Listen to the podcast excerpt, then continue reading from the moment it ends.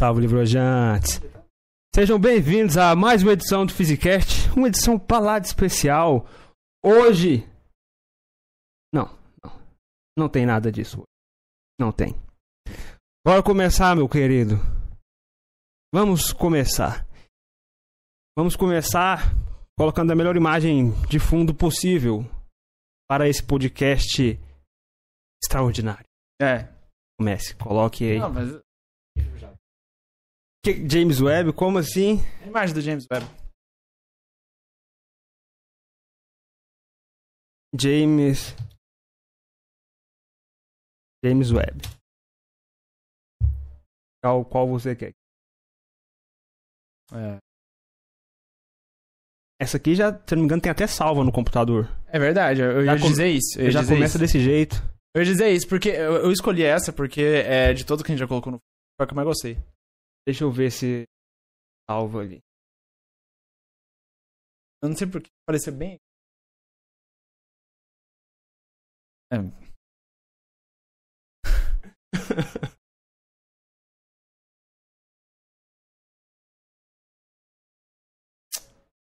É isso aí, meu povo, quem já apareceu. Tem Bom que dia. fazer um limpa disso aqui. Caralho, olha que PC judiado, gente. Olha o tanto. Nossa, PC é público demais, Crítica cara. social, crítica social. Vou Esse PC é vou- muito vamos público, vamos baixar- de novo Vamos mesmo. baixar. Cadê? É em cima isso.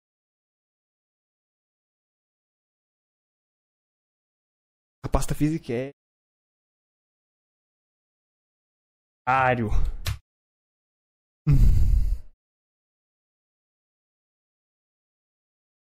Nossa, aquele dia que. Botando as fotos de. Retrospectiva. Esse dia foi maravilhoso porque.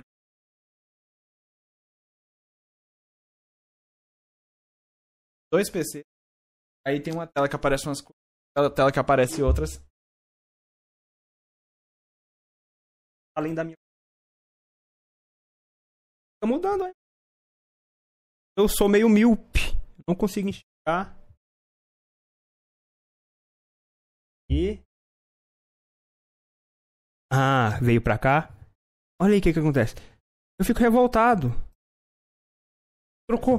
Trocou foi do imagem. Pedro tirou. Trocou a imagem, não era pra trocar. Eu. eu... Ah. Ah.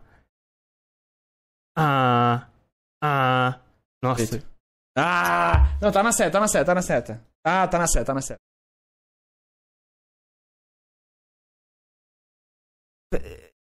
Pai, por que, que não vai na nova? Eu não sei.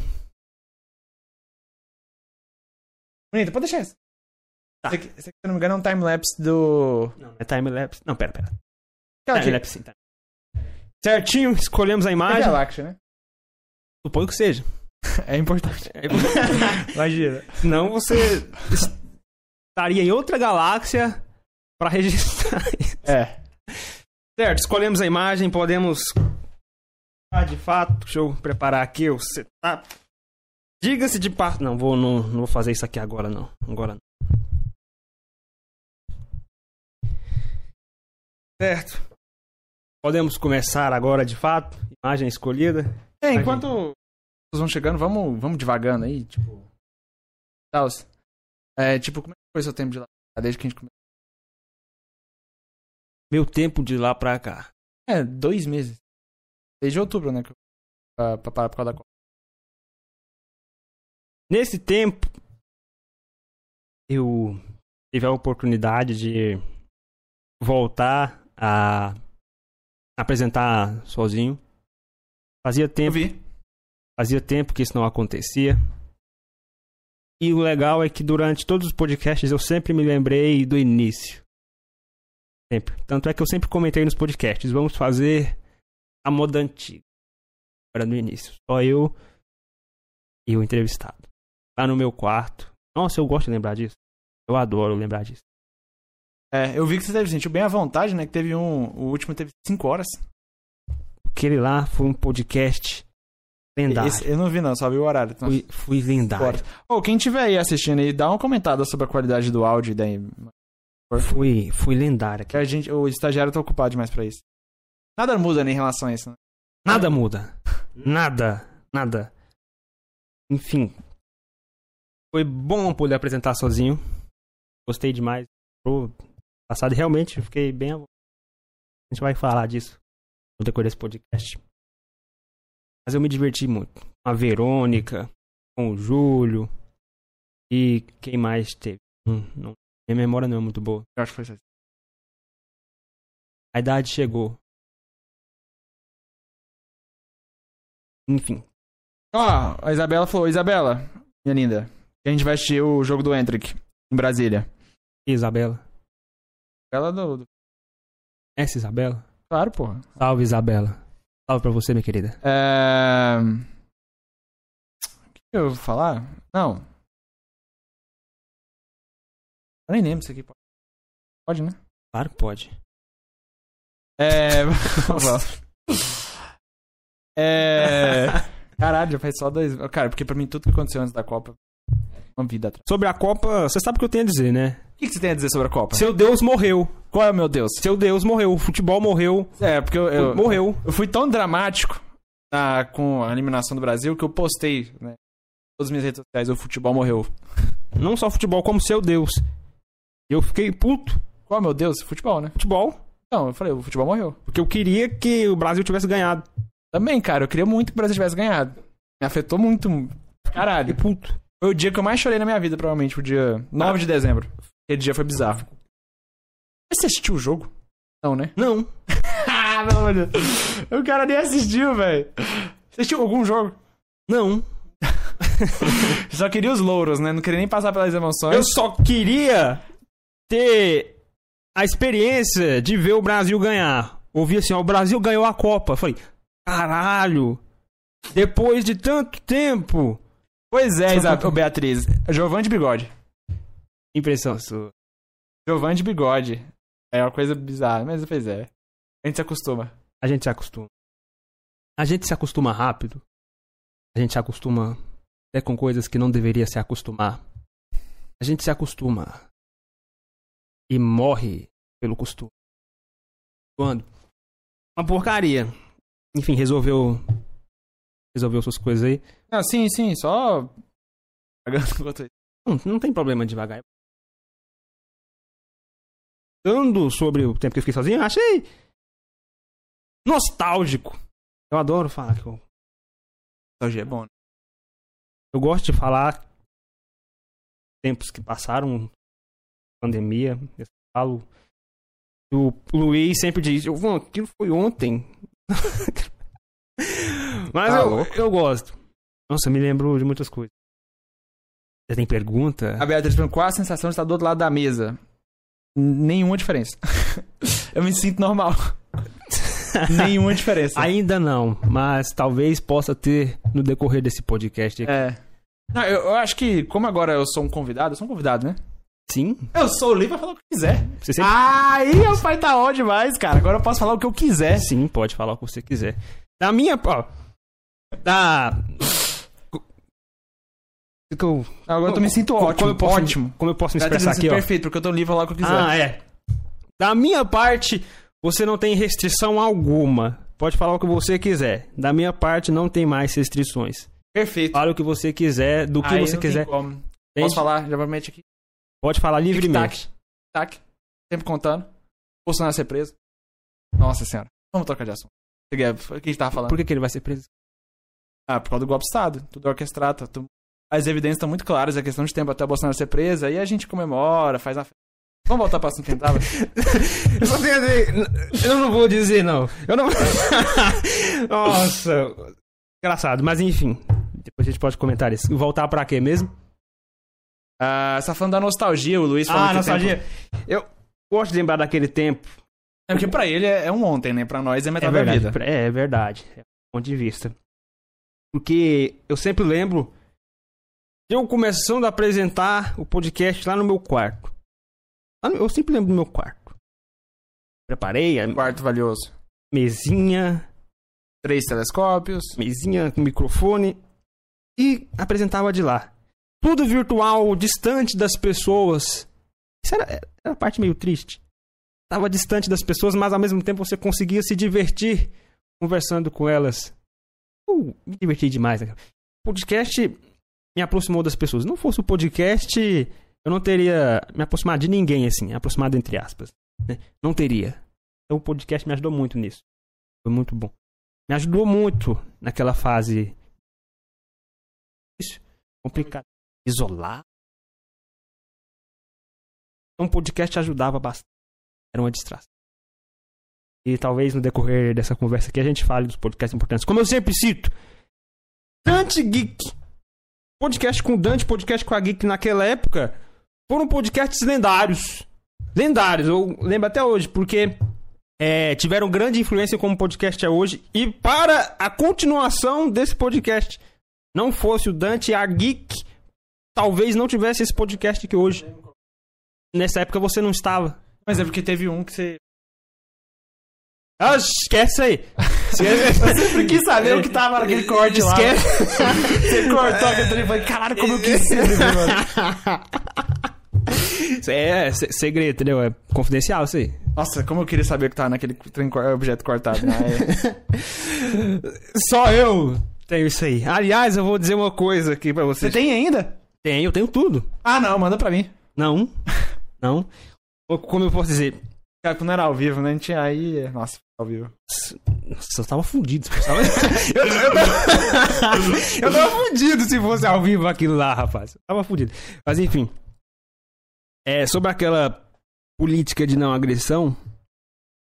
Sem vocês perceberem, eu me tornei o único que tem capacidade de agredir todo mundo nesse podcast. Sem vocês perceberem. Sabe aqueles vídeos comprometedores? Vocês não têm. Gravou tudo? Eu tenho todos. Parabéns. Sem vocês perceberem. E não foi intencional, mas estão todos comigo. Então eu tenho a capacidade de agredir todos vocês. Ah, eu tenho um, um conjunto de testemunhas pra testemunhar junto comigo. Eu tenho um vídeo. Testemunhas mentem, um vídeo não. Tudo bem que atualmente já podem ter vídeos falsos, mas vamos descartar essa possibilidade. Eu tenho vídeos. E pago uns trocados pra ter testemunho. Mas não pretendo agredir ninguém. Só, só pra deixar registrado que, sem que ninguém percebesse, eu acabei a- acumulando material pra incriminar todos. Ah, eu sei que a mim você tem muito material. Você é a pessoa que eu menos teria intenção de fazer isso. Mas é o que tem mais material. De fato. É o que não sobra material. é Falta material ali, ali, se você quiser De, destruir minha vida, é só jogar na rede. de fato. Sobre destruir a vida. Sempre lembro também dos tempos passados. Lembro das, das reuniões que a gente juntou e conversou com a galera, aquelas reuniões. Mas antes.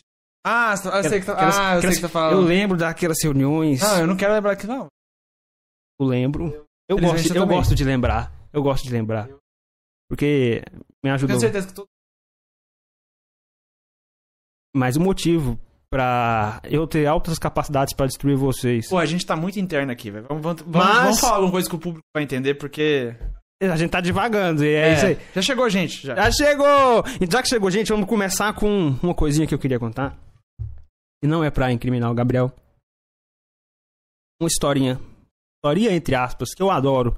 Seguinte, existe um livro em que o narrador vai contando uma história. Página após página, o narrador vai contando. E desde o início dessa história, existe uma linha vermelha que perpassa por cada página. O narrador conta a história, tem uma linha vermelha.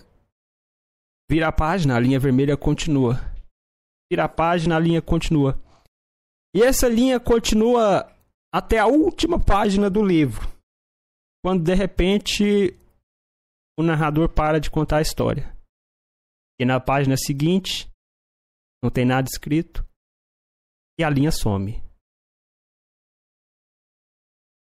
Olha, eu, eu acho essa história bem profunda. Quando eu ouvi isso aí, eu falei, nossa, fantástico. Na época, talvez eu não achasse tão fantástico quanto eu acho hoje. Mas é incrível, você para pra pensar, você tirar muitas reflexões disso. E talvez uma dessas reflexões pode ser o tema desse podcast. Pra quem quiser. Ligação. Quem fez aí, manda nos comentários. Vamos continuar. Que você. História. Historinha. A gente vai dizer a verdade pro público. Eu nunca digo a verdade nesse podcast, mas pode dizer. Então, gente, é, jogando aqui as coisas, os planos, né? Por que, que eu tô saindo do Physicast? Como vocês que acompanham, os, os livrojantes que acompanham aí, sabe que sou meio boca de sandália. E falo algumas coisas muito absurdas, a maioria do público, problema do público. Isso eu acho que não agrada o público, desagrada o público em si, mas desagrada algumas pessoas que vão reclamando para outras pessoas, que vai reclamando até que chega nos patrões. E vem acontecendo recorrentemente. E forçaram minha saída. Minha escolha. Forçaram a minha saída. Primeiro falaram que era tipo, não, você tá só por fora por um tempo. Vai curtir a Copa. E depois falou assim, não, você não volta mais não. E foi isso. Mas pelo menos deixaram esse aqui como despedida. Mas pra não ser um pé na bunda. to- E é isso. Alguma coisa aí, Giovanni? Já que você explanou aqui a verdade, talvez coisas que não eram para serem explanadas, O público merece saber. talvez mereçam. O Gabriel, como vocês sabem, é uma pessoa que apresentou problemas desde o princípio desse podcast. Desde o princípio. E as reclamações eram muitas. Praticamente, após cada podcast, haviam muitas reclamações. Já chegamos a ter reclamações de pessoas de outros cursos que vieram reclamar. Eu até lembro, hein? Fiz, primeiro, primeiro Fizcast, foi, fiz brincadeira com o curso de biblioteconomia. E apareceu, gente, do curso de biblioteconomia. Ah, não faz piada assim. Mas, pois é. Então, de outros cursos. A gente tentou relevar, foi relevando o quanto deu. E tivemos muitos outros acontecimentos, brigas internas entre os integrantes, descontentamento geral da equipe. E chegou um ponto que ficou inviável. Não dava pra continuar assim. Até que Júlio Silva apareceu. Salve, Júlio Silva. Júlio Silva, você é muito especial. Eu gosto muito de você. Espero para outra conversa assim que possível. Sim, Júlio é maravilhoso. Enfim, chegou um ponto que estava insustentável a permanência e convivência dele nesse podcast com a equipe e com as demais pessoas desse meio. Então, optamos por bem, para o bem de todos, para o bem do podcast, a remoção do Alarcão. Ó, obrigado, hein, ô Júlio. Obrigado. Quem é Júlio? Quer dizer, Quem é Júlio? quer dizer, o que, que, que ele disse? Quem é Júlio? Falou assim, Alarcão, mito. Bem que... Ele falou, ah, hashtag Alarcão semideus. É, se bem que mito não tá muito em moda agora não, tá? Mas eu agradeço o elogio. Então, basicamente é isso. O Gabriel teve que ser removido para evitar problemas maiores que poderiam surgir. Ai, a Beatriz falou, kkk, sinceramente não me surpreende nem um pouco. É uma das pessoas que mais me conhece no mundo, então. Então é isso. Caso alguém tenha alguma dúvida, algo do tipo, pode Gente, questionar eu aí. vou, eu vou ser aberto aqui, eu posso falar qualquer coisa aqui, então se tiver qualquer dúvida, Podem, pode ir que eu tô, tô aberto. podem questionar, porque aqui Aí ela mandou ícone, amamos odiar o Alarcão. Boa, mão pra cima. Beatriz. Porque aqui esclareceremos tudo abertamente, trabalhando apenas com a O verdade. Júlio Silva. Imagina eu e o Alarcão num podcast juntos. Eu não sei, não consigo imaginar. E talvez agora nunca mais acontecerá. Não nessa vida, pelo menos. então é isso, estamos aqui para esclarecer, ter uma conversa, a última conversa aqui. Esperamos que seja uma conversa bem divertida e descontraída. Descontraída, talvez. Então agora, bora continuando. O que, que você quer dizer agora? Ah, eu só quero dizer que as pessoas podem tirar qualquer. Pode perguntar aí, que E aí a gente vai falando aí de uma retrospectiva. Pode ser uma retrospectiva. É. Por exemplo, você lembra qual foi a minha primeira participação? Eu tentei lembrar disso hoje e não consegui lembrar. Eu lembro. Foi do. Trem mecânico. Mecânico. Ah, o Piqui mecânico? Sim. Ah. Ah, mecânico foi o primeiro, não era live. Aí o segundo também não foi live, que foi com o Gabriel da, da CPN. E o terceiro eu já falei, gente, vou fazer live. A gente fez live. Ah, sim. Aliás, esse podcast aqui também será um podcast pra. Mas eu posso confirmar isso. Pode, pode ser um podcast. Que tá no canal. Um podcast para. É, fazermos as devidas homenagens ao Gabriel. Porque, como eu já disse. Errei, errei. Foi o Fernando segundo. Fernandes. Fernando Freire. Aí depois o resto foi live. Certo. Como eu já disse aqui em podcasts passados, homenagem é bom fazer e se deve fazer enquanto as pessoas estão vivas e presentes. Não tem muito valor você fazer homenagens depois que a pessoa morre. Tem seu significado tradicional, mas não não vejo muita, muita lógica nisso. Então se presta homenagens enquanto as pessoas estão vivas, preferencialmente. E uma coisa que eu gostaria de te agradecer, uma coisa que você... Tá vivo? Hã? Tá vivo? Não sei se isso é algo que se deva agradecer a alguém, porque não sei se estar vivo é uma boa ideia. Uma ótima ideia.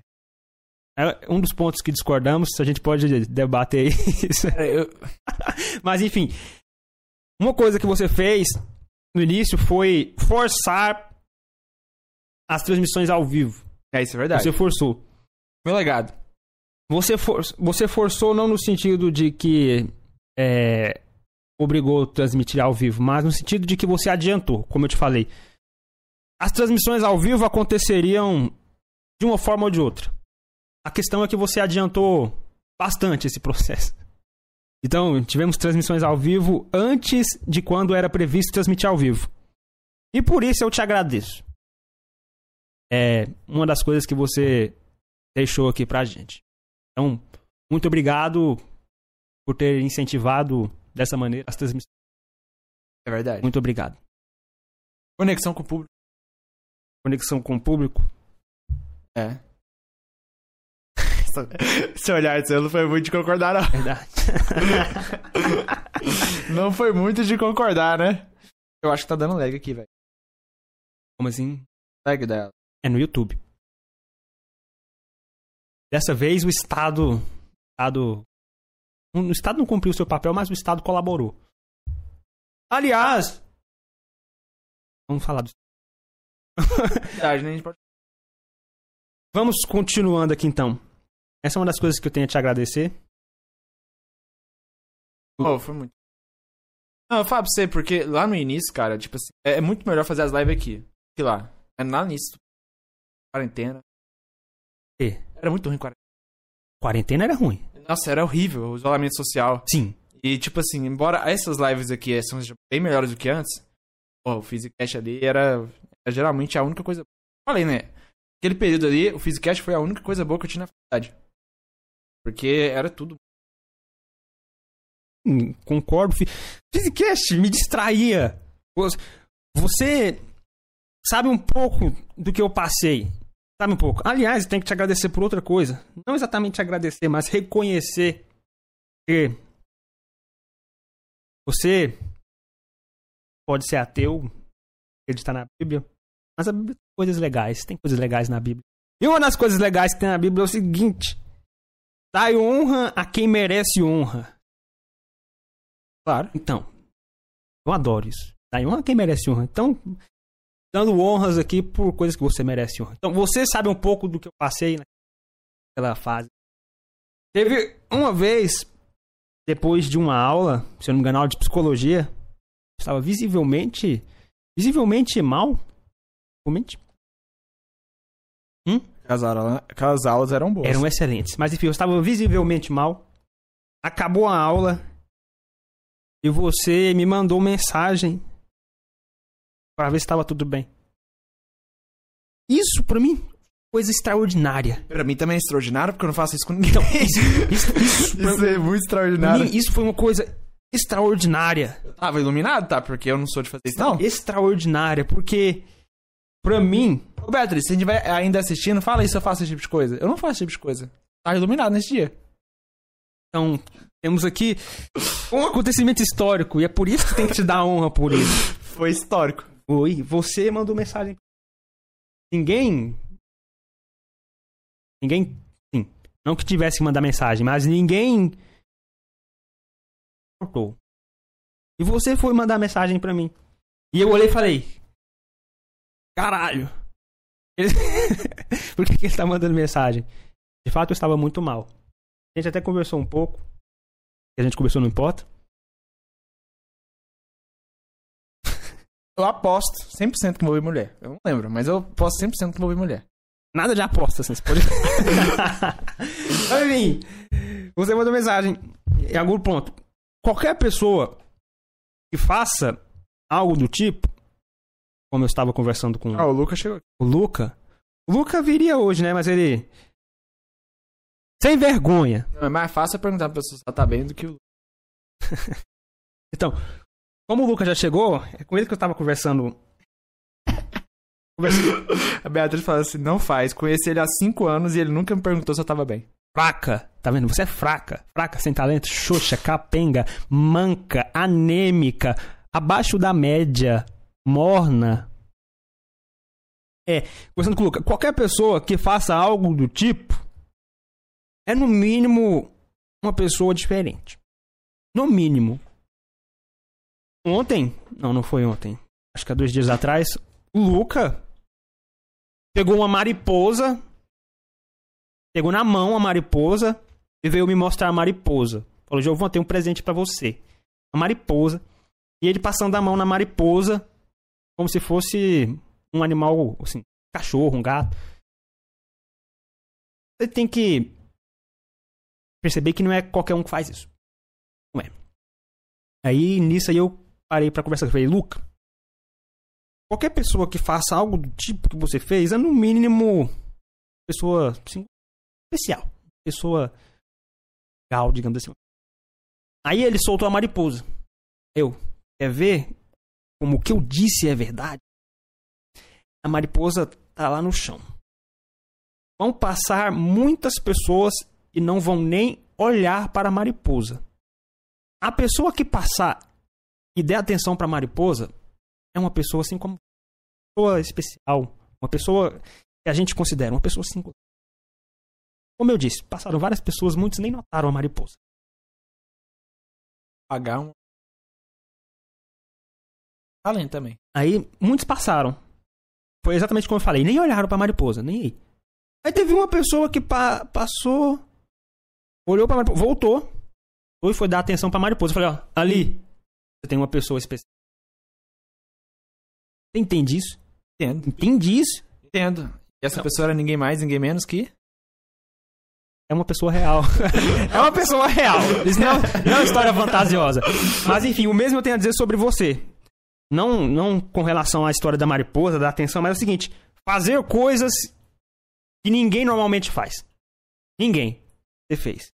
Eu também normalmente não faço. Então isso torna mais extraordinário ainda. O evento, sim, não a pessoa. Torna mais extraordinário ainda.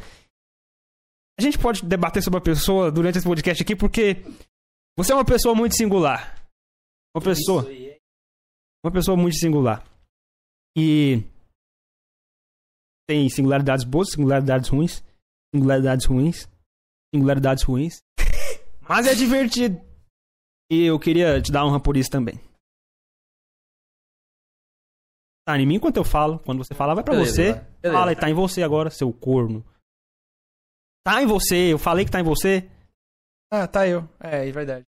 A câmera que engorda nós dois, que o balofão. Então tudo bem. Oi, gente, que bicho gigante que eu sou nessa câmera. Uma Eu- criatura gigante. Parecendo um monarca. Então, continuando. Aliás, já estamos nessa altura aqui. Tem um livro ali atrás. Pega lá. Pega lá. Em cima do notebook. Pega lá. Bíblia? Eu devia ter feito isso. Pega aí. Vem, Ah, caralho, aí é vem aqui. presente? Esse Ou é do... livro é meu. É o seguinte. Não. É o seguinte. Eu pensei em muitas coisas. Ó. A área que eu pretendo. Foi difícil, mas economista é você. É, esse livro eu já comentei com ele. Ah, ah, tem, tem dois comentários aqui. O Lucas, o Luca comentou. Então, eu soltei ela em outro lugar, onde é a mariposa, porque alguma pessoa especial passaria por ela e pisaria. Tem essas pessoas especial também.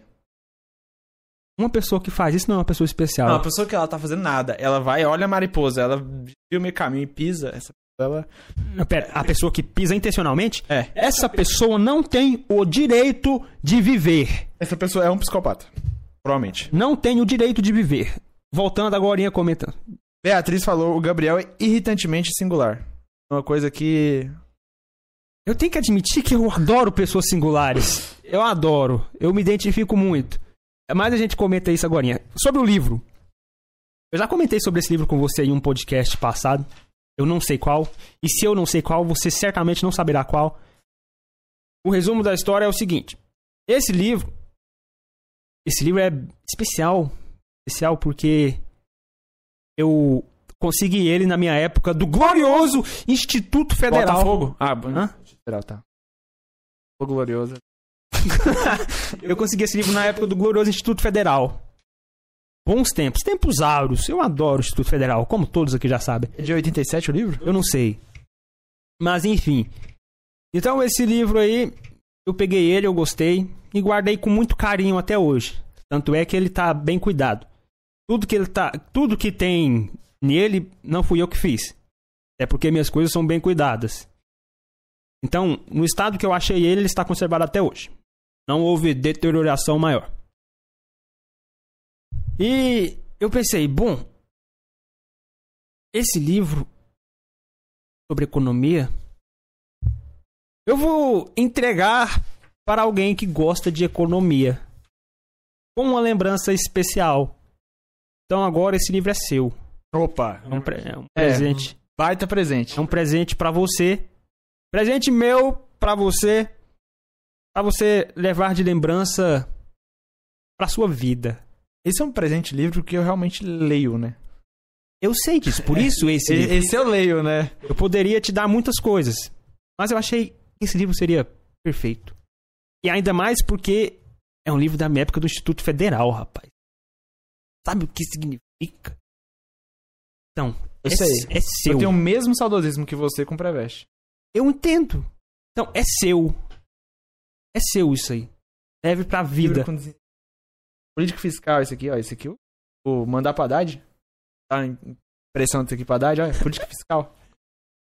Sempre que você olhar pra esse livro, lembre de mim. Lembre do físico. Presente meu pra você. E é isso. Espero que você aproveite. Então, vamos continuando aqui. Se tiver algum comentário sobre o livro, algum comentário, algo do tipo. Eu tô, eu tô vendo. Lembrando de ser um livro geral e você é um livro. Cara, ele parece ser um livro bem geral, velho. É, tem microeconomia, macroeconomia. Muitos capítulos de macroeconomia. E agora já tenho um micro também. É, narrador falou, ele nunca vai ler.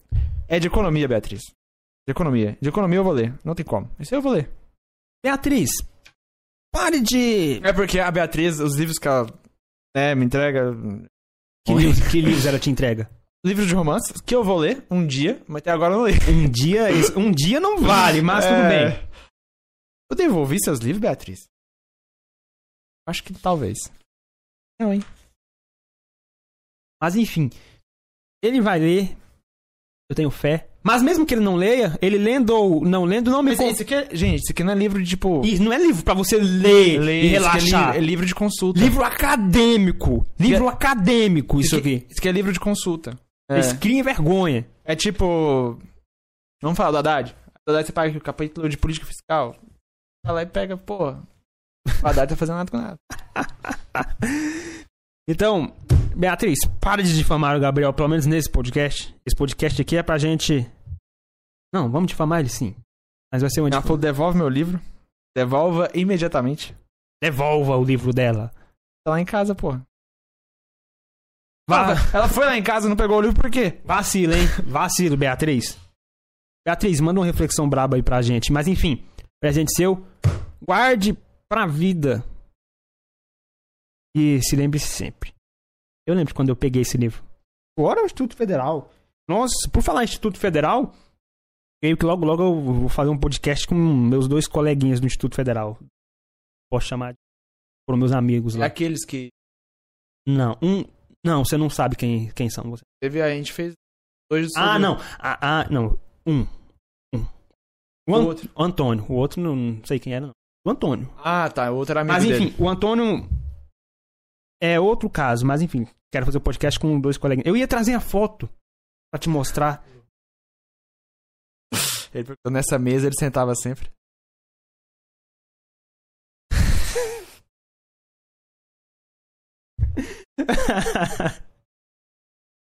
logo, logo. Mas enfim, eu ia trazer a foto pra mostrar. Tem uma foto. Pô, eu tô. Tem uma coisa mais. É a história. Desse tipo de coisa. Tempo limite. Acho que a gente já tem que falar, porque agora em audiência que ouviu a história, ela vai embora e vai achar que ela é verdade. Então a gente tem que dizer. Faz o que você quiser. É, gente, aquela história de eu ser cancelado, pressões de cima, esse tipo de coisa é bobagem, tá? Eu não tem nada disso. Sei que a história é legal, ela é engraçada, ela é muito verossímil, ela é extremamente verossímil. Você fala assim, cara, isso faz muito sentido. Mas isso não é verdade, foi eu que pedi pra sair mesmo. É. Já falar também depois por quê, porque eu já não conversei nem com o Giovan sobre por que, que eu tô saindo. E não me compete porque ele saiu. É, isso é uma coisa que eu achei mais surpreendente sobre o Giovan, porque o Giovan só falou, tá, beleza, tudo bem. Foi, foi lindo. Não, velho, não me compete. Pra que que eu vou ficar perturbando? Não, simplesmente não me compete. Tudo bem, vá em paz. E leve esse livrinho. Ô, Lucas, você tem que tá assistindo aí, velho, você tem que me substituir, pô. Você não pode deixar o Giovan sozinho toda vez, não, mano. Tipo, outra coisa que eu comentaria. Vamos começar a co- comentar essas coisas que a gente tá falando que vai comentar. É o seguinte. Com você saindo, vai acontecer e já está acontecendo uma coisa que você sempre temeu. Eu vou virar um deus aqui nesse podcast. Eu me torno um deus. Ah, mas isso não é problema, mas a pô. É verdade, a Beatriz falou tudo, né? O Gabriel tá saindo no auge antes de levar um processo.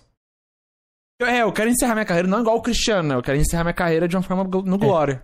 É, tá tudo bem. Mas, Mas cara, é Ábia. não, com sua saída eu me torno um deus aqui.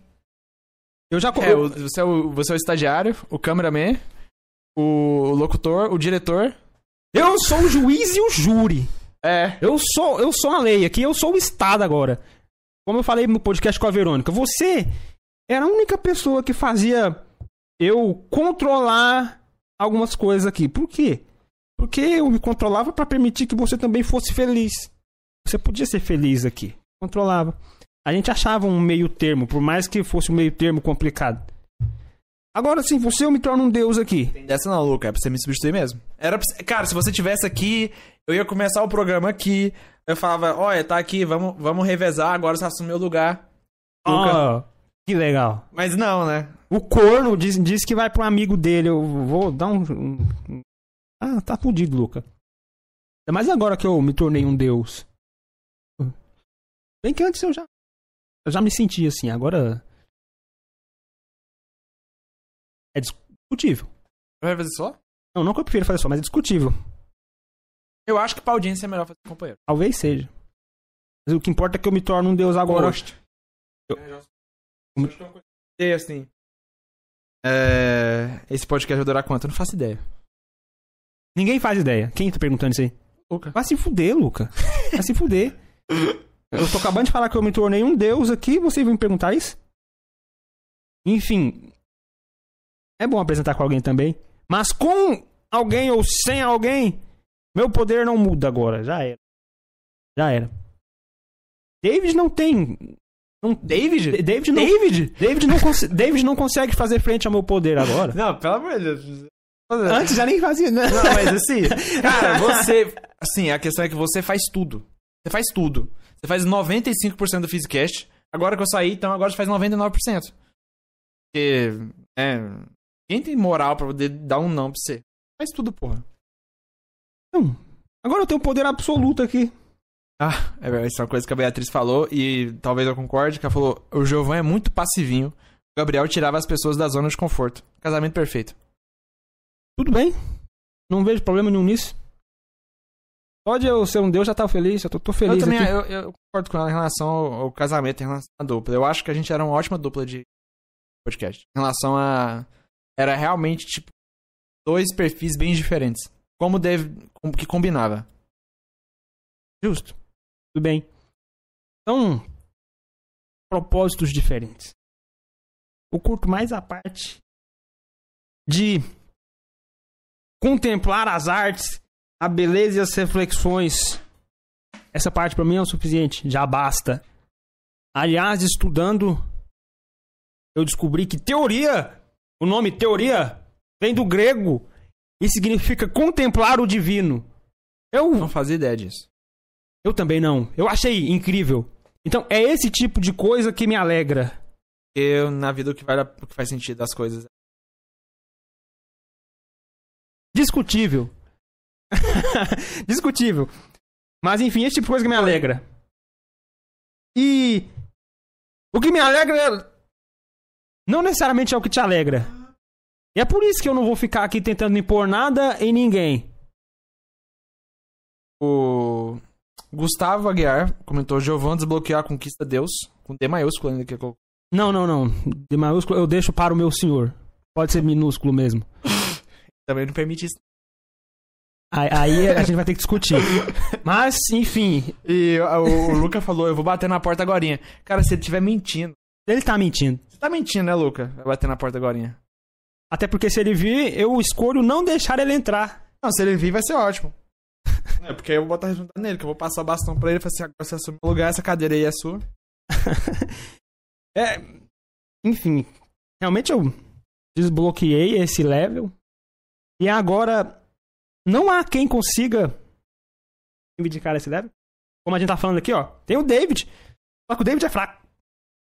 David é fraco. Não consegue. É, você tá virando o Homelander do. Eu não sei o que, que é Homelander. A Beatriz vai entender e quem mais assiste cultura, acompanha a cultura pop vai entender assim. O Giovanni está virando o Home. Beatriz, você não concorda que o Giovanni está virando o Homelander do Physicast? Tá bom, eu vou. Eu... tá bom, eu. então é isso. E os demais.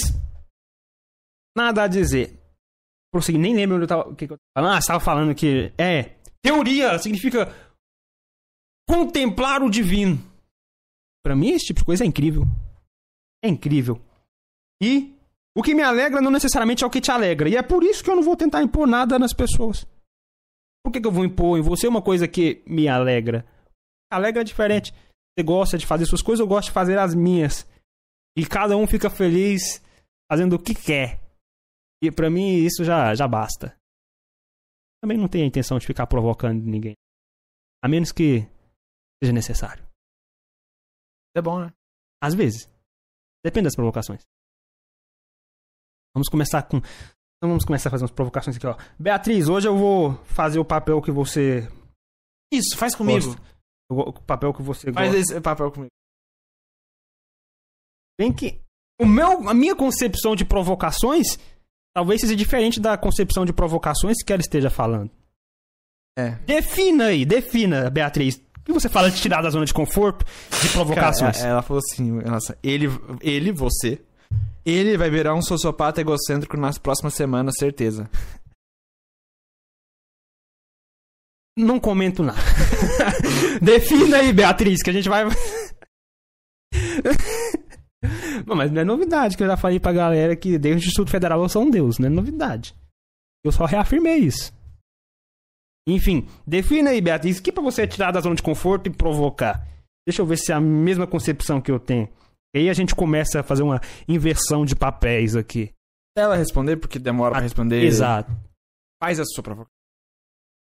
Minha provocação começaria com o seguinte: Por que você decidiu ou você chegou à conclusão de não acreditar em Deus e dizer que Deus não existe? Então, boa pergunta.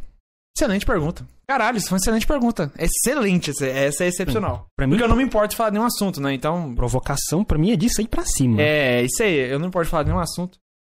Então, esse aí, eu já, você sabe que eu já fui muito evangélico, né? Sabe pra você? Não sabia. Eu já fui bastante velho. evangélico. Caralho! Deixa eu ver quem me conhece dessa época. Eu acho que mantém amizade até agora é só o Abner, né? E eu fui muito evangélico, tanto que eu, meu sonho no garoto era ser igual o Kaká. Ele falava que ele era jogador de futebol, eu queria ser jogador de futebol. Depois ele ia ser pastor. Não virou, mas meu sonho era ser isso. Ser pastor, falar bem na igreja. E. Só que aí foi, eu fui gradativamente virando mais descrente. Eu era quase um fanático religioso. Bem ferrenho. Pra ficar menos religioso. Menos religioso. Aí depois eu comecei a ter uma crítica, uma crença deísta, assim, de. Ah, Deus existe, mas não o Deus da Bíblia. Existe uma força com inteligência e vontade que guia o mundo. Pra depois, tipo, ah, eu não sei se existe ou não, pra depois eu virar ateu. Por que que eu fiz isso? Eu acho que, por causa disso, o porquê é porque Deus não existe e eu trato o assunto de forma racional. Isso. É. Pra mim não faz sentido. Por quê? Você simplesmente falou, foda-se. Não, mas é, é, é porque assim. A questão não é, pra mim, não é porque eu não acredito em Deus, mas é porque as outras pessoas acreditam. Como assim? É porque, pra mim, no meu ponto de vista de ateu, Deus não existe. Isso é uma concepção racional automática. Automática não, mas é uma concepção racional que qualquer pessoa que vai tratar o assunto de maneira racional vai chegar. E pra mim não existe, não está na pessoa porque que ela não acredita. Está nas pessoas, na humanidade de forma geral, que precisa acreditar em uma entidade, uma entidade divina para gerar um certo conforto, porque se ela não acreditar vai gerar um desconforto grande na vida. Então existe as pessoas que precisam acreditar em Deus. Não é eu que não não é eu que tenho alguma coisa em mim que faz eu não acreditar em Deus. Entendi mais, mais ou menos. Mas você parte da premissa de que a conclusão racional é não acreditar em Deus. Essa premissa pode estar errada. Na premissa. É a premissa. Não. Não. Premissas são os princípios racionais. Que princípios racionais? Ah, tratar as evidências. Você sabe a Navalha de Ockham? Já falou muito dessa merda É, aqui. é, é, Navalha de Ockham. Essa, é, ela faz parte do, de uma das princípios lógicos que fundamenta o raciocínio. E do tipo, você vai optar pela, pela teoria mais simples com a mesma quantidade de capacidade explicativa. Então, o universo, você pressupor que existe algo externo a ele e falar que faz tais coisas, é, é, é uma hipótese que você tem que ser menos preferível a uma que consegue explicar também, sem pressupor algo externo ao universo. A própria realidade. Tipo, você pressupor que existe uma inteligência e vontade. Você cria uma, um ser com inteligência e vontade de poder infinito. Poder explicar o universo. Essa teoria ela tem menos preferência do que uma que explica o universo. Tem isso. Isso tem na Vale de Ocas. Você acreditar, por exemplo, que alguém ouve um barulho de knock-knock na porta, pode achar que, tipo, é uma pessoa batendo na porta. Você pode achar que, por exemplo, que é um passarinho que bateu sei lá o que, aí voou um monte de coisa, esse tipo de coisa, e foi lá papapá. Por que você não acredita nem se pessoa bater na porta?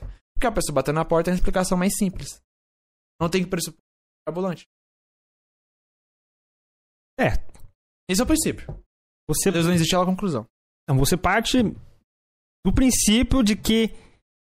Essa discussão a gente já teve aqui, acho que foi até com o João. Não, não foi com o João. Ah, só nos comentários, o Gustavo falou. Eu, é, eu achei que seu sonho também era virar jogador e depois pastor.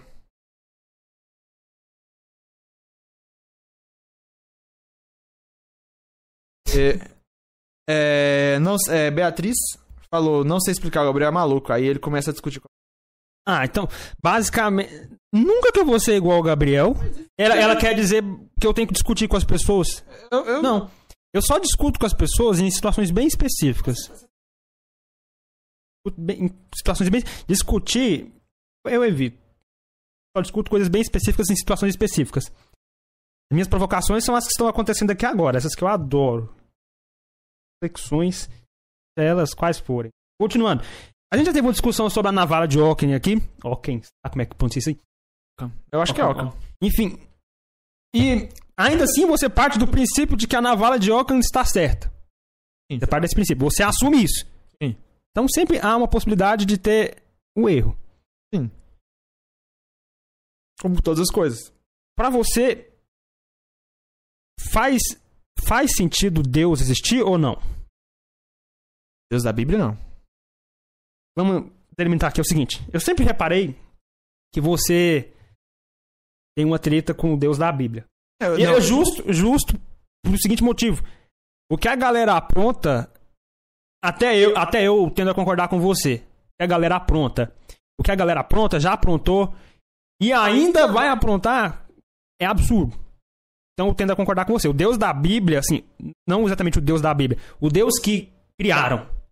Deus que criaram, esse negócio aí tá estranho. Não, pra mim a ideia de um ser onipotente não faz sentido. É isso. O Deus ser mal, o Deus ser cruel, esse tipo de coisa, pra mim não, não, não é que faz sentido. Eu acho que se existisse deuses, no nosso ponto de vista, eles seriam extremamente maus. É assim que a gente trata os animais, por exemplo. Bota os animais pra baixo pra comer, esse tipo de coisa, porque na, pra gente eles são seres inferiores, e a gente trata dessa forma. Então pra mim seria natural se existisse deuses, fosse no nosso ponto de vista, seres cruéis. Não é isso que fala que não faz sentido. O que faz sentido é existir um ser onipotente. A gente não ser onipotente? Não, o Deus, um Deus é onipotente. Essa parte de ser onipotente aí não, não é exatamente algo que eu discutiria. Só isso que eu acho que não faz sentido. De resto tudo faz sentido. Só pra mim é assim como, por exemplo, qualquer fantasia poderia fazer sentido. Você esclareceu muitas coisas agora com essa explicação. Esclareceu muitas coisas, deu pra entender melhor algumas coisas.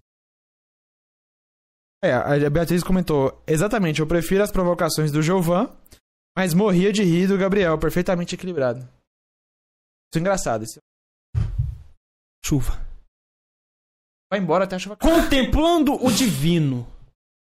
Eu adoro. Incrível isso.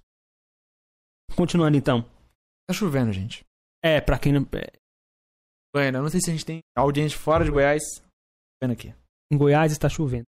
Enfim, então. Você fala uma coisa quando você começou a explicar.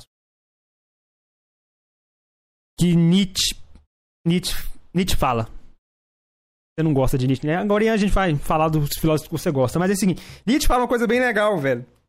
É, o homem sempre falou na existência de Deus. Isso não é prova de que Deus existe.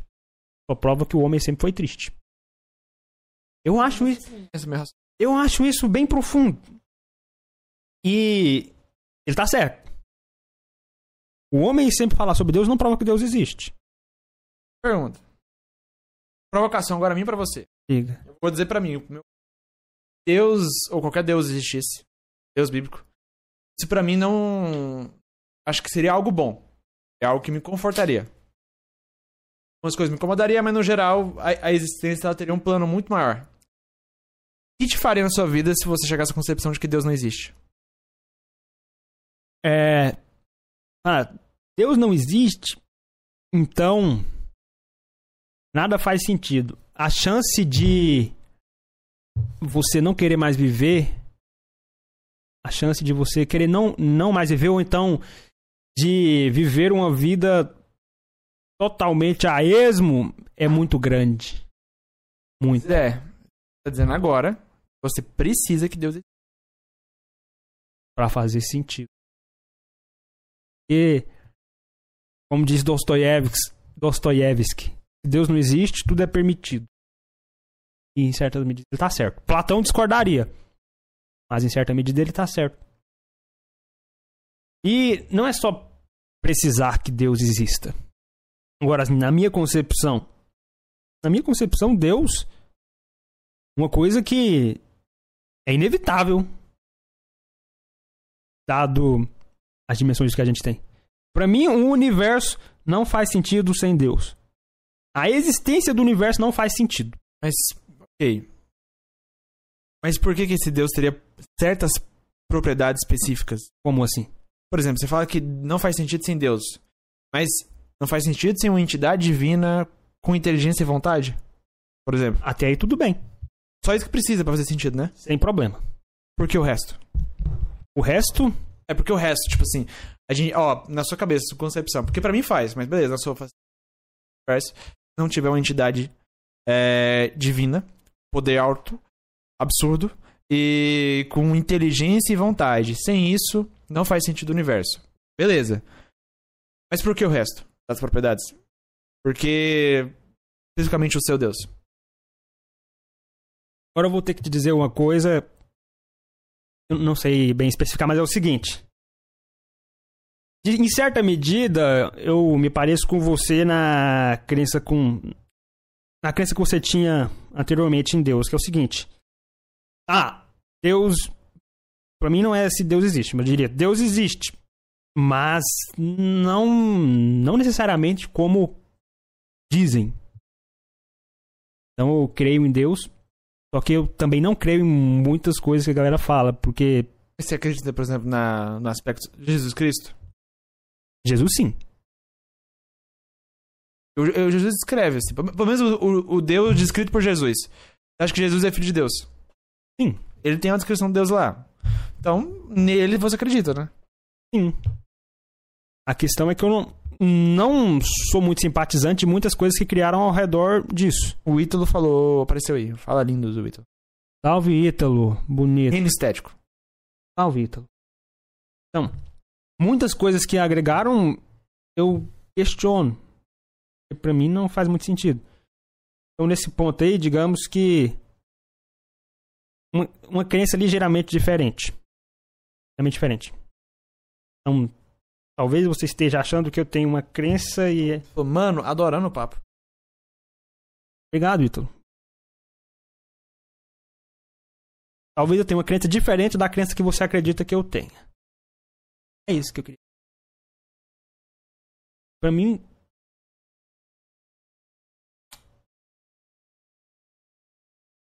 Mas a pergunta é segui- seguinte é é essa. No final de tudo, é, você vê que Deus existe, o que você pensaria? O que você quer dizer com meu Deus, velho? Eu acabei de te Deus explicar. cristão! Pô, Ué, o Deus cristão, caralho. Ah, é, é não. Tá bom. Um Deus, Deus- cristão é tudo igual. Um, um Deus, velho. Não precisa ser o que você fala, meu Deus. Um Deus. Porque pra mim só existe um. Não, É, porque- não importa Deus cristão. É o Deus que criou o universo, isso e aquilo, e que. O- o- Aí eu, eu percebo que existe uma entidade divina, não um politeísmo. Não. Não, eu tô falando, eh, nesse cenário seu, eu quero detalhes, porque se você quer que eu imaginar como seria, Cara, cara, você é fresco, velho. eu, eu preciso de detalhes. tá bom. Eu preciso de detalhes, porque se eu imaginar que tipo tem God of War, eu falo assim, caralho, Seria legal. É. Velho, Esse é um cenário que eu acharia massa pra seria God of War caralho. que tem deuses guerre- guerreando entre Esse é um si, cenário aí beleza. Agora se imaginar que existe um deus que tem total controle sobre o nosso universo e tal, é outro cenário. Tá bom, então bora lá, ó. Existe um Deus. Vamos fazer alguns paralelos com o Deus que você fala, o Deus cristão. Pode ser, pode ser. Só que esse Deus criou o universo e sem ele não haveria universo, não haveria nada, ele criou o universo. E criou tudo que nele há, criou a vida e coisas do tipo. Diabo, ele não pre- preocupa com isso não. Preocupa com o diabo não, preocupa não.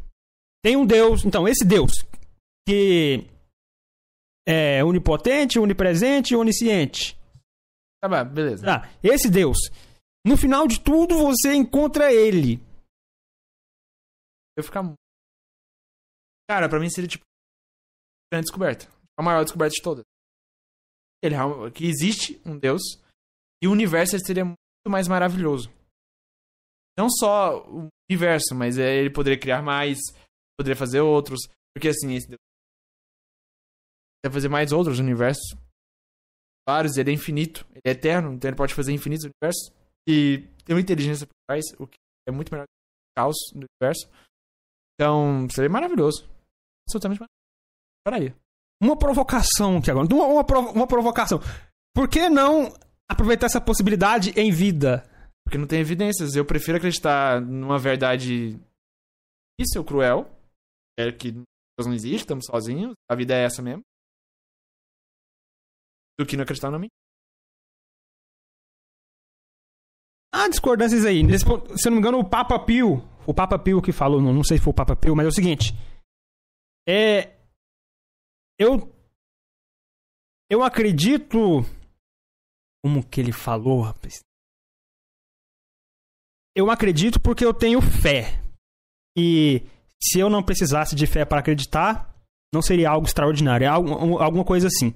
É tipo, eu tenho fé no extraordinário porque se eu não precisasse ter fé, não seria extraordinário. Algo assim. Acho mal. Mas essa possibilidade é uma possibilidade ó, a se considerar. Tem aquele colega que eu já comentei aqui, o Fernando, católico, cara sinistro, tá no mosteiro para ser padre. A gente tinha debates religiosos praticamente todo dia. Cara que eu tô...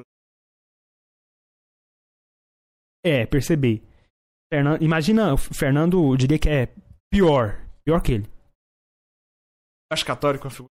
Não, o Fernando, os debates que a gente tinha, o Fernando eram muito legais, eram muito legais. Uma coisa que o Fernando falou que eu achei bem legal é o seguinte, ó. Imagina que Deus vem aqui agora e fala, eu existo. Seria justo?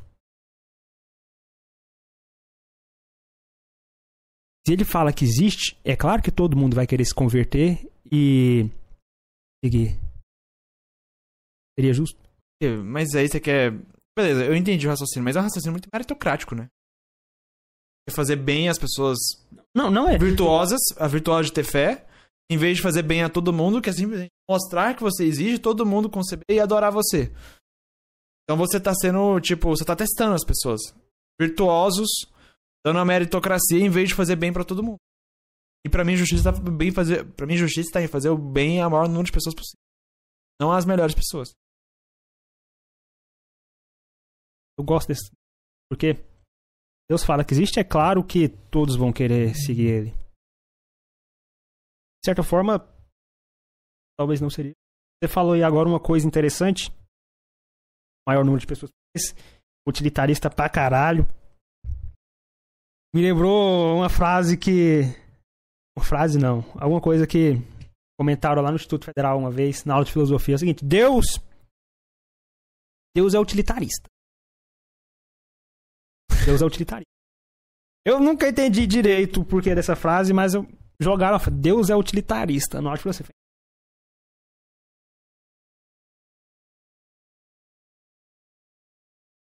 interessante, fica a reflexão. Outra coisa que você falou sobre as almas aí, pô, justidão. de. Eu falei para você sobre Platão uma vez, várias vezes na verdade. Mais uma vez eu comentei que Nietzsche disse que Platão seria um bom, cristão. E quanto mais eu estudo, mais eu vejo. Fala, Platão seria um bom. Aí veio a seguinte pergunta: Platão vai pro céu? entre aspas, assim, vai pro céu. Isso, porque eu. Claro. Os critérios. É claro. Eu, eu não sei como é que são os critérios é, ir pro céu. Coisa meio nebulosa. É uma das coisas que causa muita discordância. Até mesmo dentro do meio cristão, meio isso, causa discordância. Tem, por exemplo, calvinismo e as outras linhas, como é, é calvinismo, arminianismo. Tem, tem duas linhas teológicas que debate ferrenho até hoje. Não tem consenso. Simplesmente não tem. Então é uma coisa discutível. Mas é o seguinte, Platão vai pro céu e aqui pautado assim por cima, no geral, Platão vai pro céu. Porque é o seguinte, o que Platão fala, Jesus falou. O que Jesus chama de céu, Platão chama de mundo das ideias. Só pra você ter uma ideia. A ideia é a mesma. Você pega o cristianismo e o platonismo, é assim, ó, cópia um do outro. Só mudou o nome. Então, não tem por que Platão não ir pro céu. Não tem. Eu achei, achei isso incrível. A diferença é que Platão não falava em Deus. Platão não falava. Platão, Platão apresenta a ideia existe um Deus. Ele, ele, ele apresentava não a visão da mitologia grega. Vendo os escritos deles, a, de Sócrates falando por Platão, é a ideia de uma entidade divina só. Eu não sabia disso. Mas se tinha isso, mais um motivo pra ele ir pro céu. Outra coisa. Aristóteles já não sei. Não. Tem, que- tem, É, tem, eu tenho que, tem que analisar Aristóteles. Platão, nessa concepção, Platão vai pro céu direitinho. Vai encontrar ele lá. E Alexandre o Grande? Não sei o que, que ele fez, mas. Bom território aí, gigante em Tem problema conquistar territórios. mas enfim. É, teoricamente, se você pega, Deus se revela pra cada pessoa de uma forma. São bem discutíveis. E novamente aquele colega meu, Fernando, ele fala uma coisa que eu concordo muito com ele. Porque às vezes você está em igrejas e coisas do tipo, se a pessoa trisca em você, você começa a chorar. E fala que é manifestação de Deus. É. Não vou dizer que não possa ser, mas na maioria das vezes não é. Não é. A pessoa triscar em você e você começar a chorar e falar que é Eu manifestação de Deus. concordo, tá? O quê? Que não é manifestação. Mas, tudo bem, não discordo você, eu tô- falando que eu não concordo com isso aí.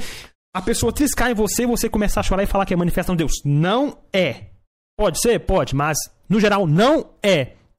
Aí o Fernando defendia isso e eu falei, caralho, ele tem razão. Eu tive que concordar com ele.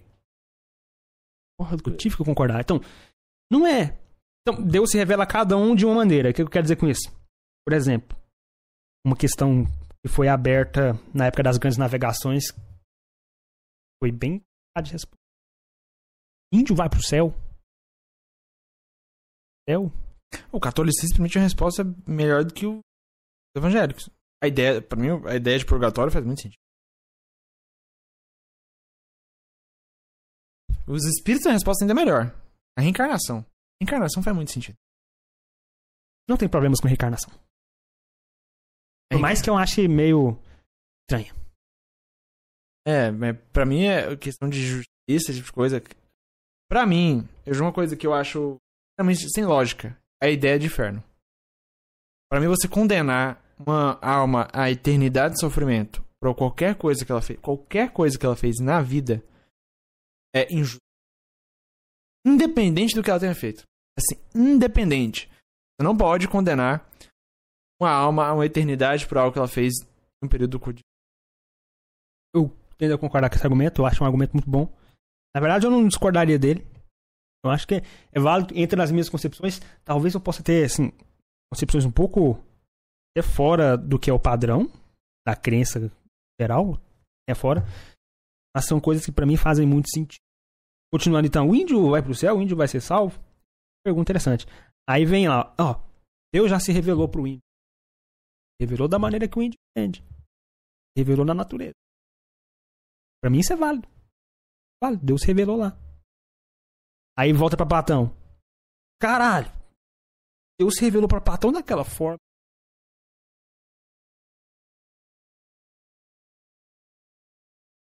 Sobre o inferno, velho. Sobre o inferno. Acho massa. Principalmente a questão de onde ficaria o inferno. Pra mim, esse, esse debate. De, não faz sentido. Velho, velho, existe, É existe. outro plano, gente. Não, exi- esse é o ponto. Tem gente que fala inferno, o inferno tá abaixo da terra, velho. Uma vez eu, conver- eu conversando com um colega meu sobre o inferno. Aí ele falou: ah, o, inferno, o inferno tá aqui, isso aqui, aqui. O inferno tá aqui. Aí ele foi, abriu a Bíblia, foi ler lá, postou umas coisas.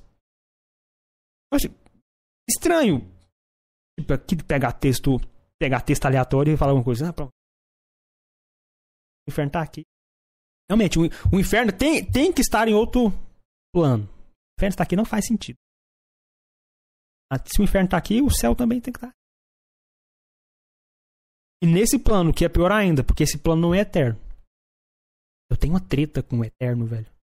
Vamos entrar nesse debate aqui agora. Nesse debate aqui agora, velho. Não sei se eu te falei. Mas é o seguinte: o eterno é o conceito humano mais extraordinário que a gente tem. O eterno. Ação. Que a gente vê. Sim. A origem dele é, é o não infinito. Não precisa nem ter é, cunho religioso, cunho de algo tipo. Só foco no o, o conceito de uma coisa que jamais vai mudar, jamais vai acabar e que sempre foi assim. Não pode tirar a parte sempre foi assim, só. Porque na parte de que sempre vai ser já, já é extraordinário o suficiente. É esse conceito, conceito mais extraordinário que a gente tem. Coisa que. Então, pega esse conceito. Nesse conceito, tudo que é relatado na Bíblia não não tá aqui nesse mundo. Ou pelo menos depois, o que a Bíblia relata que vai ter depois. Não é esse mundo. O inferno não tá aqui. Nem nesse universo. Esse raciocínio. Velho, e tá certo. Ficar entre os dois. O, como assim? Existe o nosso mundo. E existe, por exemplo, o universo, tem que ter alguma coisa entre os dois. Mundo, o universo. É, o, é, tem o universo, que é o nosso mundo. Certo. Aí tem o inferno e tem um paraíso, então tem que ter alguma coisa entre os dois. É, Entre os- é tipo é essa aí. Eu sou contra isso. Pra mim isso é um absurdo. Se você fala que as coisas relatadas na Bíblia estão aqui materialmente, você tá fudido. Você tá errado. Não tem como. Ah, eu, eu fiz isso provocando você, porque quando a gente fala de multiverso, tem que falar, não, porque tem alguma coisa entre os universos. Um universo aqui, um universo ali. Não, a gente tá falando de multiverso físico. Fisicamente, sim. Fisicamente. A gente tá falando do conceito agora. Coisa conceitual. E. Como assim conceitual? Por exemplo, se o, o inferno não tá aqui, e ele tem que ser eterno, e o céu também não tá aqui e tem que ser eterno, não são materiais. É isso que eu quero dizer. Não são materiais. Certo? Não são materiais, então não estão no plano material. Então vamos falar. Pode estar aqui, só que não materialmente. Porque se é material, não é eterno. O eterno, ele é matematicamente. Então- Matema- Matematicamente. Então, a gente pode imaginar com um universo com os mesmos padrões que o devido a a de matemática. É algo que também obedece as regras. Essa também pode ter zero. Como? Pode ter o quê? Pode ser eterno. Mesmo tendo regras similares a nós, tipo sendo material, por assim dizer, porque matematicamente é possível.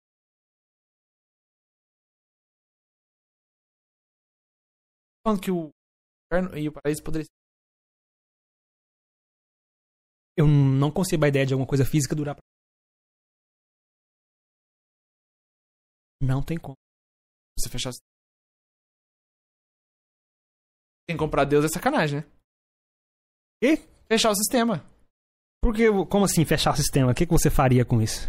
Ué, se você fecha o sistema, a quantidade de energia que sai, não sai energia. Então. E é eterno. E repete infinito. No final, restaria energia. Mas repete infinito. Então, a en- a energia, energia é eterna. Sim, mas no nosso mundo não. Então, por exemplo, eu falar aqui, ó, madeira, vamos, madeira. A madeira aqui, com o passar do tempo, ela vai se desintegrar. Os átomos, os átomos, com o passar do tempo, vai sobrar energia, realmente. Nesse ponto aí, eu não discordaria. Tudo bem até aí? Mas é que elas vão se desintegrar e se o sistema for fechado, ela vai voltar depois. Vai voltar depois? Até aí, tudo bem. É porque você, imagina que você coloca uma, um pote, uma maçã, e o sistema ali seja 100% isolado, a, ma a maçã ela vai apodrecer, mas em algum momento, ela, algum momento, ela vai voltar ao normal. E é uma das formas de organização da matéria, e a energia não tá saindo, então a energia, tipo, ela vai e volta, vai e volta, e ela sempre vai gerando mudança, mudança, mudança, que em algum momento a maçã vai voltar. Entendi, entendi o que você quer dizer. Chegamos num ponto de concordância, não discordo disso. Só que pra isso aí você tem que assumir o tempo infinito. Pressupõe a eternidade. Então, Pra ser é, eterno, precisa de tempo infinito. não, você... E a gente não encontra nesse plano. Não, eu tô falando nesse. Não, o outro plano pode ser físico. Ah, então, então. Então chegamos numa concordância total aqui. Coisa rara. Concordância total. E é isso, então. E a minha, não a minha treta com o infinito, é a minha. Não, o conceito de eterno. Infinito é, é brabo também, só que. O eterno. Continuando com as provocações aqui, então. É o seguinte. A vida é uma causa perdida? Por quê? Cara, uma coisa que eu queria falar pra você, né? Ele é um. É, não vale a pena viver. Cornos. Eu acho que só pela ideia de que você vai estar morto. Você esteve morto. Cerca de. Não, mais de 14 bilhões de anos. E você vai inexistir depois. Por um- uma eternidade. Não sei porque. Por assim você vai deixar de existir por uma eternidade. Só por isso. Já torna a vida valiosa. Porque. Você quer não existir, é só esperar. Espera que você vai deixar de existir. Então não tem problema. Então, e, e pô, a vida é. É uma conjunção de possibilidades aí que você pode fazer um monte de coisa, que pode. Valioso, cara. É valioso. Você pensa no universo assim, cara, universo gigante, tanto em espaço quanto tempo. A vida é rara. E uma vida inteligente, capaz de, por exemplo, apreciar o universo, ver beleza nas coisas, isso é raro ainda. É um ponto de- Eu gosto desse, desse seu ponto de vista. Eu também acho que a vida. Não, pera. Mas enfim. É que realmente tem coisas. Ah, quantos quilos de maconha vocês fumaram antes de começar esse podcast? Um a total Beatriz de. perguntou. Um total de zero quilos. Pelo menos eu. Eu não preciso disso. Olha aí a provocação, Beatriz. Faz uma provocação. Faz uma provocação, faz uma pergunta pertinente, faz aquela pergunta pesada. aquela pergunta assim que é agora ou nunca. Nossa. Você quer que eu comente em público? É agora ou nunca. Tudo bem que você, você é minha amiga minha, então você pode perguntar pessoalmente, mas. Não, é- não tem graça isso. Eu, eu vi, eu vi uma coisa bem interessante recentemente que é o seguinte: a vida seria um erro da matéria? É um acidente. Que é diferente de eu. Pra mim dá na mesma. Não, nesse sentido sim, então sim, mas é um acidente. Do tipo que você fez sem querer. Assim, a vida é um erro da matéria e a consciência é uma tentativa de consertar esse erro. Não. Essa parte não tem como concordar, não. Eu vi isso aí, eu A consciência também é um acidente. fiquei pra pensar. E a vida. Então pergunta sobre o Jovan. O Jovan vai responder. Porque ela falou assim, eu já sei tudo que eu deveria saber sobre o Gabriel. Então pergunta sobre o Jovan.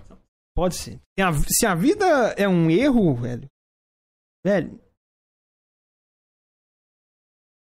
Eu não, não tenho o que pensar. Tipo. Deu errado, assim. Não, é um Deu- acidente, não, gente. Não, um erro- nesse sentido de erro, tem algo que tem que ser corrigido. Eu discordo, a vida não, é um não, erro. não, não tem que ser corrigido. Eu falo, É um eu falo- acidente. eu falo um erro, digamos assim, ó, o curso natural era o universo surgir pra morrer sem nada. Então, teve um erro no meio e deu vida. Nesse sentido. Pode ser no sentido de acidente também. Pode ser. teve, teve vida. Velho, seria um, um acidente muito. Um acidente muito louco. Mas, Pra mim não faz sentido ser um acidente dessa natureza. Não faz sentido, mas eu acho divertido. eu acho divertido pensar É- nisso. é- essa conversa aqui tá muito típica do, daquele meme assim, tipo, as mulheres falam, homens só pensam em. só, é, só falam sobre mulheres, homens quando estão sozinhos.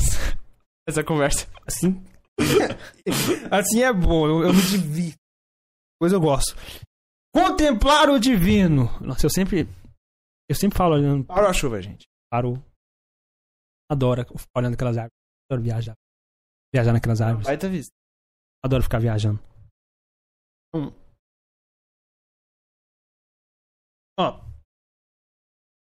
Spinoza disse: A gente só morre de tristeza. Já ouviu? Para Spinoza, a Spinoza tinha uma concepção de morte interessante. Para ele, a gente morre a todo instante. A gente morre Eu não sei, muita pressão, minhas perguntas vêm aleatoriamente. Que vergonha. Para Spinoza, a gente morre a todo instante. Por quê? É, o que você passou agora não vai passar mais. Já era. Você passou agora não vai passar mais, já era. E sem contar que nisso o mundo te entristece. Toda vez que você se entristece. Eu acho a ideia dele meio viajada, mas é bom pra ficar pensando. Toda vez que você se entristece, você morre. E um dia você vai morrer pela última vez. Por quê? Porque depois de tanta tristeza, você aqueceu e não conseguiu mais fazer frente às tristezas que o mundo te impunha. Viajado, mas válido. Beatriz falou, Giovanni, essa blusa é muito bonitinha. É, O Giovanni ficou muito arrumado pra me ver hoje. É, é porque hoje é a última vez que o Gabriel vai. E eu apareci Então, é isso. desbotada. e... Gordo, então ficou... Spinoza dizia isso. Eu acho viajado, mas vale. A câmera... Aí, Ah, vou- aí pegou eu. Cria vergonha, velho. Cria vergonha. Você sabe que tem lag nisso aí. É verdade. Mas, enfim. Reflexão de Spinoza. Guarda aí. Falou, adora aí, vamos entrar na questão. É o seguinte, me diga qual o seu filósofo preferido, que você mais Popper. gosta. Karl Popper, por que o Karl... Ah, só um relato. Uma vez eu tava na escola, relatos do novo ensino médio. Novo ensino médio. Dando aula? Ah, não dando aula, eu tava só participando daquela vez. Dando aula, a aula seria de sobre ciência, método científico e coisas do tipo. Aí começaram lá, foram falar, foram falar do Karl Popper. Só que escreveram só Popper. Aí vamos falar, ah, falaram de Galileu, de Newton e assim por diante. Aí chegou, vamos falar de Popper.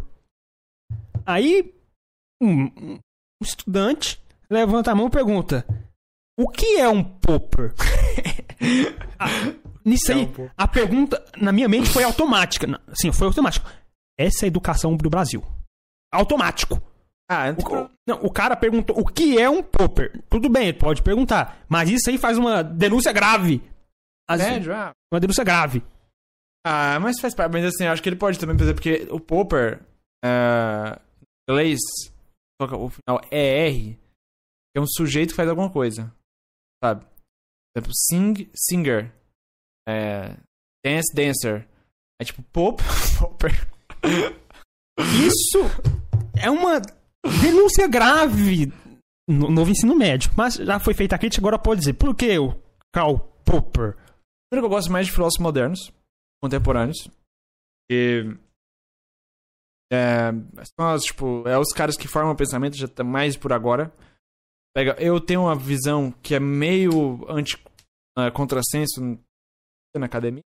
Que existe uma clara evolução das ideias, claríssima evolução das ideias, em que você tem maior probabilidade de você encontrar no filósofo ah, o pensamento correto, o pensamento e melhor ver a realidade nos anos que antigamente. E então já fica com os filósofos do século XX e século XX, século XXI tem o Peter que eu acompanho resto. E o Karl Popper pra mim ele é então fica nisso. Aí nos contemporâneos você tem o Karl Popper que ele fez ah, o a princípio da pós-solucionismo, da refutação, que pra mim é o maior avanço na enx- como enxergar assim. Teve outros grandes avanços depois dele, mas ele pra mim fez o maior avanço de todos em relação a isso. E, e é um, você compreender o princípio da reputação, como é que é esse aspecto, é uma ótima forma. Acho que ele faz. De Platão, o inimigo da sociedade aberta, livre, pessoas têm liberdade individual, sociedade. Não. Fala um livro que ele pega, tipo, a gente vive tá vivendo uma cidade aberta, cada vez mais aberta, né? E ele fala que tem seus inimigos. Os- aí ele vai pegar uns intelectuais que são inimigos da cidade aberta. Começando por Platão. Não sei se sabe, mas ele defende uma cidade extremamente autoritária. Que é a República de Platão. Sim. Tanto é que família não pode. Vai se relacionar pelo. Eles que decidem. Cargo que você vai ter, eles que decidem. Pô, mas... não, não vou quebrar o clima. de- Tá, pode falar, fala o comentário aí. Fala o comentário aí. Pelo menos assim, todo mundo vai ter namoradinha. Não sabe, né? Porque assim, é porque adaptando pro, pro pensamento de hoje, eles iam pegar só os que têm as melhores genéticas, genéticas dos Porque naquela época o Platão pensava de coisa, né, de genética, mas ia pensar agora. Porque a ideia realmente é, é foda-se liberdade individual e pensar total num aspecto sociedade ideal, porque a ideia da sociedade assim a gente vai agradar ela. E, e ele aponta isso. Há outros também. O Marx. Outros indivíduos inimigos da cidade aberta. Bem influente ele. Sinceramente, achei que seria outro. Não Popper. Achei que seria o- algum outro. Outro que eu gosto é o Richard Hare. Sei quem é Richard Hare. Não é famoso. Ele é muito específico, ele não é um filósofo de várias coisas. É um filósofo de tal tópico e só esse. E hoje é cada vez mais comum. Cada vez menos filósofos famosos. Gosto de falar pra, pra mídia, né? Academicamente é geralmente filósofo de tal área. E o Richard Hare é um filósofo da metaética, que é o que analisa por si o que é a ética. E ele fala o seguinte, que a metaética não tem valor de verdade. Não pode ser verdadeiro ou falso. Qualquer julgamento moral, ele não pode ser verdadeiro ou falso. E fala, por exemplo, matar errado, isso não é verdadeiro ou falso. Por exemplo, quando eu falo, por exemplo, que esse microfone tem essa luz LED azul, isso é verdadeiro ou falso? No caso é verdadeiro, mas falso. Falso, logicamente. É algo verdadeiro ou falso, ou seja, tem valor de verdade. Mas para ele, a moralidade ou a ética é algo que não tem valor de verdade. No sentido de não pode ser classificado como verdadeiro ou falso. Quando eu falo matar é errado, é uma, uma variação de dizer não mate. Quando você fala algo que é verdadeiro. Depois, tipo, abre a porta. Verdadeiro ou falso? Não, abre a porta não pode ser classificado nem como verdadeiro nem como falso. É imperativo. É um pedido, um comando, uma ordem, uma coisa do tipo. Quando fala que abrir a porta é certo, é a mesma coisa dizer que abre a porta. Então, para ele, ele analisa a moralidade como algo que não tem valor de verdade por conta disso. Automaticamente é algo subjetivo. Ou, acredita em Deus, moralidade é um imperativo de Deus. Você sabe que eu tenho algumas tretas com relação à moral, à ética. Não, mas é, eu tô falando, eu falei moralidade, ética, às vezes é porque não faz diferença a palavra que você vai usar. Ah, sim. Faz diferença. A questão de falar que tal certo coisa é certa ou errada. Entende? Esse aspecto não tem valor de verdade. Porque quando você fala, isso aqui é certo, é, é faça isso. É a mesma coisa, você tá dando um comando. Faça tal coisa. Quando você fala isso aqui é errado, não faça isso. Fala que roubar é errado é não roube. É um tipo específico de não roube. É tipo, não roube, não é para você, é para todas as pessoas. E, e, é isso, é um, um roube, não roube impessoal. É, porque a característica da moralidade é que ela é impessoal, é um comando ela vale para todas as pessoas.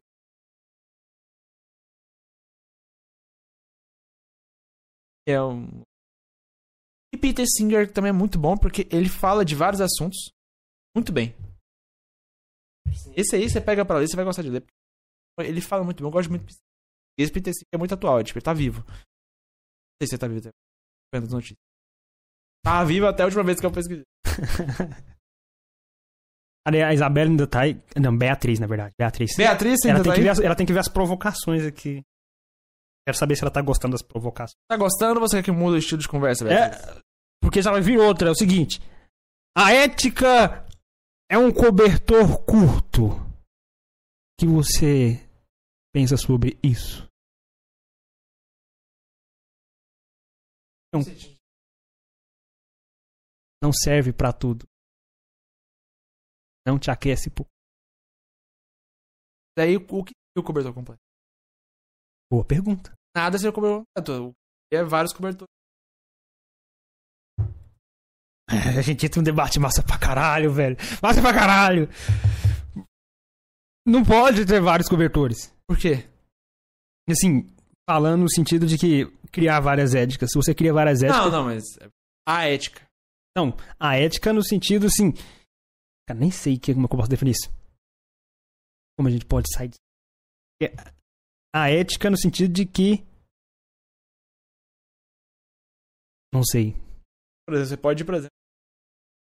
pode ter várias éticas, porque se ah, existe a ética profissional, a ética tal assunto, a ética tal coisa.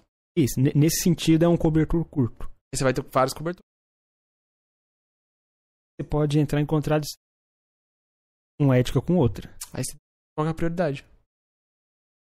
Volta a ser um. co- Não, se você define muito clara a prioridade, coisa, tipo, ah, ser a ética de um profissional pra mim é mais importante do que a ética. É, por exemplo. Ah. É, não, é um O exemplo. negócio aí foi. Cabo. É, mas é, é um exemplo. Porque, por exemplo, quando a, a mulher tá. Você é um, tá casada, a mulher precisa de você. Ela tá passando por um momento difícil. Ela precisa do seu marido pra suportar. E você fez o juramento do casamento e tal. Mas também tem a profissão, que também a empresa ou qualquer coisa, o projeto que você tá envolvido, que você tal, esse tipo de coisa, tá num momento importante. É tipo, vou abandonar meus caras e tal. É uma escolha de prioridades. Qual é a prioridade pra você?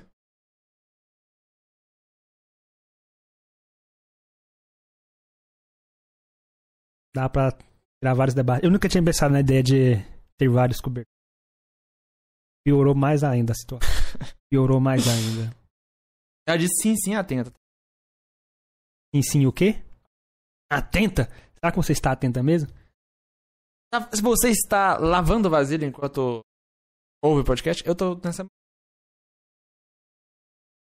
A nova moda. Tá tudo bem.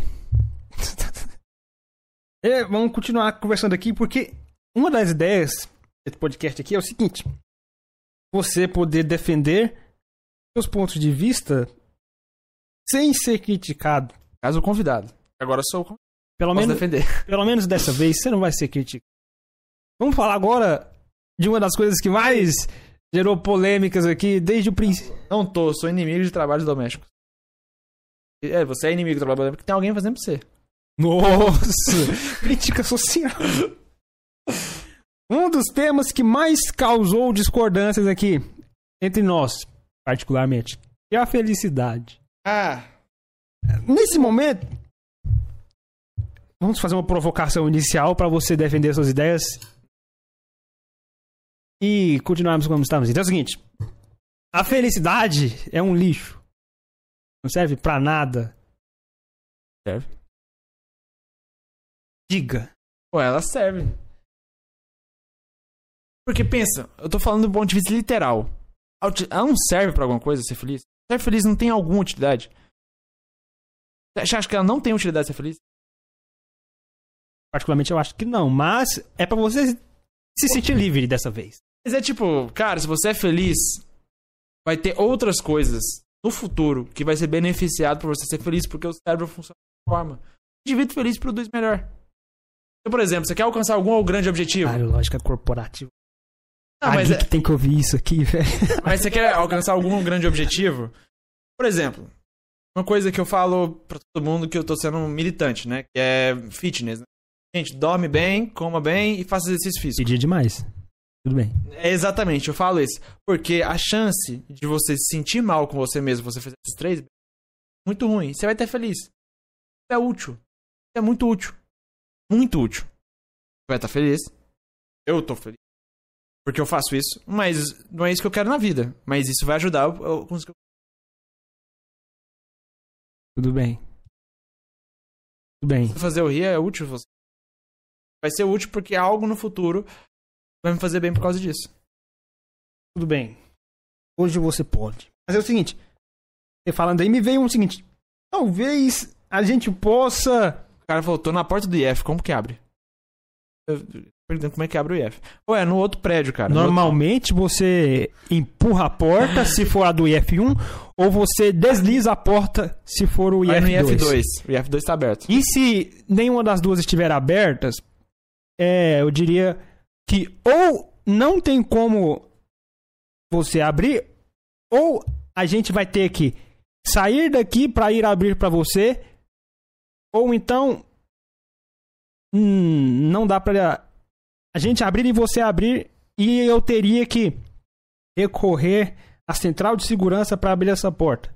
E aí a gente teria... Sim, geralmente essa porta aqui dá pra abrir de dentro. Então a gente volta pro caso de que a gente iria abrir pra você. Mas eu não estou muito afim de ir abrir a porta, não. Vê se consegue abrir aí. Dando um feedback aí em 10 segundos. É. Então- 10 segundos pra dar um feedback. É. Não esquece, a gente esquece. Então bora con- continuando então. Talvez a gente possa estar falando de felicidades diferentes. É o meu minha Não, mas dá um proposta, exemplo de felicidade aí. minha proposta de meio termo pra você. Não, não, fala o caso de felicidade que você tá falando. É esse, isso aqui que eu tô falando com felicidade. Um exemplo. Um exemplo de felicidade? Eu te falo que esse... Agora dá o exemplo de felicidade, vai dar o exemplo. Esse é o problema, velho. Eu não, não sei bem definir a felicidade. Não, não quero que você define. Eu quero que você dê um exemplo. Um exemplo. Exemplo, um momento.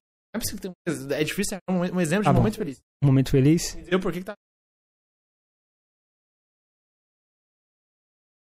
Eu dando aula. Vai- Você vai dizer que a sua aula é inútil?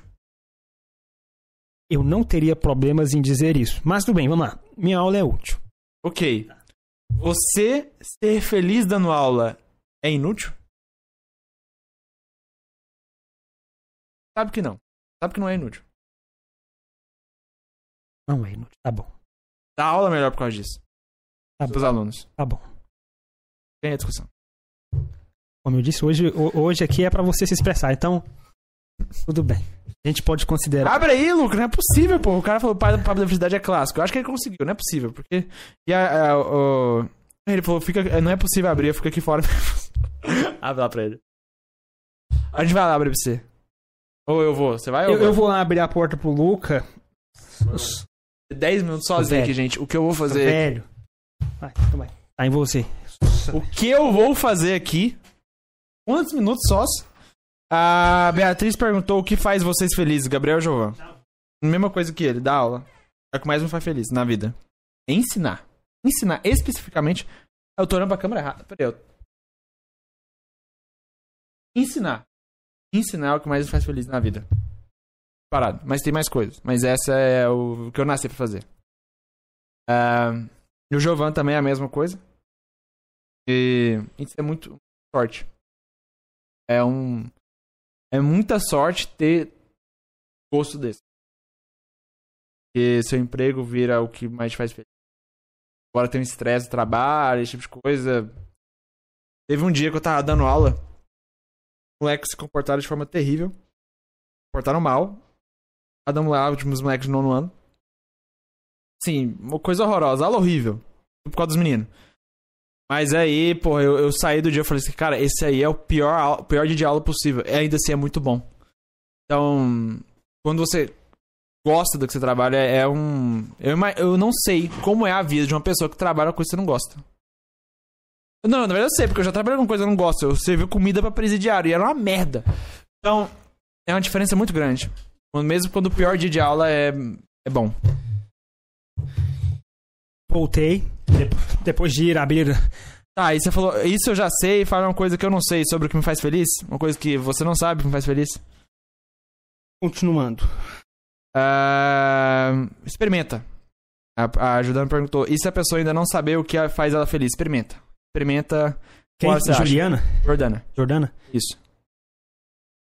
Não vou fazer nada. Mas. Obrigado, mano. Obrigado. Então, agora falou, isso eu já sei, fala uma coisa que eu não sei. Ah, mentira! Nossa senhora.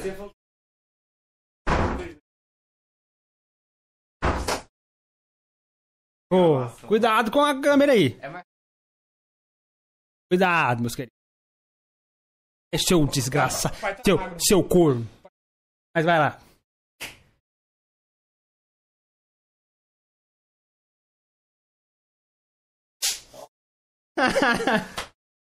Ah, Tá magro, Vem cá, tá vem cá.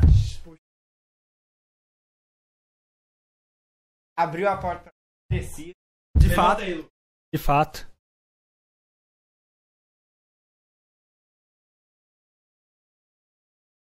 Não, não mexeu muito não. Batidinhas aí não são. Vai sentar. As batidinhas aí não são tão prejudiciais. E só tem. É, não tem.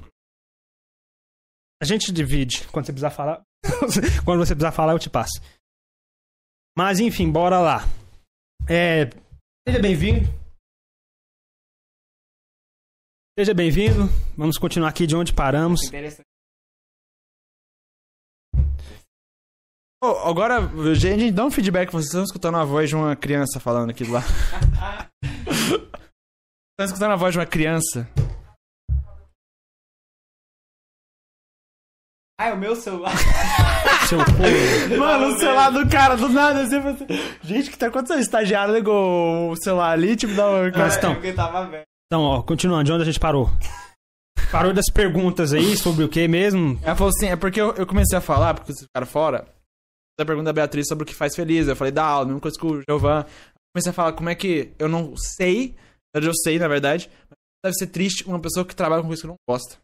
Porque eu lembro que eu tive, dei um dia de aula que foi horrível, e ainda assim foi bom. Então eu falei assim, cara, gosto do que eu faço. Aí a outra Jordana perguntou, e se a pessoa ainda não sabe o que faz ela feliz? Eu falei, experimenta. Posso que você deu. Boa, mas eu, eu vou responder de uma maneira que eu acho foda pra caralho. O Luca vai gostar também. Qual das perguntas? Ah, se você ainda não sabe. Ah, sim. Assim, é super válido você não saber o que te faz feliz. Super válido. Ninguém nasce sabendo que é, o faz feliz. Vendo? Porque é, foi punição É. minha. E quem fala, e quem fala que sabe mente. Eu, na- eu nasci já. Mentira. Isso é mentira. Eu vou recorrer ao profeta Zaratustra aqui.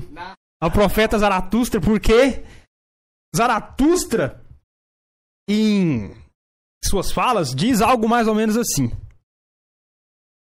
Leve o tempo que for para encontrar aquilo que te faz feliz. Leve o tempo que for para encontrar aquilo que te alegra. Mas quando você encontrar, não recue ante pretexto algum.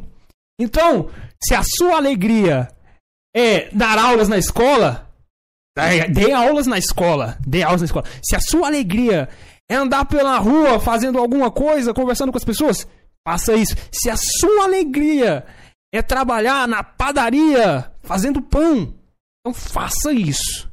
E não recue ante pretexto algum. Resumindo, é o que o Gabriel disse: teste, tente, tente, tente. Não gostou? Passa pra outro. Não Vida é gostou? longa. Se você cuidar da sua saúde, vai ver muito.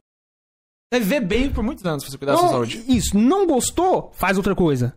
Até encontrar. Mas quando você encontrar, não recue. Porque aquele é seu lugar. E agora a gente vai pra lógica aristotélica de que cada um tem um lugar no universo. Por mais que. Por mais que. Assim, seja meio fantasioso, eu gosto disso. Eu imagino que seja bom acreditar nisso. Não, não tem nada a ver com religião essa parte, não. Não, mas eu não acho que tem a ver com religião, Stoja. É, é algo bom de acreditar, É, mas eu, acho gosto, que não é verdade. Eu gosto de acreditar que cada um tem uma função nesse universo. Até porque é legal. E se você para pra pensar, pô, eu sou muito alegre fazendo isso, não me alegro com nenhuma outra coisa. Estranho. Estranho. então, eu gosto disso. Então, tente. Quer dizer alguma coisa, Luca? Passa o microfone pra ele. Ó, responsabilidade, hein? Tô passando bastão pra você aí. Esse. Ah, Mais volta. você tem que chegar aqui pra delimitar um pouco o poder dele. Falou crescer. Uai, tá crescendo. Não, mas você tá, deixava um cabeludo pro outro cabeludo, pegava um cabeludo, aí aparecer, aí eu tava outro cabeludo, aí Vai crescer. orar, mano. Orar muito. É, é pra. É, é como uma analogia, pra eu chegar até você, sabe? Chegar no seu nível. É, o meu cabelo também tem que crescendo. entendeu? Eu deixo você. Sobre isso, vocês estão falando de felicidade. Você falou que tem que se gostar de fazer, né? Tava vendo provocações, eu acho que eu falei. Provocações! Do Abu Janra. Aí ele tava entrevistando um maestro brasileiro, João Carlos Martins. Pra se fazer um trabalho bem feito, sabe, de qualidade, que você goste, tem que ter a disciplina de um atleta, coração de um poeta. É que é mais ou menos É, vai disso. nessa. Porque se você fazer só por disciplina, fica aquela coisa chata, né? Não. É igual não. estudar pra prova. Sempre É, tem e não pode prova. faltar disciplina. Pode faltar. Sim, pra ser uma coisa de qualidade, tem que ter a disciplina. Coisa importante. E se tiver só o coração, aí. É, é, mas a questão, eu acho que coração. Mas é. É porque. É uma coisa que é. Quando você não tem. Eu sou uma das pessoas. Mais ou menos. Você aprender a ter. Mano. A disciplina de um atleta, atleta sem disciplina. Brabo demais. Continuando. Quer continuar de onde, meu querido? Sei. A gente pode ir pra vários debates aqui. Aristotélica. Começar. Mas eu só comentei a lógica aristotélica de que cada um tem um lugar no universo. Oh, Tem. É. ficou- É porque na concepção de Aristóteles é que existe um universo. Existe um telos, né? Dever ser natural. Como as coisas devem. Existe naturalmente como as coisas devem ser. Por isso, todo mundo lugar no universo, porque existe um. As coisas devem ser.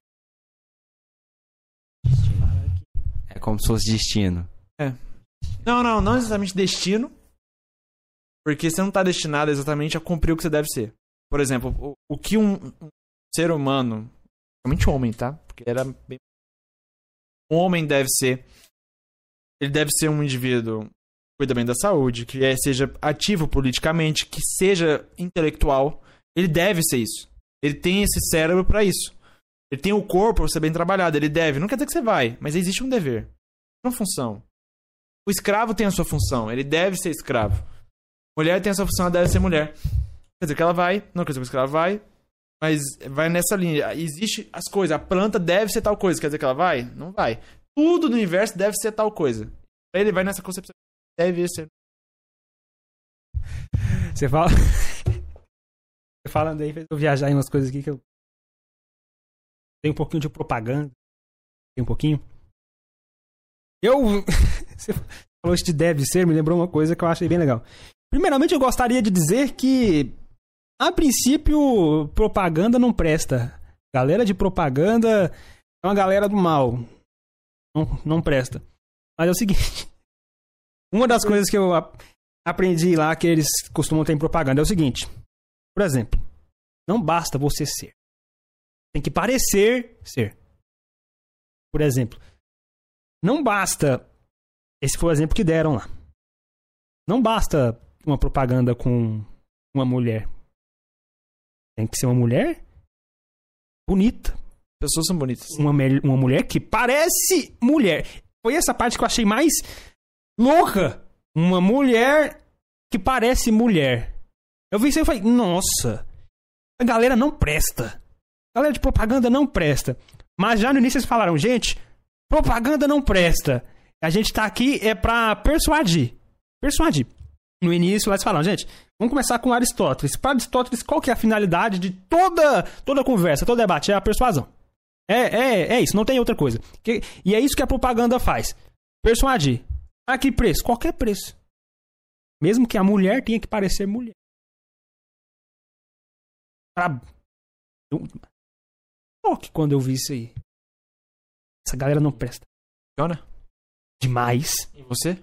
Em mim? Não. Como assim? Como, como, como assim? Funciona em você em relação a propagandas? Elas. Por algumas, certamente. É? Lembra a última vez que você foi persuadido com uma propaganda? Não diretamente.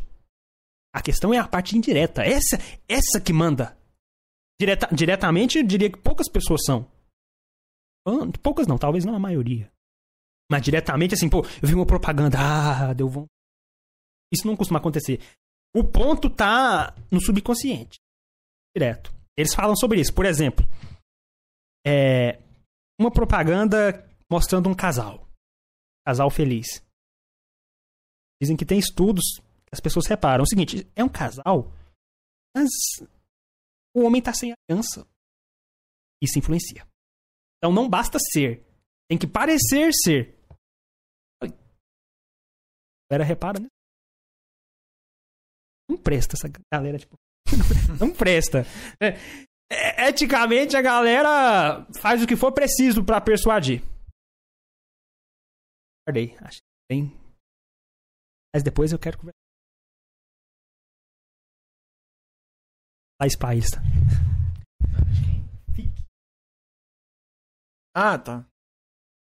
Quando a gente é, entrevistou um, uma das pessoas, o João, lembra? João Lucas.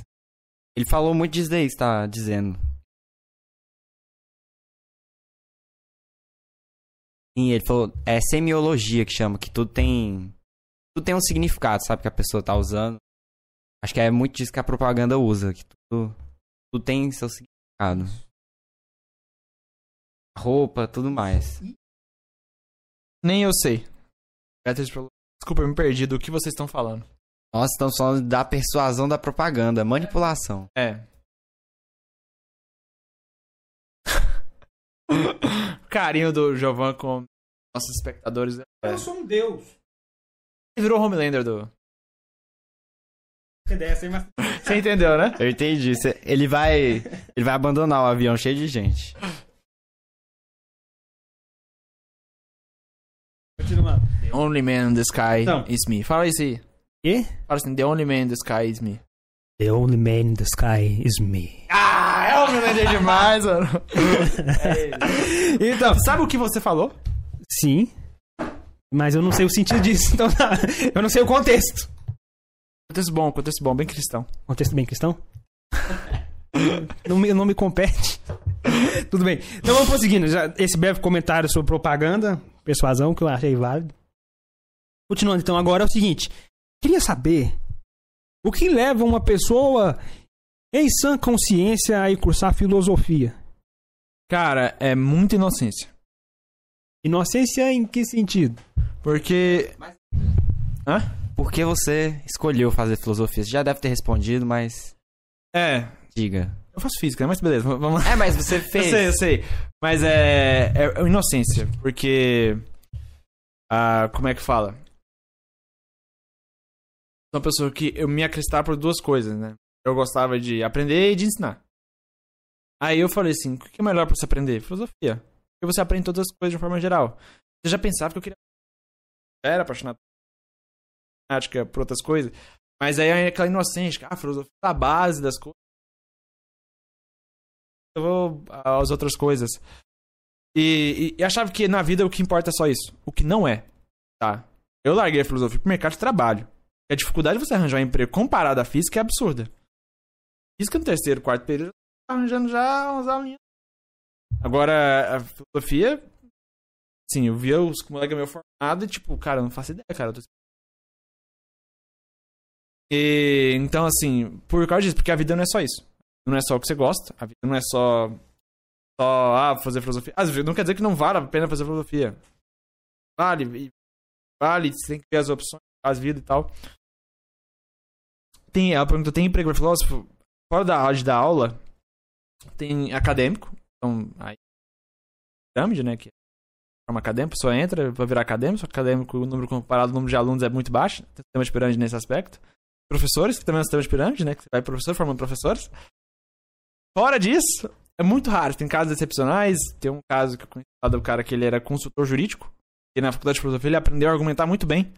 Então ele fazia textos de debate jurídico. Inclusive ele participou é, a ordem pública para o Passeio das Águas, porque criou o Passeio das Águas em cima de nascentes. Foi ele que escreveu. Pode falar. É um absurdo onde construíram o Passeio das Águas. É isso, é um absurdo. Não era pra construir lá, não era. Não era, é um absurdo. Não, não destruiu o Passeio das Águas, destruiu o local. O- aquele local não era pra construir lá. Mas Então, é isso que eu quis isso, das águas. mas mas Ah, é mas verdade. prossiga. Então, assim, é um caso excepcional. Ele trabalhava disso. Trabalhava porque ele perdeu, né? O Passeio das Águas tá aí. Dinhe di- dinheiro. O poder É. do dinheiro. Pois é. Você pode argumentar muito bem, mas não argumenta mais do que o dinheiro. Pois é, e. Eu acho também que você falou dos casos excepcionais, né?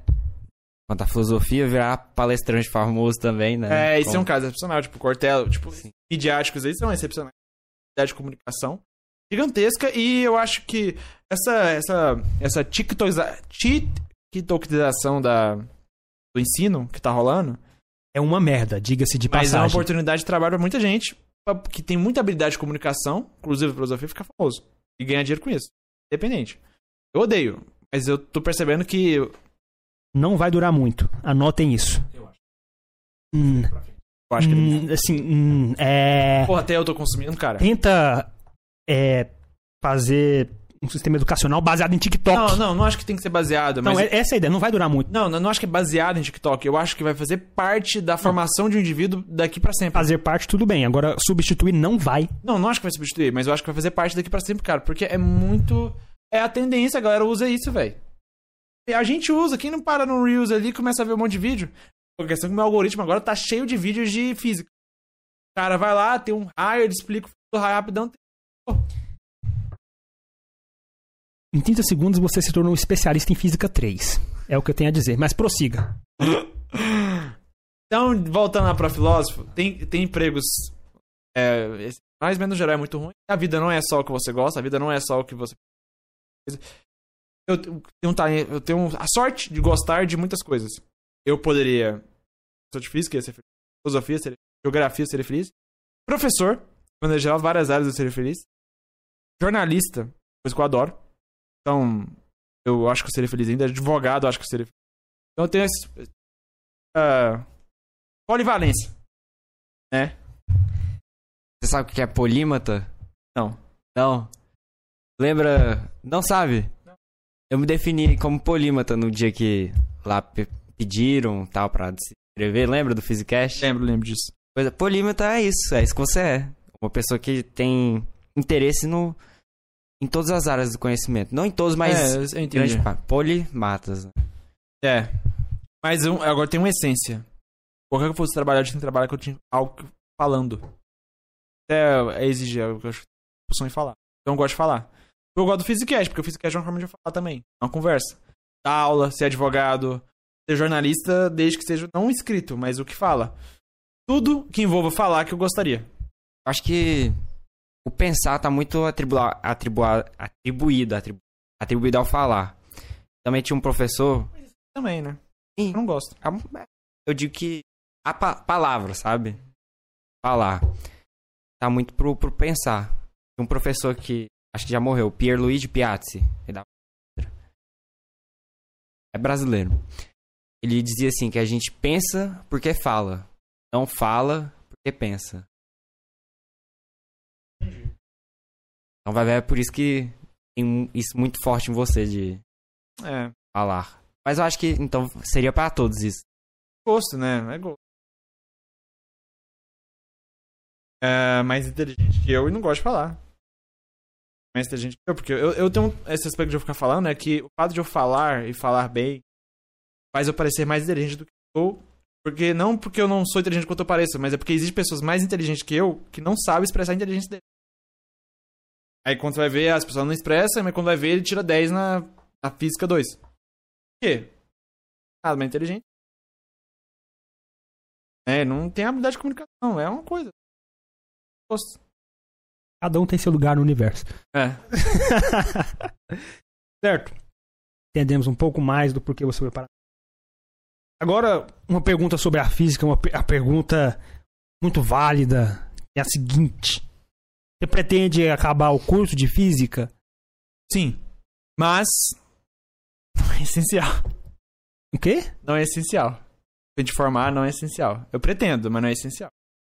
Isso significa que tem a possibilidade bem alta de você sair por qualquer motivo. Se eu. É porque eu já tive alguns, não um, mas vários professores que não se formaram. Estabeleceram a carreira no mercado Que é privado. um absurdo. Diga-se de passagem, eu acho isso um absurdo. Mas Ah, prossiga. Alguns bons professores, alguns ruins. O padrão não muda. A questão é que se eu, me, se eu sentir que eu tô seguro na minha carreira de professor no mercado privado, sem me formar, e eu nascer uma criança, lá pro. Se for pai, eu vou largar a faculdade, foda-se. Coisa do tipo, sabe assim, uns eventos, nem acho que nem precisa, pode ficar cheio. Ah, eu tenho que pegar alguma matéria, porque até agora eu não fiz geometria analítica. Idem. É, pois é. Até agora eu nem fiz geometria analítica, então. E aí, eu tenho que voltar naquela matéria do primeiro semestre? Eu vou, eu pretendo, mas é possível que não, se eu tiver garantido. Mas, por exemplo, eu quero dar aula em escola pública, aí eu preciso informar. Escola pública, eu quero, eu quero, eu nunca tive aula em escola pública. Quero vivenciar isso, eu quero ser o Fraco, sem talento, xoxo, capenga, manco, anêmico, rebaixado, fora da média. É por isso que você tem que estar aqui, cara. Não, você aqui ou não aqui, meu poder não muda. Isso já foi decretado. Mas eu gosto de você. Eu gosto de você. Eu gosto de você. É por isso que você tá vivo, respirando. Ah, enfim, Eu não me lembro. é, você, você, você, nu- você nunca estudou em escola pública? Dessa eu não, sa- dessa eu não sabia. Eu, escola particular, tipo, aquelas escolas normalzinhas, mãe pagava. Depois, fui bolsista no Preveste. Do sexto ao, ao, ao terceiro ano do ensino médio. Bolsista. Já que você escolheu fazer, você só fez filosofia e física. Ou Já fez mais algum? A filosofia em física. Primeiro filosofia e depois física. Três anos de filosofia. Muito bom, muito prazeroso. Então, mas. pergunto. O que é? A pergunta ela é muito boa. Porque ela é muito mais, é muito mais de responder do que que é a vida. Tem um padrão muito claro, mas a filosofia não tem um padrão. Porque não é tão fácil assim, porque você pega, por exemplo, na faculdade de filosofia a gente estuda aqui: ética, filosofia política, filosofia da arte, lógica, ontologia. Qual é a ligação dessas cinco áreas? Nada. Tipo assim, é, é muito difícil, sabe, assim. Aí você vai falar, filosofia é o, que, é o estudo da essência das coisas? É a arte de buscar a essência das coisas? Pode ser uma boa definição. Mas aí ela não, você não vai englobar e excluir as coisas que a gente não considera filosofia. Quer dizer, qualquer coisa é filosofia. Eu vou mais pra essa área, eu acho que filosofia é a arte, a técnica de buscar a essência das coisas. Por aí.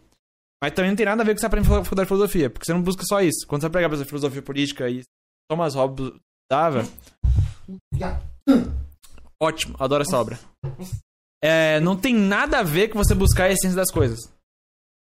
Ao mesmo tempo que uma certa outra coisa. Então, assim, é difícil. A real é que filosofia é o que a gente decide que é filosofia. Você acha que a etimologia da palavra filosofia explica o que é filosofia? Não, explica a história. Filologia geralmente explica a história. A história da palavra. Às vezes explica muita coisa, às vezes explica pouca coisa. Aí, O que explica é a origem, explica o que, que faz, né? Amigo da sabedoria, o amor, a- o conhecimento, que explica nesse aspecto. Mas é como eu falei. Diz, cara, é, é muito difícil alguém ser filósofo sem amar conhecimento. Porque é uma ligação muito, muito menos técnica, menos, vou repetir um padrão, muito menos isso, mais de devagar, esse tipo de coisa. E aí a questão de você ser apaixonado por isso ou não faz 100% diferença. Eu, eu desconheço alguém da filosofia que não é apaixonado por filosofia. Certo. E porque você escolheu física, eu pergunto: o que é a física agora? Então faça. Essa, essa é a faixa toda. A física é a ciência da realidade. A gente entra na. Você já sabe o que eu vou perguntar agora, né? Já sabe. Eu, não- na verdade, eu não vou perguntar, vai ficar o questionamento aqui, ó. O que é a realidade? Pô, Ah, mas é o que, o que, o que é o né? real? Mas pra mim, o que eu falo isso é a ciência da realidade é que pra mim tudo que é verdadeiro está dentro da física. Tudo. Tudo, todas as ciências, inclusive as humanas. De alguma forma, ela fala.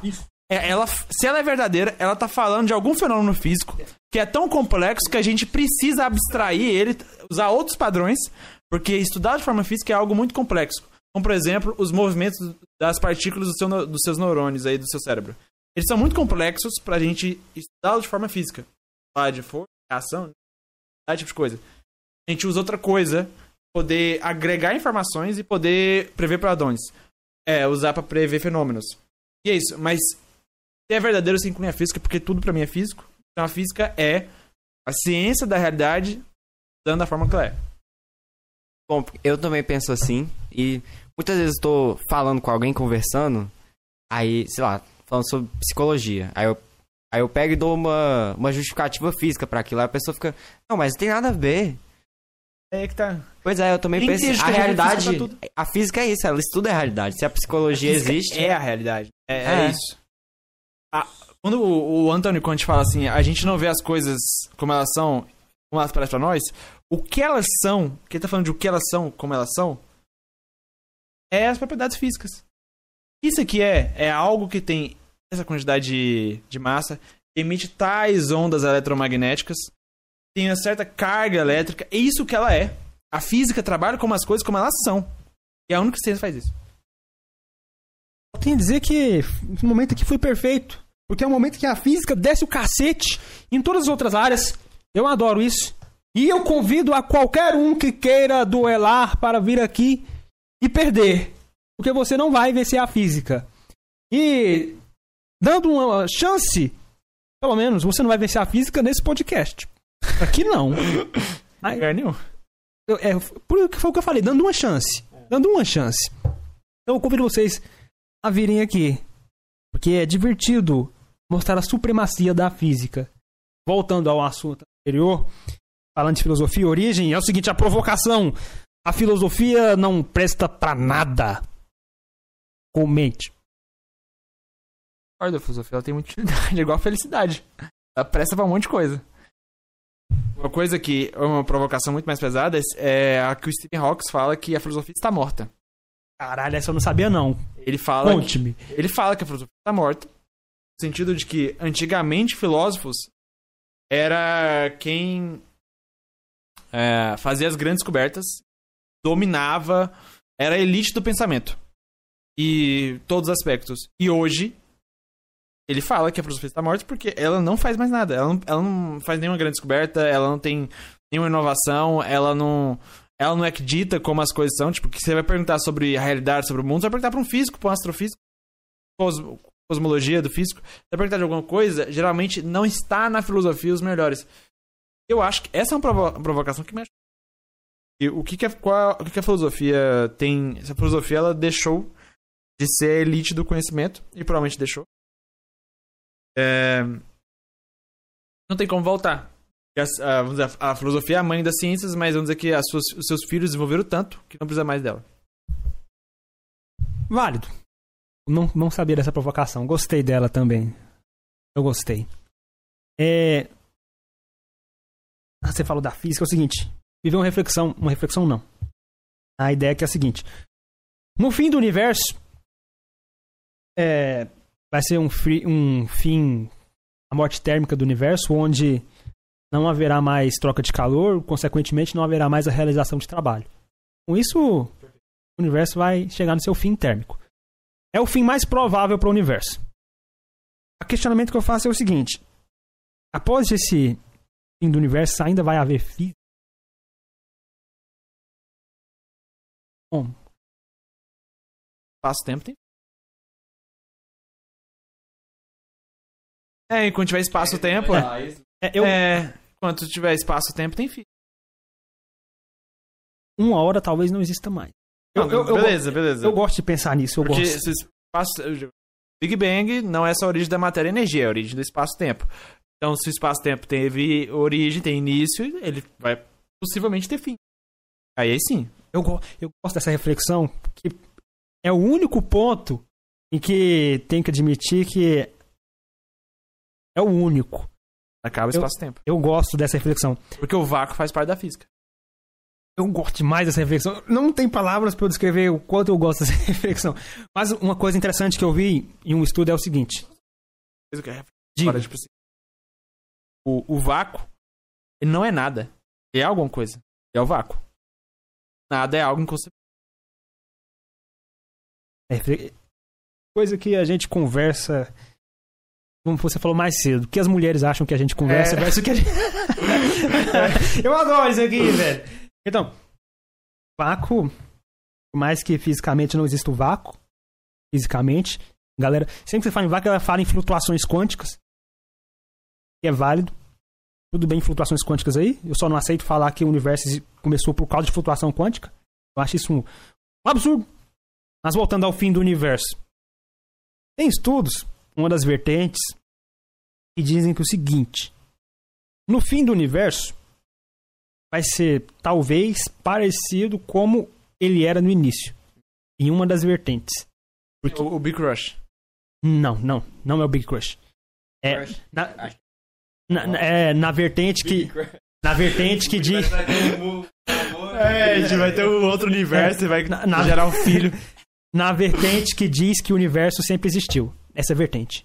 Porque existe. Não é improvável. É uma das vertentes. Ah, o Big Crunch, que Não, nessa vertente ele não precisa ir e voltar, não. É só assim: morte térmica do universo. Em algum momento, flutuações quânticas podem fazer com que ele. É uma das vertentes. Eu, ach... eu não conhecia essa. Eu achei bem viajado. Eu achei. É o seguinte: a ideia é. Pode surgir matéria do nada. Acho que se eu não me engano, isso é um. é um- Vocês estão malucos? É, tá, são as leis da química, as básicas leis de Não, Lavoisier. eu- Nada eu, se eu- cria. Eu, não sei, eu já vi em divulgação científica Um- daquelas de rápido. Ah. É, que, é que surge partículas de matéria no, no espaço do nada, só que surgem um negativo partícula. com positivo e anula o tempo todo. Antipartícula. né? Se abre a possibilidade. eu não me engano, é, é Mas isso não que vai ter explica. acabado, é. Ah, sim. Porque assim, enqu- enquanto tiver espaço-tempo, tem universo. Olha, eu diria que não. Acho que é, é, ener- ener- é a massa, a matéria é só a energia, né? Uma- uma- Então, é, então a matéria surgiu do nada, ela não surgiu do nada. Ela surgiu de uma. Eu diria que ela surgiu de uma energia, aí criou uma partícula, uma antipartícula. A, Não. a Beatriz falou: tomara que o universo acabe logo. Não antes de terminar a série Pra você a gente pode fazer ela acabar. Isso, ele é nosso espectador, mano. Boa, boa. Yasmin. Yasmin, não, Yasmin não. É Beatriz. Eu, Os nomes das mulheres aí. eu tô confu- hoje eu tô confundindo todos. Confundi com Isabela, Yasmin, co- confundi tudo. Mas enfim. No meu caso, eu posso confundir. Eu posso confundir à vontade. Ainda. Caralho, Luca. vo- Você vir aqui. Eu tava planejando. Contar uma fofoca pro Gabriel. Que só, que só ele poderia saber. Agora ele não vai poder saber Não, dessa- não. O público não poderia saber, né? O público não. É, Não, é uma fala. fofoca que eu ia te dar como cortesia. Não, mas em particular você fala depois, pô. Não, Óbvio. perdeu a graça. Não, ele não vai ouvir, pô. Mas, pô, agora, agora, você, agora você vai Eu- falar. eu- você não sai daqui vivo. Eu- Nossa senhora. Eu, Eu- adoro babado, cara. Não tem como. Eu ia, eu ia te contar um babado aqui bem legal, velho. Tipo assim, ó. É um plot twist. Ah, eu ter. Eu ia te contar um plot twist muito legal aqui, Você velho. vai, você, você vai contar o plot twist. Velho, é um plot twist. Mas é sobre você ou sobre outra pessoa? sobre mim. Ai, ai, agora. Eu ia te contar um plot twist massa para caralho. Agora o Luca tá aqui, estragou o Luca. Não pode saber esse plot twist aqui, velho. Mas, vamos prosseguindo. Vamos prosseguindo e continuando. Tá muito divertido aqui, velho. Eu tô me divertindo com as provocações. Muito divertido. A Beatriz falou... A Beatriz que pediu pra eu provocar. Ela pediu pra eu provocar. Ele tá ótimo. Tá ótimo. Mas assim, segundo ela, segundo ela, ela falou que o na verdade, ela falou sobre provocações, eu falei: "Como assim provocações? Eu não sei que tipo de provocações ela estava falando". Ela falou que gostava do Gabriel, isso aqui, Giovan, Giovan, isso. aqui. Eu falei: "Então defina o que você quer por provocações". Ela foi falar as provocações dela. É, é Ela- verdade. Você tá falando, quero saber. Fofoca pela metade quase mata a fofoqueira. A, a provocação dela E fofoca é que nem. é o Gabriel, árvore. é o Gabriel brigando. Gabriel brigando com as pessoas. Eu falei pra ela: "Não, isso não, isso Eu não é brigo com convidado. Eu brigo com você, mas. Vai, vai Ah, pergunta. então pergunta. Gabriel, tem uma. Eu acho que existe uma fofoca, um pensamento sobre você que você. Não sei, é polêmico, alguma coisa assim. O que, que você acha? Sou polêmico? Pode ser essa, essa fofoca aí. Eu sou polêmico? Polêmico, que você briga com os outros, que. Brigar com os outros. De, de ficar brigado, não. Eu sou.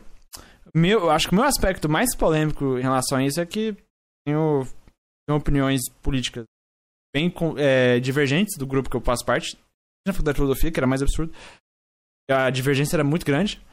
E eu nunca baixei a cabeça assim de ter medo de falar esse tipo de coisa, de ter medo de falar algo que as pessoas vão achar que é absurdo. Eu nunca tive. E isso gera. Gera não gera tanto problema assim, não. A faculdade de filosofia nunca teve. Ok. Você tá saindo. É. Pode-se fazer um comparativo pelo mesmo motivo que o Monark saiu Não, é, do Flow? é que você tava acompanhando no início, né? Responda. Não, não, não é. Não. Não, não é. Porque. Mas é porque no início eu fiquei falando, eu comecei a comentar, a criar a história de que, de que foi isso, sabe? Pro público. Aí depois eu desmenti, mas. Não. Tem nada a ver. Ok, continue. Parabéns, Luca, parabéns. Mas essa é uma boa. Mas. É. Mas eu, eu realmente acho que eu sou uma pessoa polêmica. E eu gostaria que as outras pessoas fossem mais também. O que me incomoda é a passividade das outras pessoas.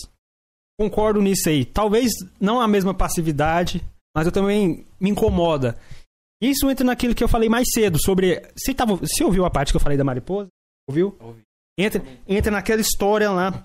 Eu vou retornar aqui agora. Agora que tá você, a gente pode comentar mais ainda, que é o seguinte. Existem pessoas que não fazem nada. Pessoas que. Você diz isso aí, eu, eu acho bem, bem pesado, mas é verdade. Existem pesso- pessoas indiferentes a tudo e alheias a tudo. Plantas móveis. Tipo isso.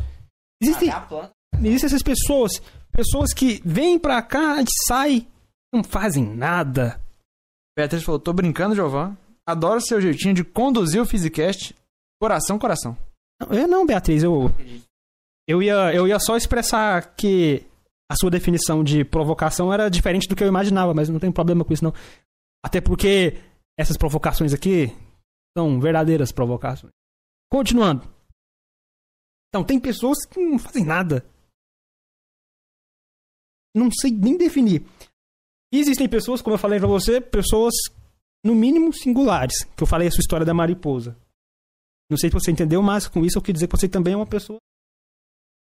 E o que eu quero dizer com isso? Aqui temos. Coloca a câmera de todo mundo agora. Pá. Temos três pessoas assim. Três. Cada uma com. Não, na verdade, pe- pessoas assim tendem a se gostar, se identificar. Menos. Mais ou menos. Às vezes tem... Na... Por isso tendem. Você, por exemplo, você começa. É, eu gosto de mais pessoas que nem eu. Então, você, come- você começa a sair um pouquinho pra cá, mas ainda tá dentro dos singulares. É, quando eu vi você com a mariposa, eu falei. Caralho, esse cara pegou uma mariposa. Falou isso aqui pra mim. Essa é a característica do... Ela tá se referindo ao aspecto de eu não, não deixar de ter medo de falar minhas opiniões dependendo da recepção que eu vou ter. E ela fala, essa é a característica do Gabriel que eu mais gostaria de ter um pouco. Porque simplesmente tenho muita vergonha pra falar algo que não importa o quanto eu queira. Quem? Beatriz falou. Salve, Beatriz. Obrigado, Beatriz. Be- Beatriz, Esse é um comentário adorável. Tá, isso que ela disse quanto à sua característica, é, eu diria que também é a minha também. Ai, meu irmão. Sim. E já, já me criticaram, sabe? Já falou assim, nossa, Lucas, você podia parar de ser assim, porque isso causa estranheza na pessoa, nas pessoas, sabe? Afasta elas, sei o quê. Pô, eu não, vou parar de ser... Eu não gosto da palavra polêmica, eu gosto mais da, do provocativo. Não vou parar de ser provocativo, sabe? E falar o que eu penso mesmo, assim como você faz. Isso causa é, mau gosto na outra pessoa, a pessoa se afasta, pra mim isso é bobeira, sabe? Seja Mas, é, reativo, sabe? Óbvio que tem, tem, tem limites. Sim, na, Isso eu eu, aprendi um pouco eu tarde tô falando na na boa sensatez, ser é, sim, na boa sensatez, eu aprendi um pouco. Eu acho que eu era mais novo. Ah, eu acho que eu tinha uma ideia de liberdade de expressão exagerada. Mas hoje em dia, tipo, você tem que saber ler a sala, saber quando o problema tá em você quanto tá na outra pessoa. Se ela te incomoda. Às vezes você fala alguma coisa que incomoda a outra pessoa, às vezes o problema tá em você, às vezes é o momento. Fala, caralho, velho, eu exagerei, o problema é meu, desculpa. Quando é a pessoa, cara, você não deveria ter esse sentimento com o que eu falo. O caso mais simples é política. Eu falar algo que você discorda, te incomodar, gerar um sentimento ruim em você, deveria ter ponta Acho que isso daí tem um nome, é maturidade, né? é. Não deveria. Então tem que saber ler. E assim. Porque do jeito que eu sou, de realmente. Ah, papá, é muito fácil errar. Aumenta muito mais a probabilidade de eu errar do que a maioria das pessoas. Se a pessoa é, tipo, caladinha fica na dela, qual a probabilidade dela errar com esse tipo de coisa? Então, o jeito que eu sou aumenta muito a chance de errar. Então tem que ficar policiando, cara. Você isso que não fiz, mal e tal. Porque. E não evitar. Em policiar e cada vez melhorar do tipo, porque às vezes eu erro. Eu falei algo que eu não deveria falar. Incrível. Então, vocês entenderam que existem tipos de pessoas. Como a gente até comentou uma, uma vez aqui no podcast, podcast nisso que a gente falou de Nietzsche, existem as pessoas ativas e reativas. Não exatamente pessoas, existem pessoas que são mais regidas por forças ativas e pessoas que são mais regidas por forças reativas. No caso aqui, temos três mais regidos por forças ativas. No geral, a maioria é regida por forças reativas Verdade. no geral. Então, isso é uma coisa incrível quando você pega essas pessoas, porque são pessoas. Pode ser, pode ser, pode, pode ser bom, pode ser ruim. Então, como o essa frase que o Luiz disse, Luiz disse uma vez, Luiz, não sei, Luiz descreve perfeitamente isso, ó. Pessoas, digamos assim, como nós, pessoas como nós, nossas lágrimas e nosso suor são o óleo para as engrenagens da máquina. Porque sem a gente a máquina para de funcionar. Falando figurativamente, mas isso é uma verdade. Imagina qualquer lugar que tenha todas as pessoas iguais, todos que pensam igual, um monte de reativo, todos fazem a mesma coisa, todos fazem seguem o padrão. Esse lugar é um lugar morto. Não tem vida nesse lugar. Concorda? Concorda? Vai ter alguma coisa legal nesse lugar? Vai ter alguma coisa Eu, eu não inovadora? acho que necessariamente o lugar é morto. Mas é provavelmente que é pelo lugar ser morto de ideias, de vida, de. Tendo sentido mais figurado, que as coisas são assim. Mas não quer dizer que seja morto. Pode ser que num estágio maior da evolução humana, as pessoas vão repetir o padrão igual, porque. Tá? E as pessoas não deixaram de ser vida. Porque se as pessoas vivem todos iguais, quer dizer que ambas, ninguém tá vivendo? Não é nesse sentido que eu falei. Falo, Eu sei, mas é. Bom, digamos, um lugar morto porque não, não tem alegria. Ah, sim. Não tem alegria nesse lugar. Não tem uma pessoa pra alegrar. Não tem uma pessoa que chega e fala bom dia pra todo mundo. Não tem. É um lugar morto. Você entra, não fala com ninguém, não faz nada, segue o protocolo e vai embora. Tem pessoas como a. Por isso que Luiz falou: nossas lágrimas e nosso suor. Por que nossas lágrimas e nosso suor? Quem sofre nesses lugares? A gente. Por que a gente? Quem tenta fazer as coisas? A gente. Então quem é impedido de fazer as coisas? A gente. Chora. Fica triste porque é impedido. E quem sua pra fazer as coisas? A gente. Porque quem quer fazer alguma coisa diferente? A gente. acrescentar uma coisa. Acrescente. Quem erra? Como assim quem erra? Tenta. Ah. A gente. Porque Ah. a gente tentou acertar. Brabo. Essa foi muito braba. Brabo demais. Você entendeu. Então, nesse sentido, a frase do Luiz, uma frase perfeita. Eu, eu amei essa frase. Amei. Citarei ela de novo aqui pra que anotem. Opa! Não, peraí. Curiosamente, é a característica mais fascinante do Gabriel. Que você tá se referindo à característica do. A Beatriz falando. Curiosamente, é a característica mais fascinante do Gabriel. Ela está se referindo à característica de eu ser polêmico, de ab- abrir a boca, esse tipo de coisa. Ela tá falando isso, obrigado pelo elogio. Também acho. Não acho que seja minha. Mas acho que, por pessoa, no ponto de vista dela, talvez seja. Então, é entenderam. Vocês entenderam, todos entenderam. Então, novamente, citar a frase aqui novamente, porque eu, eu adoro essa frase. É. Nossas lágrimas e nosso suor são o óleo das engrenagens da máquina. Nós fazemos a máquina sem funcionar. Quer dizer, nós fazemos a máquina funcionar. E é isso. Foi muito bravo. É, essa- Então, estamos aqui nós três. E me lembrei do, do João. João é um desses. Eu, perce, eu percebi isso quando a gente tava conversando no pátio da Letras lá. E eu vi ele viajar na árvore. Quando eu vi ele viajar na árvore, eu falei, é um dos nossos. Porque ninguém em sã consciência para pra viajar numa árvore. Ninguém. Repara isso também. Ele parou pra viajar na árvore e falei, ih, é dos nossos aí, já era. E eu confirmei isso aqui conversando com ele. Gente. Eu falei pra ele da viagem na árvore. E ele percebeu, concordou. E o legal é que eu observando ele viajar na árvore, eu comecei a viajar na árvore também. E viajando. Eu já viajo normalmente. Mas aí eu vi a viagem dele e comecei a viajar na viagem dele. Estudante. Estudante ativo. Estudante singular. É incrível. Pretende. Pre- pretende.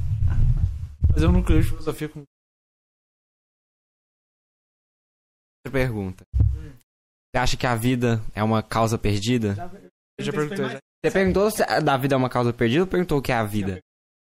Perguntou. E A resposta é foi sim ou não. não? Não. Ok. Você acha que fazer o que você quiser da vida é se vingar dela?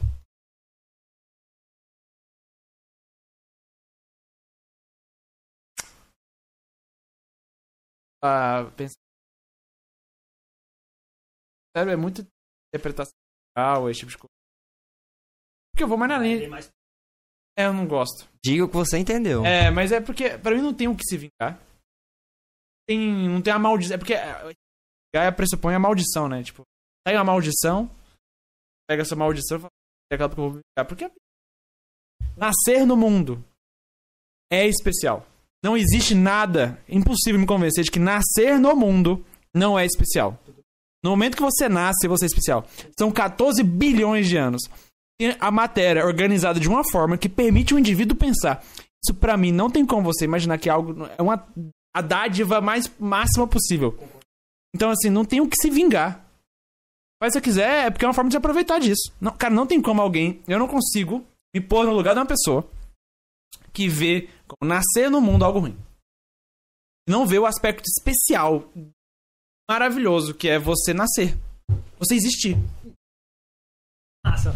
Você falou, eu, eu concordo plenamente com o que você disse, que é especial, mas, curiosamente, eu ia perguntar em sequência aqui, pra você comentar sobre uma frase, e você falou uma coisa que deu a deixa perfeita, certo? Nascer é especial. Mas é o seguinte, o filósofo Jean-Paul Sartre disse, é, você está eternamente condenado a ser livre. Como você é, compreende o que ele disse? Gostaria de compreender melhor se eu estudasse o que. Eu vou, dizer o que, eu vou dizer o que ele quis dizer. Não, favor, ele quis dizer que. Sabe aquela história de que a vida só depende de você? Por mais que, vamos assim, não depende só de você, mas você tem suas escolhas. Você vai viver sua vida. Ninguém vai viver sua vida por você. Você está condenado a viver sua vida por isso. Por isso você é livre. Você tem essa condenação. Eu acho que o que esse filósofo quis dizer é que você tá conde- condenado a, a fazer as escolhas sobre tudo. Você não, não tem o destino, como acho que os antigos filósofos pensavam, né? Então eu acho que é por isso que ele diz que você tá condenado a ser livre. Você tá condenado a ter escolhas. Não tem destino. O destino é algo mais, mais fácil, né? Não, mas eu. É, assim, condenado a fazer escolhas. Eu não. Dependendo do contexto, talvez eu possa. Não, nesse contexto, falar você é livre, é cabível. Mas em certos contextos, é outra coisa. Adaptar o contexto da semântica da expressão. Pega um escravo, você aperta as correntes, é, tira ele do dono lá e fala assim, você é livre. Ela virou livre depois você libertou ele. Que é outro, for... é outro significado da expressão livre. Nesse concordo, assim. Eu quero dizer Então, você tem esses dois aspectos. A vida realmente é incrível, maravilhosa. Mas você. nesse, nesse sentido, sim. Mas. Mas ao mesmo tempo que, usando outro sentido, a palavra liberdade, entrega a sua liberdade de forma muito fácil. Nesse sentido mesmo. Talvez chegamos aqui em, em alguma. Então, realmente é maravilhosa. Mas ninguém vai viver a vida por você. Esse é o Torna ponto. mais especial. Muitas vezes a gente deseja que não tivesse tanta responsabilidade. Essa, essa, é, essa, é, essa é a verdade.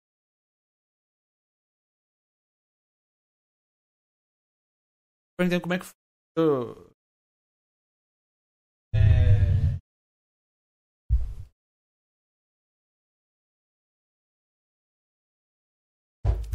Gabriel, Hum, parar pra mexer no celular no meio do Physicast. essencial. Você acha que isso é o que? Uma falta de respeito, de Não, consideração? não tem estagiário pra resolver isso pra gente? Não tem alguém pra ler os comentários pra gente? Se tivesse, né? Ok. Se tivesse, se tivesse o. Porque não tem como, a gente tem que improvisar, né? Tipo, É É, reativos. você sabe, gente, eu não mexo no celular quando eu mexi nesse. Lá não é porque eu maldade, não. É porque aqui tá o- os comentários aqui. Não precisa justificar isso. É, pois é, isso é uma justificativa justa. Tipo, É. eu não tô mexendo no celular, tipo, olha só, não disse aí o gol do Flamengo. Não, é que Não. os comentários Não, estão aqui. Isso aí você não precisa justificar. Atualmente não precisa. Tá, tudo bem. A gente já entende muito bem isso por. Não, não, não, não vou. Não... vou. Vamos. Eu tô adorando as perguntas dele. Então, então faça. Ok. Quando você. Lá, no começo, quando tava falando de vida, de felicidade, não no começo, mas agora quando você tava falando de felicidade, sabe? Aí você atribui muito a palavra vida, sabe? Isso aqui é a minha vida, isso aqui vai fazer feliz. Acho que o trabalho. Então você atribui muito vida ao trabalho? A vida é felicidade. Felicidade é o trabalho. Porque o trabalho não é característica do capitalismo. É algo prova possível do capitalismo acabar com o trabalho. As pessoas não precisam trabalhar por causa das máquinas. Mas a maioria das pessoas acho que vai deixar. A TikTok. Pirâmide. Vai, vai, vai. cozinha gourmet, esse tipo de coisa. Eu, pessoalmente, em mim, eu, pra mim existe um aspecto. é, minha vida, toda a minha biografia é só feliz por causa do meu trabalho. Tem algum filósofo que diz, né, que alguma coisa trabalho fica. o trabalho dignifica? Acho que é. Tá escrito no mural do Auschwitz no, no campo de concentração nazista.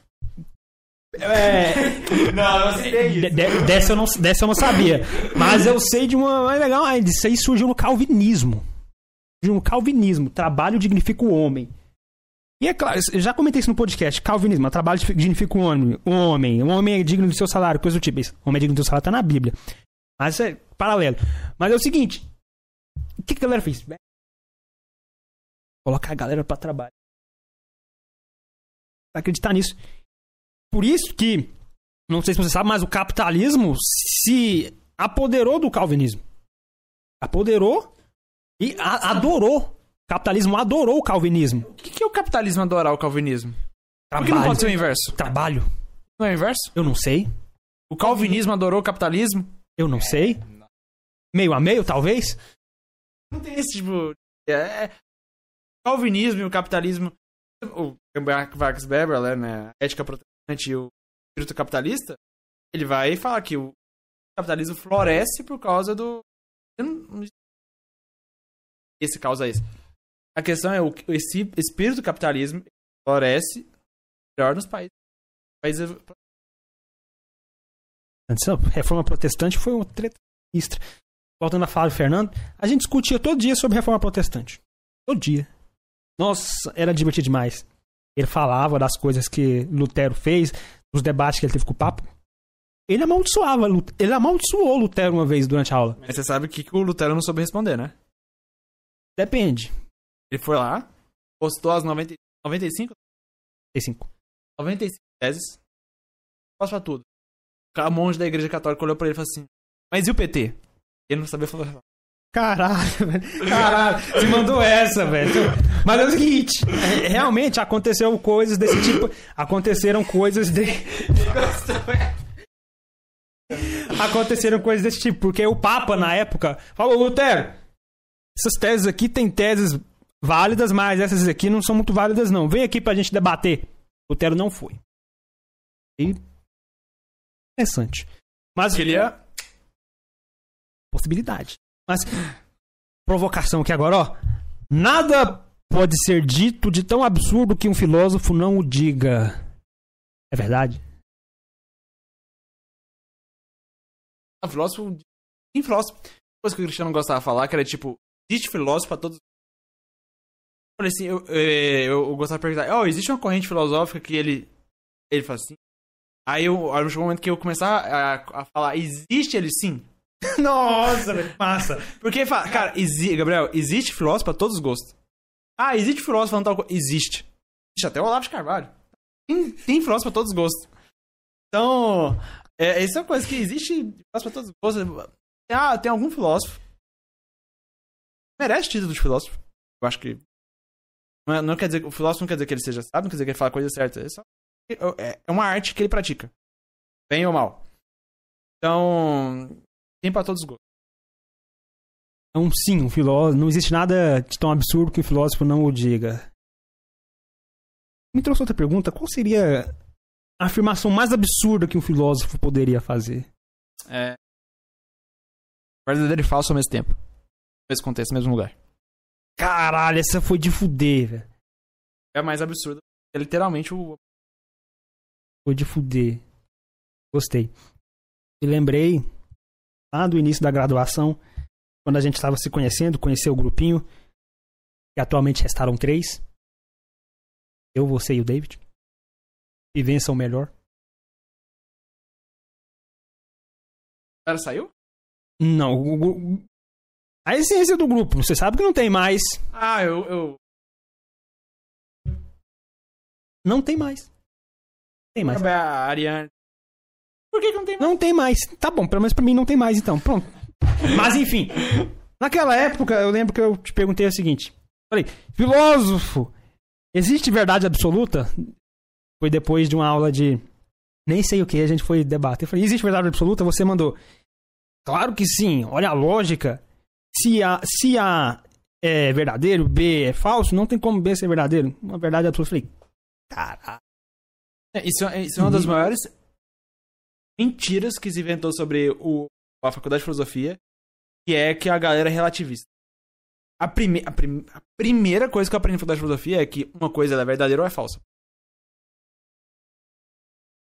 Isso pode ser generalizado pra tudo? Só- Caralho, mudou a face Só totalmente. alegações. tipo, moralidade. Tipo, abre a porta, verdadeiro ou falso? É, não é verdadeiro ou falso, mas tipo, uma declaração sobre a realidade, ou ela é verdadeira ou é falsa. Diga. Você acha que o relativismo ele é, é perigoso? Sim, mas não quer dizer que tem. Vamos discutir. Se é uma ideia ruim, ela vai acabar. É boa. Se é uma ideia ruim, ela vai ficar marginal. Marginalizada. E se é uma ideia boa, ela vai florescer. Voltando sobre a, a vida e o trabalho. Acha que, eu acho que também, por estar tá definido a vida e o trabalho tão juntos, eu diria que o trabalho é uma coisa. É uma coisa social da sociedade, sabe? Então, você acha que tem vida no meio não social? Por exemplo, acho que teve um filósofo, até o João Wittgenstein, alguma já. Ele, ele se retirou, não foi? Acho que ele, ele se. É, ele foi viver no meio natural, eu acho. E, e aprender as coisas. Acho que foi lá que ele fez a filosofia.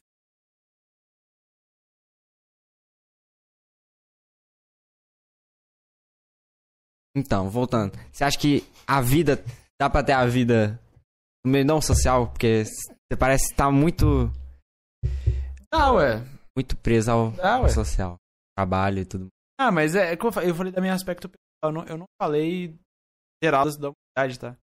Por exemplo, quando. Na realidade, que eu acho que é algo que eu vou ver.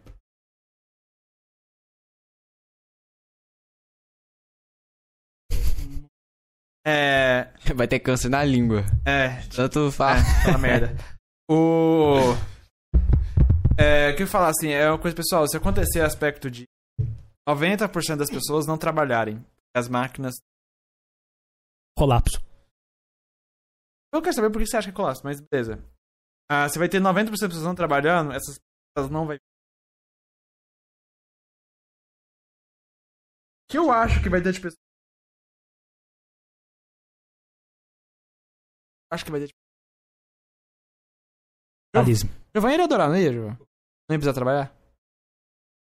Eu, eu não precisaria trabalhar ou eu não poderia. Não, mas se você reúne algumas galera que quer fazer coisa, tipo, quer discutir, é tipo, fazer isso aqui? É bom pra caralho. Pois é, Passar poderia- a você po- é, eternidade. você poderia passar sete dias de semana fazendo isso. Mas imagine assim, eu não posso dar aula, me proibiram de dar aula. Que na verdade é o. Não é pro- não poder dar aula, é você não conseguir aluno, né? Não consegui dar. É, ué, porque tem que se dar aula tem que ter alguém interessado em aprender você, porque não tem. Não vai existir mais educação? Pode ter educação básica, Colapso, colapso. mas é que tá, é que ah, as IAs elas vão oferecer um serviço melhor que você. É um mundo na qual, inclusive, o, o serviço de professor, a maioria dele é tá tudo maquinário. Tudo bem, mas nesse cenário. Tá, mas aí, aí você. Aí você teria que fazer uma coisa por hobby. Basicamente, teria que fazer tudo por hobby. O cara quer dar aula, quer dar aula por hobby. Eu quero ensinar sobre o giovanismo cultural. Aí você acha aluno. Ainda vale, como você disse, eu me divertiria fazendo isso aqui, pegaria o violão e me divertiria. Você adoraria uma realidade dessa? Faria esse negócio. Eu odia- odiaria. Eu acharia que, tipo, pela forma que eu fui fabricado, pela, pelo quem eu sou, essa realidade não é compatível comigo. Ou eu faço parte dessa elite que trabalha, ou a vida não faz sentido pra mim. Mas eu entendo que é pessoal. É pessoal. E uma pessoa pode viver na, flo- ah, sozinho, isolado, mas essa pessoa não tá sempre sendo isolada Tá porque, fudido. porque ela é isolada. Tá Se fudido. ela produziu os livros que mudou o pensamento da humanidade, isolada. Não é que ela não fez sozinho, é que ela fez algo para a sociedade. Ainda assim, a existência dela não se limita ao, que passa- ao, ao tempo que ela passou sozinha. A existência dela envolve tudo a influência que o pensamento dele. Então, a existência dele tá muito além do o, o- sozinho. Então, mas uma pessoa ela fica sozinha, ela vai curtir o pôr do sol, esse tipo de coisa. Tem gente que gosta de você viver e, e tá de boa. Desconfie de qualquer pessoa que não admire o pôr do sol. Desconfie. Enfim, Ah, a, a- a Ana perguntou, Gabriel, conta a história dessa blusa aí, aproveitar seu último dia pra te, pra te expor. A história dessa blusa, antes que a bateria do meu celular acabe... Tem cara. em algum lugar eu te entrego o meu. É, é, esse aqui é uma blusa de casal dela, porque ela é minha ex. Eu comprei pra ela, porque eu era libertário, e comprei pra ela, nós dois tínhamos essa... Ela também tem. 2000 e... É isso. E ela fica legal, porque... Essa essa é uma das blusas mais apertadas que eu tenho. Eu já vou, já vou te entregar o celular. Tá? Então pergunte. Até que. Acho que. Até que ponto a máquina pode substituir o homem? Eu não faço ideia. Mas pelo que os especialistas estão falando, é qualquer ponto. Menos a de viver. E é isso que causaria, talvez, a depressão em muitas pessoas. Não, é, é porque algumas pessoas, inclui eu, eu sou de pessoa que eu acho que elas, elas existem e a vida só faz sentido pra ela num- numa perspectiva de uma missão. Tem uma missão a cumprir e eu vou cumprir essa missão.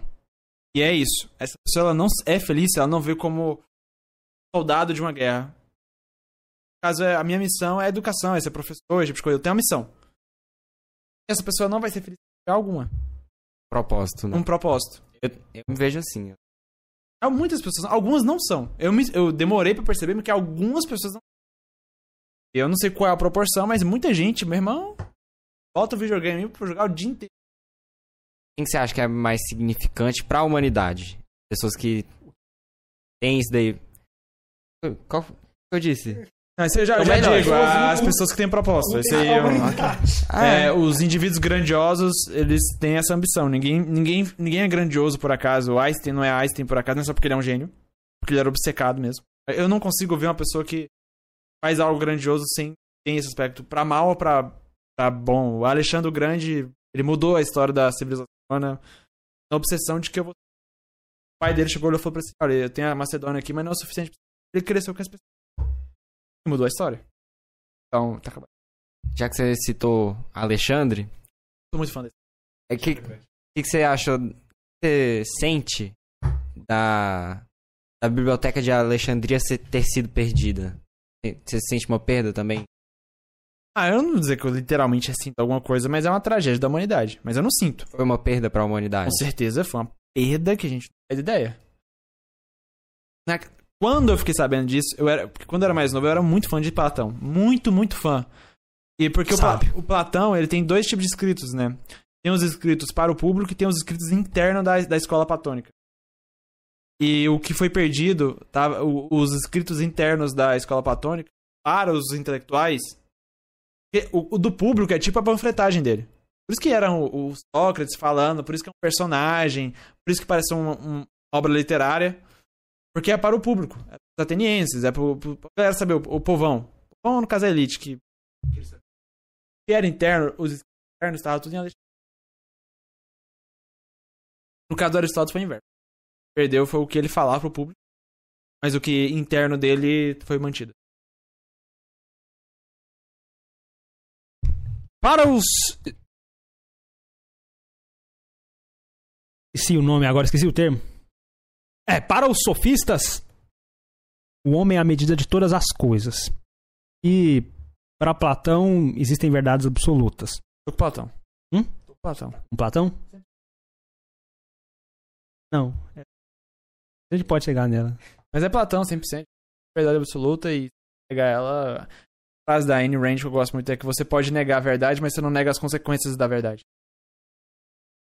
Uma hora ela chega. Então não tem como. O homem não é a medida das coisas. O homem tem que se adaptar à realidade.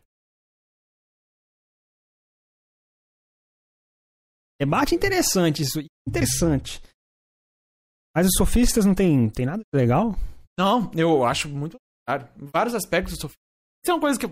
Ótimo ponto. Vamos defender os sofistas aqui. Porque eles foram completamente demonizados. Você vai se defender, se defenda. É tipo isso aí. Não, eles foram completamente demonizados, mas primeiro, eles eram o eles eram menos elitistas. Porque Sócrates, Platão, esse tipo de coisa, é tudo fechadinho aqui, ó. Em- os caras atravessaram, porque e fe- focado em Atenas. O cara falou: "Não, vamos sair, vamos propagar". Quantidade de pessoas que nunca tinham filosofado na vida e começou a filosofar por causa do de, de sofistas. É porque eles tinham as ideias erradas? Porra, mas ideias erradas todo mundo tem. Todos os pensadores têm ideias erradas. E, e- e- é- são professores.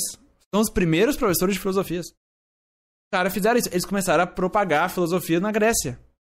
Só na Grécia porque era o único que falava a mesma língua. Mas é isso, a galera começou a propagar o conhecimento. Ah, tinha ideia errada do relativismo.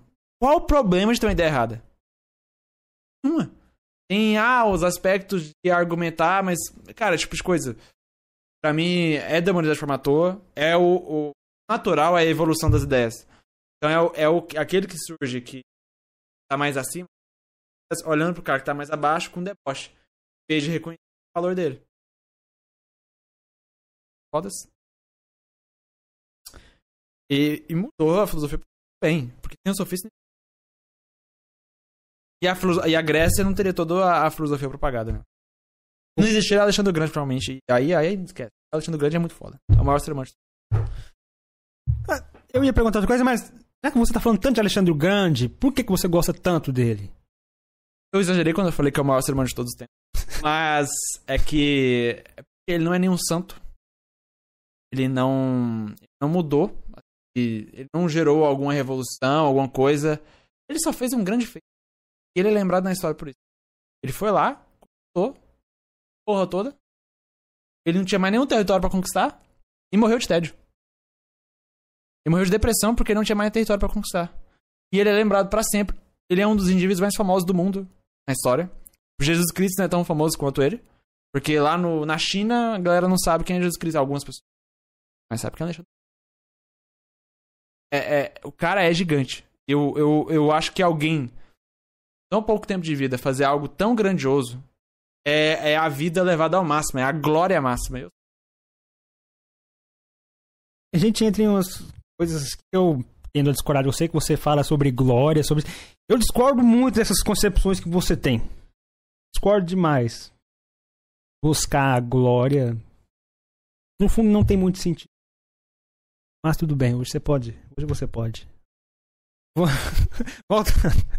Qual é a escola filosófica que você mais curte?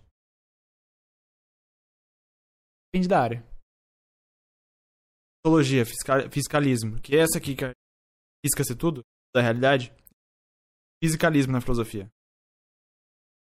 É, na verdade, é fiscalismo é a forma que os fiscalistas titulam. Como isso é muito mal visto na filosofia, eles têm que ter alguma coisa além da física. Tacos. Eles chamam de reducionismo. O estudo da física. Então é, é- é assim que eles era chamado, né, de reducionismo. Então é, não, é isso. Nominalismo também. Pra... Mas na política o liberalismo, na ética o Ah, não tem uma corrente nomeada, porque eu não sou utilitário. Quero maximizar a felicidade. É um consequência. É... Mas tem nós. É, é área. Porque a área que eu mais gosto é. Filosófica. O que mais fez mal para o mundo? A religião, a filosofia ou a ciência?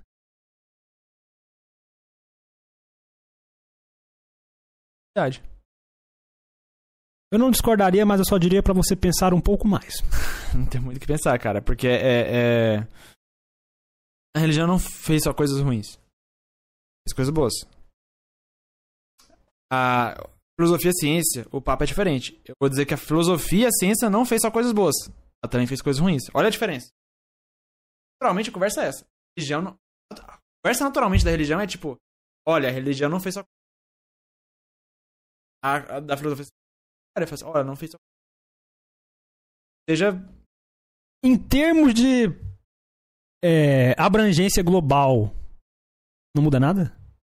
Assim. A abrangência global do que a ciência fez de mal, do que a filosofia fez de mal e do que a religião fez de mal. Também não. Não. Qual? Tipo assim, a religião é global. Não tem uma religião global, mas existe religião no globo todo. E ela tá lá fazendo mal à humanidade todo. As outras não? Ciência é bem do que mal. Gosto dessa discussão. Eu tendo a igualar os três. Eu, te- eu tendo a igualar os três. Mas é natural pra mim fazer isso. Eu que eu vejo muito mais. Vejo religião como um delírio. Uma fantasia que as pessoas precisam acreditar. E eu, eu não acho que a religião tem que acabar. Sim, no ponto de vista, tipo, vamos acabar com a religião. Eu acho que a religião é uma consequência de não conseguir cara dela. Estamos sozinhos. Três? Possibilidade.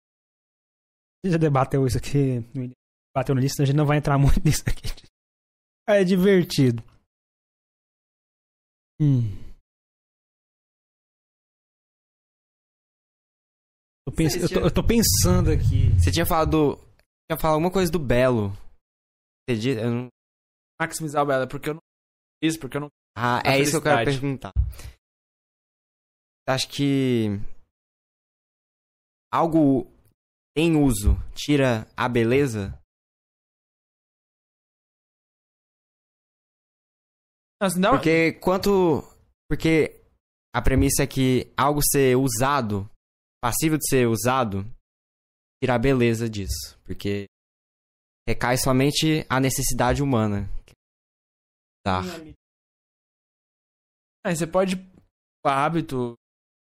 O belo você não, você não usa. Sabe? Eu sei, mas eu acho que anula. Ela. Melhor, maximizar a beleza. É tirar, é ir tirando a utilidade da coisa. Tinha oposição assim. Elas. Muitas coisas úteis são. É, o conhecimento é o maior. Pra mim, é o maior. mais bela que existe. Fato de a gente conseguir compreender a realidade é uma coisa mais bela que tem. Extremamente útil. Tira a beleza do conhecimento. O fato dele ser útil, se ele fosse inútil, seria mais belo? Acho de jeito nenhum. O conhecimento da física seria inútil. Se não conseguir usar nada do conhecimento.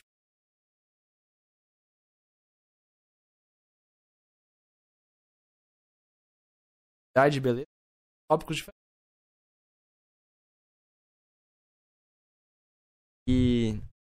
Você acha que a vida é o universo se contemplando? A vida entre nós, seres inteligentes, é o universo acordado olhando pra cima. Eu falo mais, o universo não tem sentido. Olha só, a gente que. a- por isso que eu perguntei se. é, fazer o que, se- o que você quiser da vida é se vingar dela. A vida. O universo, a, a existência não tem sentido. Então, fazer o que você quiser é dar sentido ao que você quiser fazer o que você quiser da vida, sabe? Se vingar disso. Você falou, ah, você tá se vingando de algo malevolente. É se vingar disso, que não tem sentido. Eu Entendeu? não vejo como. Ah, cara. Tá, é, tipo, não tem sentido. Tá dando sentido. Qual é a vingança? A vingança é que vai ver. Cara, a É vingança. aquela dor de não eu ter destino. O termo vingança é muito a expressão de uma melancolia. Nossa, ela tem uma vida sofrida, ela tá, ela tá expressando alguma Você tem que se vingar. Ela tá expressando uma melancolia que eu não tenho. Eu não consigo ver isso, porque eu não tenho essa melancolia. Quer dizer algo, diga. Todo ser humano é triste. Concordo? É verdade. Eu não sou triste por causa da vida. A vida em si, a vida. Eu tenho tristezas. Causadas pela vida. Felicidades também. Você entrou num ponto que eu, que eu defendo. Porque existem pessoas que dizem que a vida é dor e sofrimento. Aliás, você concorda com isso? Mas só dor e sofrimento. Parabéns. Me entendeu? Concordância absoluta. Sem, sem mais comentários. A vida não é só dor e sofrimento. É porque se, se fosse, aí sim não teria a mínima razão pra você viver. Não teria. Problema. Certeza. Às vezes, vai. Por isso que faz sentido. Às vezes a eutanásia. Morte. Melhor do que continuar. Porque você vai estar no estágio que você só vai ter sofrimento, dor, até morrer. Melhor se morrer antes. Beleza?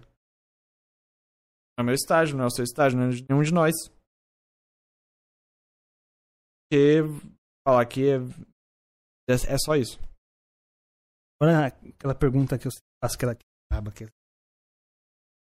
O que faz a vida valer a pena? Seu trabalho. Desgraçado. Ele vai velho. é felicidade, não tem como. É o que faz a vida valer a pena no sentido de, de a gente ficar confortável com isso é felicidade. É o que faz a vida valer a pena é a felicidade. Dá valor à vida é a beleza. Qual a diferença? É que a felicidade é básica, é o básico pra fazer a vida valer a pena. E a beleza é algo que está além disso. É além do básico. Além do básico. Do básico. A gente consegue sair do básico com frequência?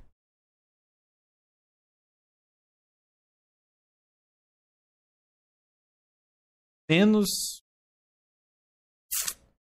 menos do que, por exemplo, por exemplo, menos do que o oposto. Pega, por exemplo, você vai assistir alguma coisa, é a hora de assistir uma coisa engraçada do que assistir dramaticamente. Alegria, outra coisa traz uma experiência bela. Bem-vindo. Exatamente. Então, assim, é mais fácil. Então, é menos frequente. O- a gente vai buscar o endonismo básico mais, mais do que uma, a beleza da vida. Existe a arte para não morrermos da verdade. Melhor frase. Concorda? Não, eu concordo. Essa é maravilhosa. Frase de Nietzsche é perfeita. Tenho que. Eu, eu, tenho, eu tenho umas coisas que eu venho falando pra mim mesmo. Uma reflexão. Pra mim, a vida ela é incompleta sem essas três coisas aqui. ó. Ela é incompleta. A música do. Na verdade, coisa que engloba filosofia, que inclui qualquer conhecimento que aprende a essência das coisas. Qualquer conhecimento. Filosofia, esporte, coisa muito, e arte. A vida é incompleta se tiver as três. Se não tiver filosofia, não tiver mais conhecimento amplo mesmo, a esporte e, e arte, você não está vendo a vida. É as três coisas. Eu debateria só na parte do esporte, mas tudo bem. Imagina. Não que eu não goste. Quando você diz esporte, é, é usar do seu corpo, né? Não sinceramente. Ok. E esporte inclui. Você diz que. Mas o- faça atividade física. Tem que fazer atividade física porque faz bem. Não porque é, precisa disso pra ser um esporte. É ouvi você dizendo que é uma consequência, né? Você vai. É mais difícil você ficar triste, né? E tudo mais.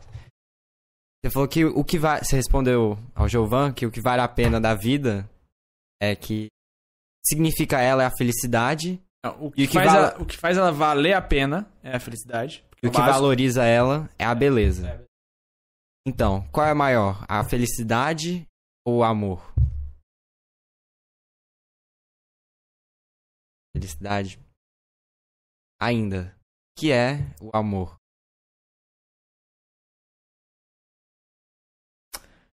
Dois, porque tem vários tipos de amor.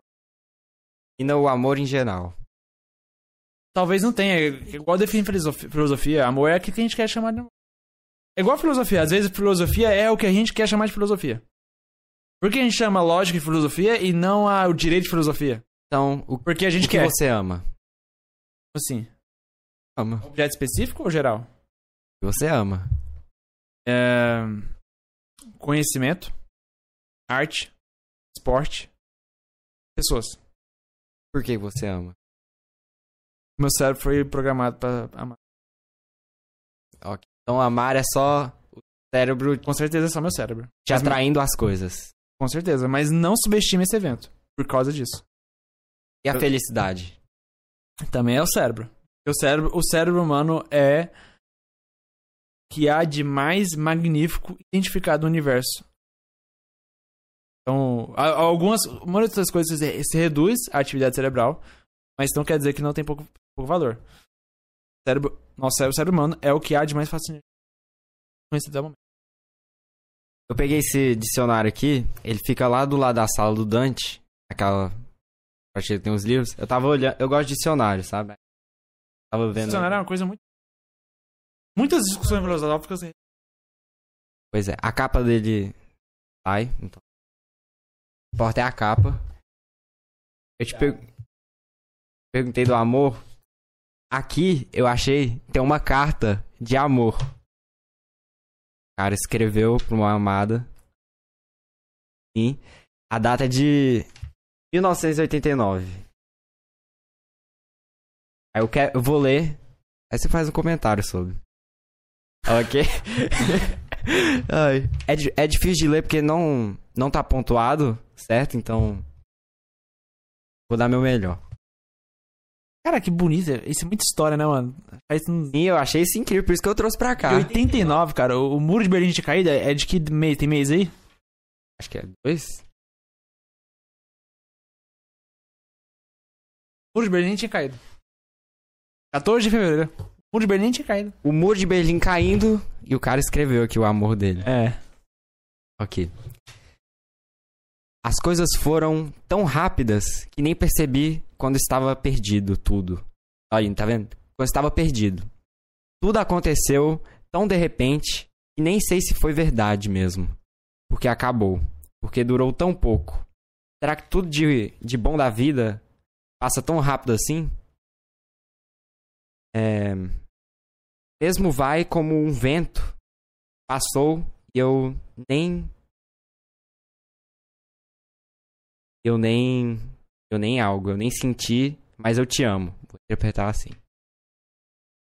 Porque a verdade é que perdi você para sempre e para toda a vida.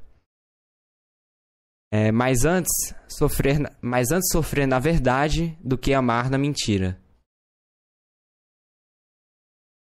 Só te Concordo, desejo, só te desejo um universo de verdade e de bons momentos que não vivemos juntos. Caralho, Estraguei sua vida, desculpe-me. Não foi porque quis. Amei-a toda a minha vida. Wesley. A assinatura dele aqui. Wesley me quebra. Sim. Ainda mais. We- Wesley, Wesley é um nome digno. Wesley.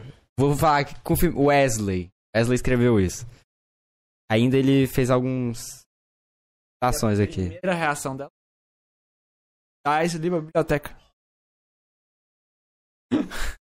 Ela pegou assim e falou assim: caralho, que belo. Bom, faz comentário dessa primeira parte, depois eu leio aqui. Aí, cara, cara que sofreu no amor, quem não sofreu, levanta a mão, joga a primeira pedra. Pois é, faz parte. Você nunca sofreu por amor? Eu não sofri, eu fui desmantelado pelo amor. Eu ah, fui. pois é. Eu fui. A chama do amor Olha, foi. a Ana comentou que lindo. Pois é, foi apagada de um jeito quase que irreversível. Mas a, a Fênix do amor. É, É, eu tô falando. Pois é, quem não sofreu, o cara tá comentando aí uma, uma dor. Eu gostei muito do que ela falou, né? Que é muito mais vale o quê? De mentira do que um. Eu releio. Isso aí eu concordo 100%. Mas antes, mas antes sofrer na verdade do que amar na mentira. Discorda?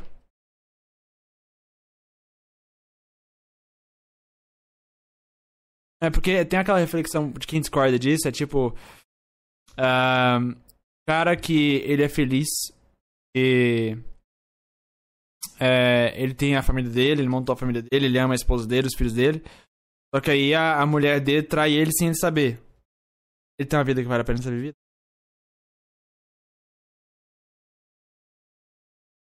Claro que não. Claro que a vida tá, é totalmente vinculada à verdade. Verdade, serve. Mas vale a verdade dolorida ou a mentira acolhedora? Verdade dolorida. Sempre. Ok. Sempre a verdade. Isso aí é. Como já dizia a Bíblia: conhecerás a verdade e a verdade vos libertará. Ok? Ok. Posso ler a próxima parte? Ah, é. A Ana Ah. jogou pedra porque ela nunca sofreu por amor. Ah. É. Ah, ah ok, ok. Mulher, né? Mulher nunca sofreu por amor. É, é, eu, eu sou, mas ela, é sempre assim. Mulher, mulher tem que acabar. Mulher tem que acabar. A gente pode reservar um tempo pra fofoca sobre. É brincadeira, mulheres. Posso ler? Pode. A felicidade consiste em ter uma em ter consciência limpa, mente saudável e corpo são. A dignidade do homem está em seu ser e sua capacidade de realizar os seus sonhos. A dignidade do homem está em seu ser e sua capacidade de realizar a Ana seus fez sonhos. a pergunta pra você. Ah, Tu é? não. Ele entendeu a pergunta.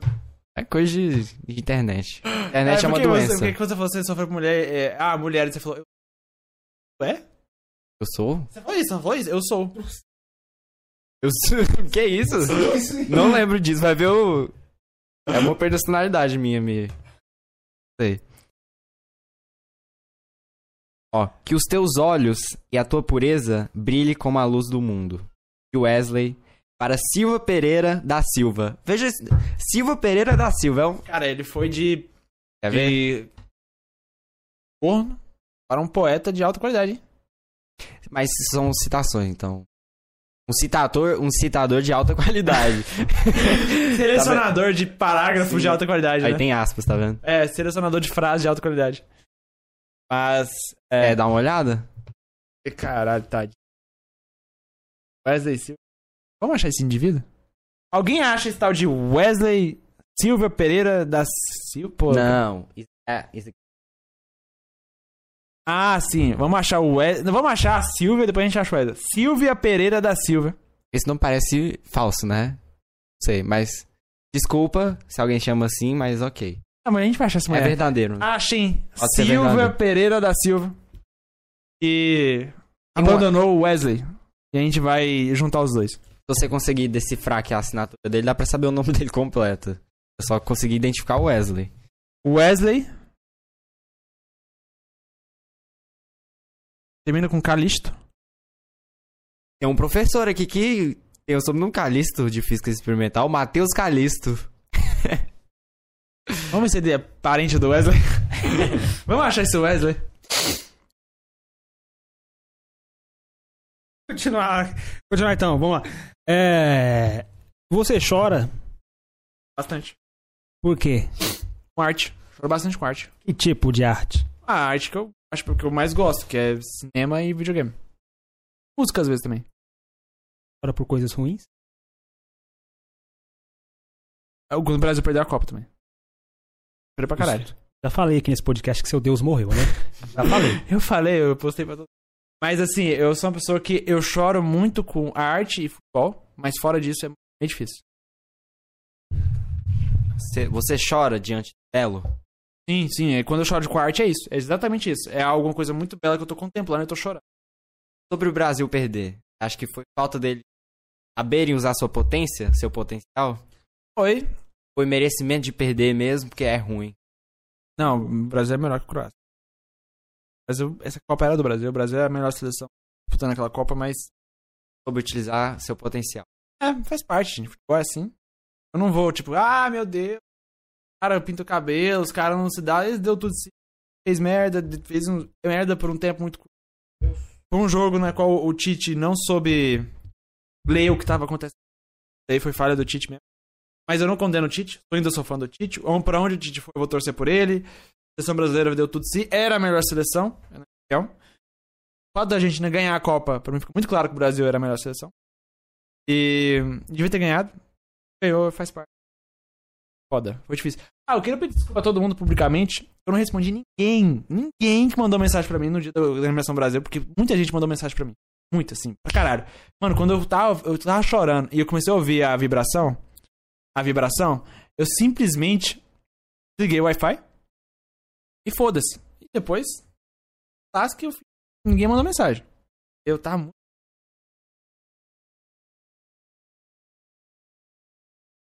Naquele clima de tristeza, quando os jogadores estavam em campo, alguns. No clima de tristeza dos jogadores. Alguns até em lágrimas. O que você acha da atitude do Tite de tirado? Foi ruim. Não condeno, tipo, ai meu Deus, que absurdo. Foi um, é, é o estilo do Tite demonstrando um lado ruim, porque quando, quando a partida acaba, ele vai embora. Ali foi um aspecto de desistência e ele falou. Foi ruim, mas não condeno, porque a galera faz um alarmismo muito. Tem nada absurdo contra nenhum dos lados. do fato de ter uma puta entrada. Isso aí uma, pra mim, os caras chutaram uma vez e a bola entrou desviado. É muito chato. O Brasil, por três jogos contra a seleção europeia, sofreu uma finalização no gol. Bola desviada e a bola entrou. Aí é sacanagem. Aí é absurdo. A gente tá jogando. Não, a gente não joga só contra todos os jogadores, contra o juiz. A gente joga contra o universo. Tem como, cara? Brasil contra o universo. Mas você acha que os jogadores da época passada são melhores do que os atuais? O Ronaldo, Ronaldinho, sei, Cafu e... Acho, acho o Neymar melhor que o Ronaldinho. Bem melhor que o Ronaldinho. Principalmente pela seleção. Aí quando pega Casemiro, que é o melhor volante do mundo, o Alisson, que não deve nada no goleiro, o de zaga maravilhosa, eu acho que não tem. Teve azar. Então, é assim que você define o jogo do Brasil. Um Isso e, e a leitura maior do Tite. Assim, a questão é que o time é. mu- É porque. Quando o jogo é mata-mata, qualquer coisa pode acontecer, o azar, a, gente, a gente fica muito dependendo da sorte e azar. Mas a seleção tem que fazer o melhor trabalho possível pra ficar cada vez menos dependendo disso. Tite não fez um bom trabalho naquele jogo para ficar menos dependente disso. Mas a Croácia dependeu muito de uma sorte de que eles tiveram o jogo inteiro. Bola desviar certinho, desviou na medida certa para ficar impossível para o Alisson pegar. Gol. Eles dependeram da sorte, azar nosso. A gente devia- não devia estar vulnerável. Um jogo na qual porque tinha dois meio-campistas nossos, tinha quatro da Croácia. Eles estavam dominando o meio-campo. E toda vez que o Brasil perdia a bola, demorava um tempão pra gente recuperar a bola. É a hora que a gente ia perder a bola, recuperar e meter uns dois, três gols ali, porque ficaria, ficaria impossível a Croácia segurar o placar e, e ir pra prorrogação. Era impossível. Mas a gente teve um jogo que ficou mais vulnerável à sorte e ao azar. Fica uma coisa que eu fui repetindo a Copa inteira. Testemunhas falam aí, pode falar. Eu repeti a Copa inteira. O Brasil só precisa errar uma vez pra ser eliminado. As outras seleções podem errar 5, 6, 7, 8, 9, 10 vezes. O Brasil precisa errar só uma. Errou uma e caiu. Eu só tenho a dizer que mais uma Copa que eu não vi o Brasil ganhar. É isso que eu tenho a dizer. E Só nem isso. viria ganhar. Só isso. E nem se ganhar, você viria ganhar, né? Porque você não assiste. Só isso que eu tenho a dizer. Agora uma pergunta aqui, sem ser futebol. Você sabe que eu não entendo nada de futebol. Assim como não entendo nada de muita coisa. Não entendo nada de praticamente nada.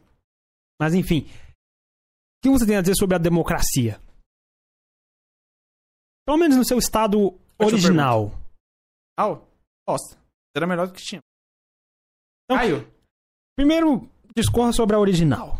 Ah, eu- que a original era fake. Mas beleza, vamos, vamos, vamos separar da realidade da época na qual a gente considerava que a ateniense era só 2% da população, beleza. Ainda assim era. Era meio bosta. Mas, assim, vamos falar a verdade, na verdade não era tanto, porque Atenas cons- conseguiu ser a, a principal cidade-estado da Grécia nesse sistema, né? A principal, foi a maior de todas, economicamente, militarmente, inclusive, porque o, o- esse aspecto dos, dos Espartas serem guerreiros que salvou a Grécia é um mito. Os partisanos eram covardes, fugiram de todas as guerras possíveis. E quem, quem segurava militarmente a Grécia era Atenas. É um sucesso, talvez já era à frente do seu tempo. Então, na verdade, eu mudei de opinião. É- é- Era foda, a democracia era, a demo- gerava as nações, aspas, né? Mais fodas já desde o início. Que é o caso também de agora. As nações criadas por democracia. Muda de opinião muito rápido. É, mas eu não vou questionar isso. Eu tá tudo- refleti não sobre vou isso. questionar isso, tudo bem. Eu ia falar que era ruim, mas não, só pensando que o fato de Atenas ser tão avançado em relação às outras cidades-estados mostra que o sistema é um sucesso. Tudo bem. Não vou questionar sobre essa mudança de opinião, mas enfim, sobre a democracia atual. Cara, aí é simples, tem suas fragilidades, tem milhões de defeitos. Existe um movimento contra a democracia muito claro, tanto na direita quanto na esquerda no Brasil. E na direita ficam os libertários e na esquerda são os comunistas, antigamente. Ah, que, que as pessoas não reconhecem o valor da democracia. Cara, é tão simples. Só você comparar os países democráticos com os países não democráticos. Para para até o Brasil, bosta. Arábia Saudita. Onde o Cristiano Ronaldo foi? Para. Tipo assim, em todos os aspectos. Todos. Para. Compara com a China. Você pode fazer na China o que você não pode fazer na China. Fala mal do governo na China. Compara com a Coreia do Norte. Compara com qualquer coisa. Você compara o país democrático com o não democrático. Todos os aspectos, assim. É muito difícil dar um aspecto na qual o não democrático ganha do democrático. É muito difícil. Então, então, embora a democracia tenha várias falhas, cara, qualquer sistema que concorre com ela, ela ganha de lavada. Você acha que a democracia atual tá em decadência? Em ataque. Ah, tá. E países. Não, esse aí não, não. Eu acho que é de ter países caírem por movimentos de extrema-direita, tipo de a democracias caírem nesses países. E também existe o risco da, da Rússia e da China avançar geopoliticamente. E aí também é um risco, porque eles são a, a, a, Os Estados Unidos mais a União Europeia representa geopoliticamente a democracia. Rússia e a China representam antidemocrática. O avanço delas a conseguir mais poder, a China ficar hegemônico, é um avanço do autoritarismo. A influência delas é autoritarismo, ganhando força. E isso por esse lado. E existe o risco interno também. As pessoas estão começando a feitas, elas vão começar a arranjar respostas em quem oferecer as respostas. Você acha que esse ataque à democracia da, Ah. da interna grande nacionalidade, fascistas, Extrema-direita, sim. Acho que a revolução comunista é algo irreal em qualquer país democrático. Então, mais extrema-direita é, é. Brasil. Se o Bolsonaro ganhasse a eleição, o Brasil tinha mais de 50%.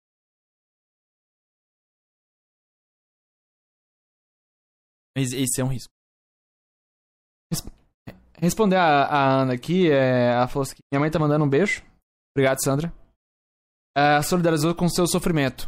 Eu espero que não seja só meu, mas de todo mundo. Meu por causa da Copa. Seja de todo mundo. É, e ela falou: 2026 o Hexa, o Hexa vem, vem mesmo porque, o- porque o Hendrick. Foi o que disseram esse ano. É porque o Hendrick. Hendrick. Não sei quem O é. Hendrick é o novo Pelé. É o moleque de 16 anos que já tem contato com o Real Madrid. E. Foda-se que. ele, ele, Eu, eu só quero que se o Brasil ganhar, eu não vou queimar, eu quero que o Brasil ganhe. Por causa de Hendrick ou seja lá ele quem vai ter for. 19 anos e ele vai trazer o Eu quero que o Brasil ganhe. Ele é o novo Pelé. Hum. A real é que eu tô sendo torcedor do Palmeiras por causa. Ele até ele ficar 18 anos, ele tem que ficar aqui no Brasil. Jogar no Palmeiras. Até ter 18 anos. De fato, ele vai. Eu quero que o Brasil ganhe. Não importa o resto. Já que estamos falando de governo, democracia, o que você tem a dizer sobre o Estado? Essencial. Insubstituível. Qualquer tentativa de substituição gera um caos generalizado. Qualquer ideologia que pregue ser um Estado é fantasia. Não tem fundamento na realidade. E, cara, acho que isso é uma coisa que me define ideologicamente. É, é uma coisa que, pra mim, é uma coisa que simplesmente leva ao caos sempre. Independente de qual tipo de anarquismo. Já teve outro? Não, é porque você pode ter. Tem anarco-primitivismo. Tem o anarquismo não ideológico, mas o Estado faliu. Somália. Tem anarquismo mais ideológico, como exemplo, o caso da, da. Na Espanha, na Guerra Civil, tentou. Os anarquistas lá de formação. Caos. Caos. Caos. Violência. Para. Tudo que você quer ser visto vai ser muito difícil ter acesso. Tudo piora. Absolutamente piora. O Estado é essencial. É um perigo também. Que a violência do Estado é a causante do Estado. Então, Como é de fato. é, então tem que ficar de olho, tem que ficar e tem que ser uma democracia. Democracia é uma ótima forma de Estado. A vontade da maioria foi a queda do Estado. É, democracia moderna não é isso. A maioria não pode, por exemplo, voltar no assassinato. Pode. Uma, uma, uma constituição dá o direito à vida a ele. Democracia moderna, Passam por cima da Constituição toda vez. A beleza. Constituição foi rasgada. Não algo tão fundamental assim. Mas eu entendo esse aspecto. Mas a questão é que se a maioria muito fortemente quer fazer algo errado, eles vão fazer essa democracia. Porque a democracia o que faz é dar direito a Eu, por exemplo, lá na Arábia Saudita, uma das democracias mais violentas do mundo, o que, que a maioria do pessoal, do pessoal- das pessoas quer lá? Califado, a lei islâmica. E vai impor nas minorias. E aquela pessoa que não é islâmica vai se fuder. O que uma democracia faria? Uma democracia moderna, a atual, a liberal, democracia liberal, daria o direito pro não islâmico ser não islâmico. Embora a maioria queira o islamismo. O Estado é laico? Sim. Ah, tem nota de. Tem Deus abençoe. Foda-se. Horrível. O Estado ainda continua sendo laico. É só você dar uma olhada, dar uma piscadinha pra Estados não laicos. Aí você vai ver que, porra, que é laico mesmo. Porque- é porque o brasileiro quer reclamar de detalhe. Não, eu gosto de like entre aspas. Não, é- nem é isso de estar escrito em coisas do tipo, não. Aspas. Porque. Exatamente. Então, na- nas definições do que seria o laico, mas. Não muito, não. Mas é. Cara, é, é só você comparar. É aquela coisa, né? Tipo, uma coisa tá limpa ou tá suja? Pô, é só você comparar. A sua blusa, por exemplo, sua blusa limpa ou suja? Alguém que tá louco pra poder ver qualquer coisinha, assim, que aquela pessoa que é obcecada, fala, nossa, coisinha tá, não tá limpa. Você perceber, pô, blusa suja mesmo, é aquela blusa que, tem, que derramou alguma coisa, tipo, cara. É muito detalhado. O Brasil é laico, é só você comparar com países não laicos. Para, a Arábia Saudita. E, e tem que lembrar de analisar tipo, onde está a laicidade já, não confundir Estado com governo. Deputados que representam os evangélicos, eles são governo, eles não são Estado. Polícia Federal é Estado, a é Estado, coisas, são órgãos de Estado. O deputado ele pode representar os evangélicos, não está com porque ele é governo. É algo provisório. O que é permanente são os órgãos de Estado. E bancas. Bancas. Banca do agronegócio, banca disso, banca. da- Eu acho isso um absurdo. Porque isso pra mim me cheira panelinha. Eu troco banca por panelinha. É um grupo corporativista. Panelinha. E. Panelinha fechada. A, a, a- Ana falou, a aristocracia é melhor? Claro, mas por quê? Como assim? Democracia, tipo, que eu pensei, a aristocracia é melhor. Não, a aristocracia não é melhor. Não é melhor que a democracia, mas tem um, a democracia não é pura, né? Acaba que a aristocracia tem um pouco de... Quer dizer, a democracia tem um pouco de aristocracia. Quando você pega, por exemplo, quem é que tá geralmente nos ministérios? Formados. É, existe um pouco de tecnocracia na democracia. Não é pura ela. Quem tá no ministério é uma pessoa formada, pessoa que tem alguma coisa na área e, e tem algum conhecimento. Geralmente quem tá no Ministério da Saúde é um médico. Então, Uma discussão bem bacana que é o seguinte. Sobre exclusão, isso de elites, pessoas formadas, que é o seguinte. Estão incluindo na educação uma lógica empreendedora. Empreendedorismo. Mercado. Estão incluindo na educação. Você discorda disso? Concorda? Concordo. Concorda? A questão é a seguinte: a ideia para incluir essa lógica nas escolas? Formar pessoas com essa mentalidade para que no futuro essas pessoas ocupem cargos de coordenação. Ou seja, no futuro, mais do que já é hoje, esses cargos de governo serão ocupados por pessoas com essa lógica. Mentalidade empreendedora não é pra Não, governo. assim, lógica. Não só governo, cargos que dirigem, coisas do tipo. Lógica empreendedora. Essas pessoas vão estar lá, ou seja, você exclui as outras lógicas. Se a pessoa tem esse pensamento, logo ela vai privilegiar esse pensamento. Mas é, é que mentalidade empreendedora, sim, vai ter esse aspecto. Existe uma competição por quem vai estar liderando e quem vai estar sendo liderado. Mas não se limita a isso. Tipo, lógica empreendedora envolve muito a vontade de inovar, a vontade de Só depende de você. É, é, porque é, é, é, você, você inventa aquelas coisas, assim, não, não acho que você não precisa cair nesses breganismos, em- acima de A tudo, você- maioria cai. é, maioria. eu, não go, eu nunca vou apoiar mentiras, né, sendo dita pra jovens, então pra mim, falar que só depende de você é mentira, mas você pode dizer simplesmente assim, olha, se você não tiver força de vontade, a probabilidade de você fracassar é maior, então, simples, você fala a verdade que funciona, tem o mesmo efeito, então, mas a ideia de você querer inovar, eu falo isso, eu sou uma pessoa que a mentalidade empreendedora é zero. Tudo que eu quero na vida é arranjar emprego, trabalhar, dar aula e não me importar com nada de burocracia, de, de pagar imposto, de especulação. Então, tudo que eu quero na vida é ser proletário. Tudo que eu quero na vida é isso. Eu não gosto de empreender. Eu odeio isso. Mas eu entendo que uma nação, para se desenvolver, ela precisa que tenha muita gente com essa mentalidade. Falta um pouco no Brasil. Já nesse clima de falar de educação, você se orgulha muito de ter estudado no Preveste. Pra caralho. Então, nesse, mo- nesse momento, discorra um pouco sobre o Preveste, se orgulhe. Se orgulhe do Preveste nesse eu não momento. sei se eu já contei a história pra você, mas acho que o Luca nunca ouviu. Mas o por que, que eu amo dar. Por que, que eu sei que eu quero dar aula? Eu não Por- sei. Porque. Tava no primeiro ano do, do, do ensino médio. É. Primeiro ano do ensino médio, eu era um pilantra, Ainda vagabundo. é. Ainda é. E, e eu estava aqui, perder a bolsa. Né? Tirava nota boa, mas eu não fazia tarefa nunca. Nunca fazia tarefa. Conversava demais e às vezes arranjava briga. Pô, vacilão, hein? É, pois é, eu era um pilantra. A, a Ana me conhecia nessa época? Mais ou menos. Ela me conhecia mais ou menos nessa época. Ana, fala isso que você me via naquela época, tá? Você me conhecia. E aí, coordenação tinha um amigo meu que tava assim, eu tava perto de perder a bolsa e, ela, e ele tava perto de ser expulso. Cara, brilhante e tal, tem nota boa, vamos fazer o seguinte: então você dá aula para indivíduos que estão na série abaixo de vocês, pra vocês não se fuderem. Ela não falou nessas línguas, mas.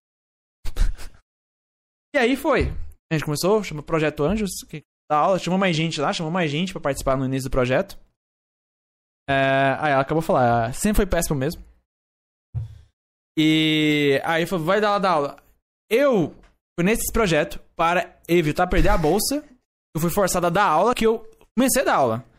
E ali eu peguei o gosto e eu descobri, caralho, isso aqui é. Foi assim que eu comecei isso, porque o Preveste, em vez de me fuder, ou qualquer escola que fosse idade e tal, isso aqui não vai pagar bem, o WR faria isso.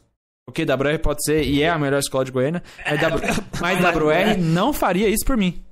WR simplesmente me descartaria, perderia a bolsa e já era. O que eles fizeram foi tipo: olha isso aqui, tem potencial e fez eu identificar o sonho da minha vida. A Ana também participou do projeto Anjos. É, e aí eu virei coordenador do projeto, o outro lá realmente esquece, foi expulso. É. E eu, aí, aí eu, eu me comecei a me comportar. Porque eu, ele fala assim, se você assim que você, você vai perder, mas pode mais dar aula. Eu falei, porra. Uma questão. E foi isso. Então, isso foi uma, uma ação do Preveste. Além do Preveste fazia numa época que era muito polêmico, que poucos colégios faziam, educação sexual, por exemplo. Fazia várias palestras pra vida.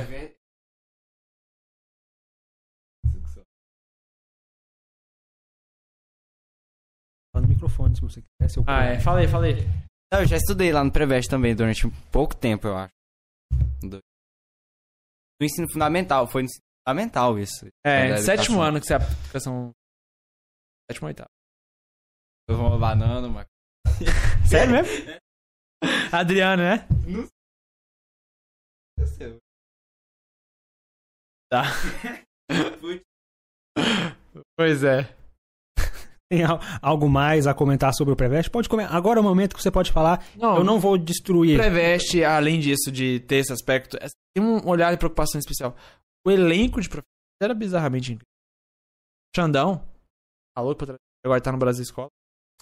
O, o Metralha, maravilhoso. Beijo, Metralha, maravilhoso.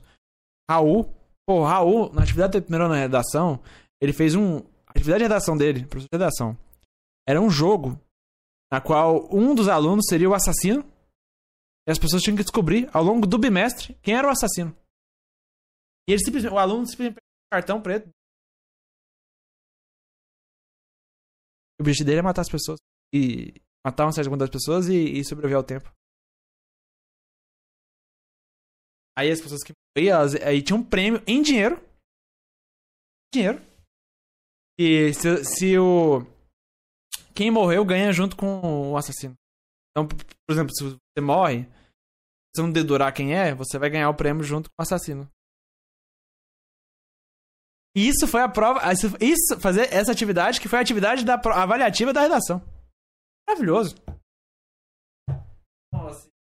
Além, por exemplo, foda, o Sérgio que dava aquelas aulas de. Muito professor foda. Ulisses, que deu aula de. Ulisses é maravilhoso. Pô, mas é muito professor. bom. É não, Ana? Muito professor bom. Ah, ah, tipo, ela falou, sempre foi bom pra ensinar. Uma das coisas que mais admiro em você. Ah, ela falou de mim. Falou de mim. Fala bem do Preveste, não de mim. Porra. Elogio o Preveste. Agora é o momento de elogiar o Preveste. E esse tipo de coisa não acontece. Acha que, em geral, as instituições de ensino do Brasil estão cumprindo o propósito? Tá? Não. Então, isso que você mencionou foi um- uma coisa pontual. É, eu, eu, eu fui muito privilegiado. Muito, eu reconheço. eu coisa que eu acho que todos nós, pode estar no FG, tem que reconhecer que somos privilegiados. Muito privilégio. Muito privilegiado, eu reconheço. Privilegiado de- desde sempre.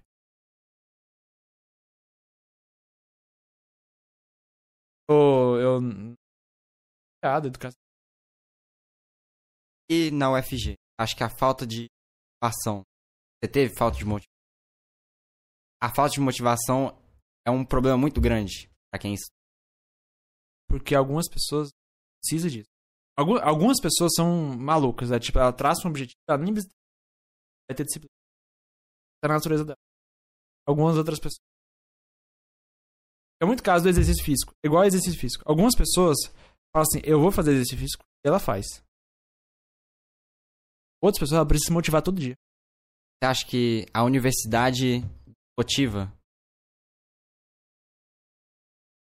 E as pessoas criam uma expectativa na sua universidade. Não criam. A, a expectativa Desmotiva sim. Eu não criei nenhuma expectativa porque eu já sabia que o sistema se repetiria e de maneira pior do que a que foi anteriormente no Instituto Federal. Concordo. Cara, eu acho que. Ah, é isso mesmo. O Giovanni não representou mesmo. Eu tentei ser meio apaziguador e tal.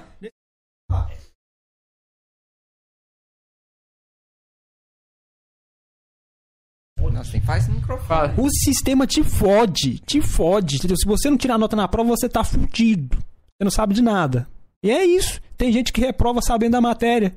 É um absurdo. Essa é a reprovação. Eu acho que eu vou fazer isso com o DO, hein? Essa é a reprovação mais triste. DO, eu vou, eu vou reprovar pra saber na matéria. Isso, é- isso é. Eu tirei 5 por 2 na prova que eu dominava o conteúdo. Isso. Aí o argumento é: se você não tirou a nota na prova, você não sabe o quanto. Eu fico puto. Você com faz isso. Comigo, não faz? Eu já fiz essa merda. Ah, tá. Mas eu fico puto. Então, desmotiva sim. Aí você encontra professores que não prestam. Professores que são um lixo. Que não fazem nada. Não colabora.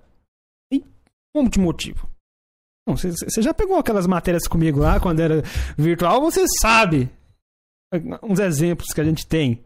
Então, um professor daquele, claro que desmotiva. A universidade desmotiva?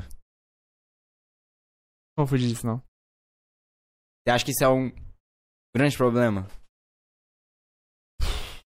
Pô, eu, eu não acho que é tão.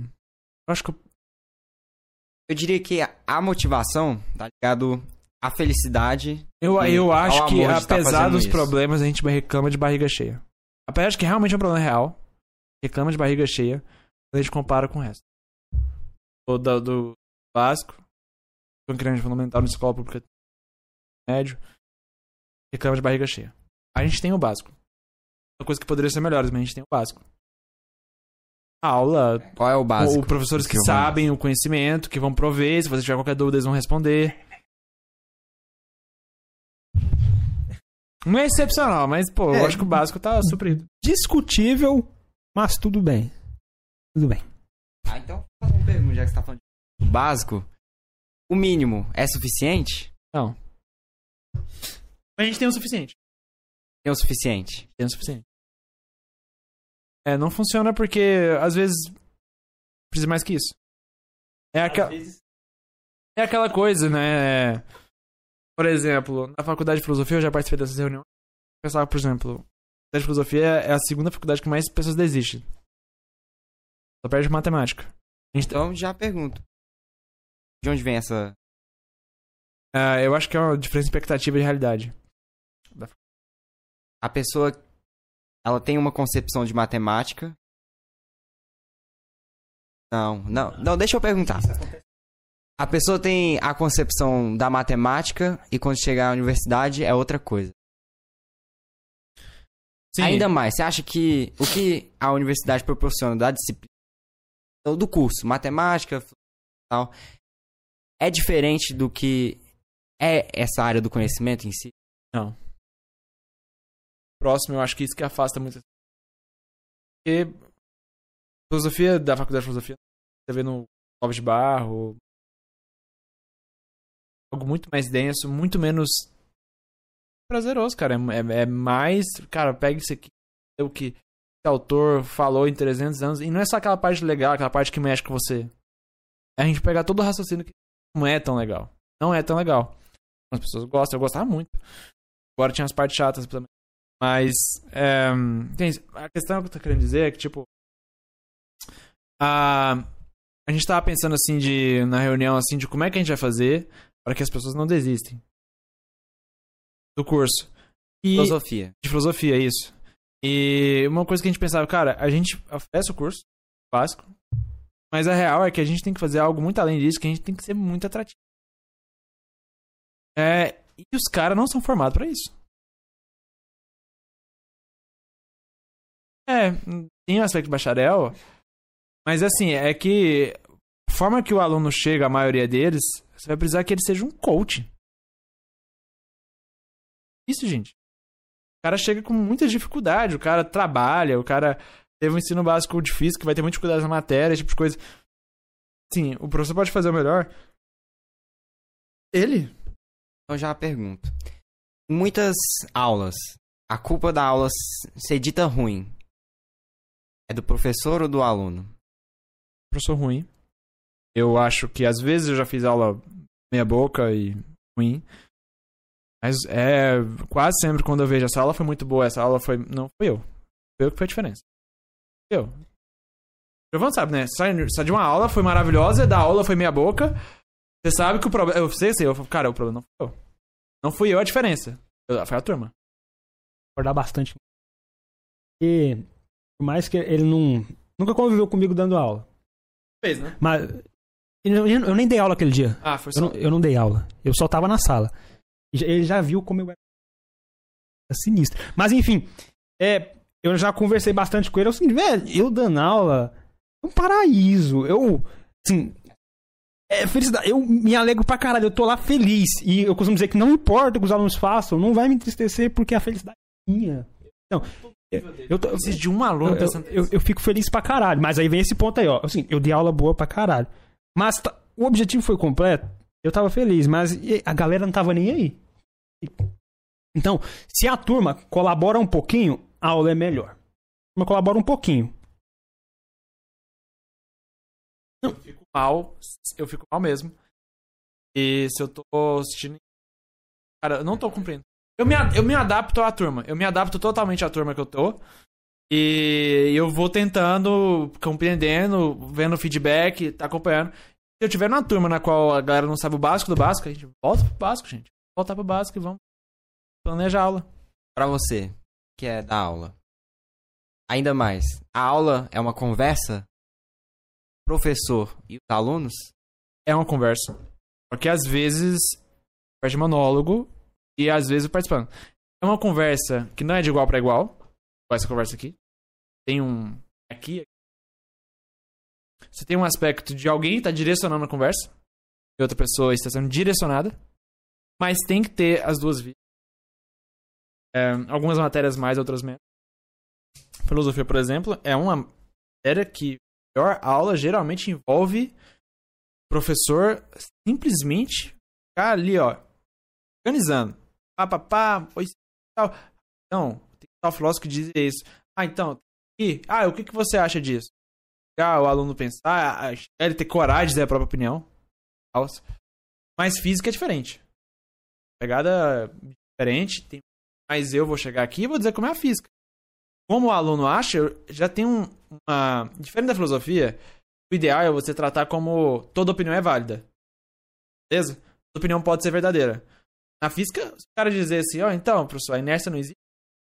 Pô. Como, né? É diferente. Eu vou fazer, eu vou corrigir ele. Falei, não. A filosofia é diferente. Porque, é, tipo, eu falava isso aqui. As pessoas que. Entende a diferença? A verdade na física ela já está estabelecida. O que você precisa é ajudar o aluno a entender ela. Então, então tem uma pegada diferente. É muito claro o papel meu de que eu estou palestrando. A participação do aluno na aula é imprescindível? É. Então, quando o aluno não participa, É videoaula. isso é uma aula ruim. E é, às vezes, por culpa dele e Eu acho por que o culpa do prescindível é professor. exagero. Mas, por exemplo, o que, que diferencia uma, a, a interatividade? É, eu trabalho com uma receita essencial. Por exemplo, quando eu fui ensinar atrito na, na escola, eu. E chamava outra pessoa pra ela. E ela, pra mim, pra descrever a sensação que ela tava tendo da força. For- O atrito estático. No momento que aí vira o dinâmico, ela fica mais leve. a- eu Pedi pra pessoa descrever. Essa interatividade ela faz diferença. É um aspecto fundamental, porque a interatividade gera conexão. É, faz o aluno ficar até algum interesse. Porque a maioria das pessoas que vai estar dando aula é, não, não gosta de física. Qual faculdade? É O conhecimento é passado. Garantido. É passado, mas talvez não recebido. Maior probabilidade de ser passado. Maior probabilidade de, de ele aprender, de prestar atenção, de ter interesse, levar ao aprendizado e tiver alguma conexão. Maior probabilidade. Você vai trabalhar com isso. Trabalha com aquilo que dá maior probabilidade de sucesso. Pra Esse é o você, objetivo. o que faz um bom professor? Boa didática, boa relação com os alunos, bom exemplo. É boa didática. Capacidade de se- comunicar suas ideias bem para o seu, para o seu público.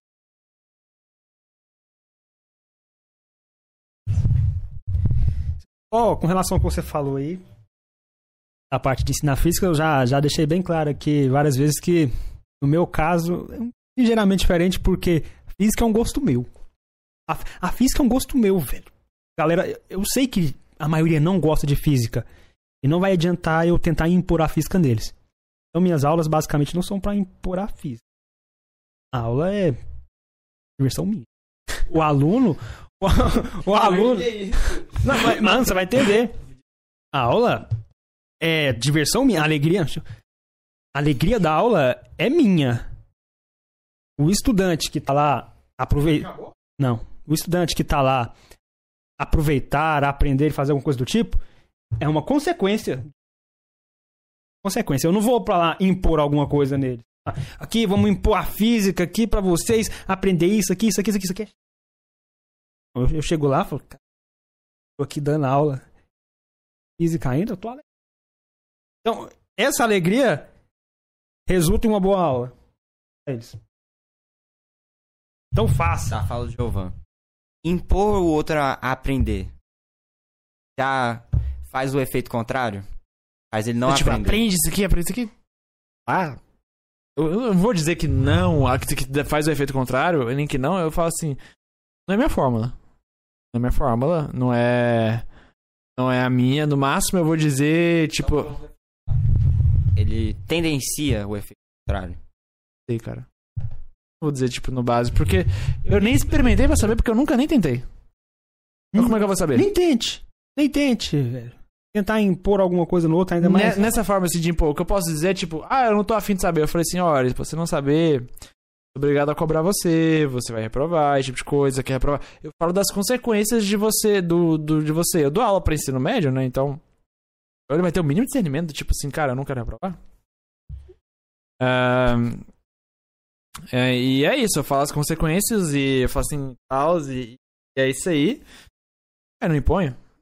Moleque se fuder. Não impõe. Deixa a vida ensinar. Essa é a ideia, não imponha. Como eu sempre falo, vocês já são bem grandinhos para eu ter que fazer esse tipo de novo. Tem que dar o play no vídeo. Corro. Cadê o Não, P?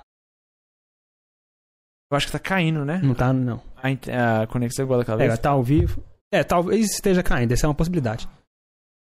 Mas A Beatriz falou uma coisa interessante. Aí, caiu. O que importa é que isso ainda tá lá. A gente não caiu a live. em- É, o, a Beatriz falou, desistir do curso é muito individual. É muito mais sobre a pessoa que desiste do que sobre o curso em si e caiu de novo e continua caindo. Não preocupa com isso aí, não. É, eu acho que eu acho que a live parou, hein? A live não parou, não. A live parou porque tá 3 horas e 38 minutos, sendo que já começou faz. Quer dizer, é, isso aqui vai pra lá em algum momento, mas vamos continuar conversando aqui, não preocupa.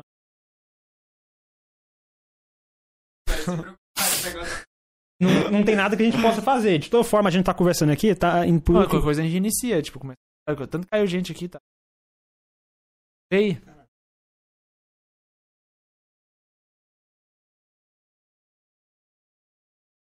Não, é, porque faz tempo que ela diz alguma coisa.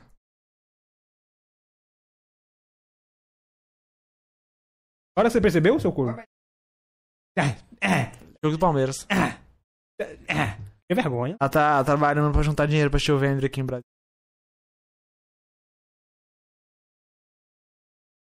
Vendre que vai.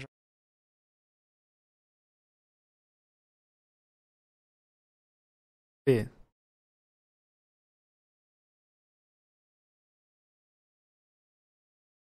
Ele é absurdo. Tá enviando. Como eu falei isso aqui, vai pro YouTube. Gente continua.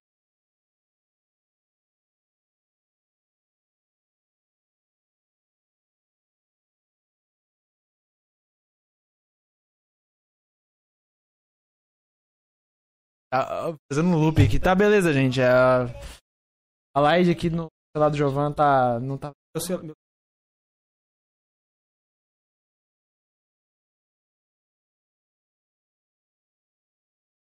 Internet também. Tá bom.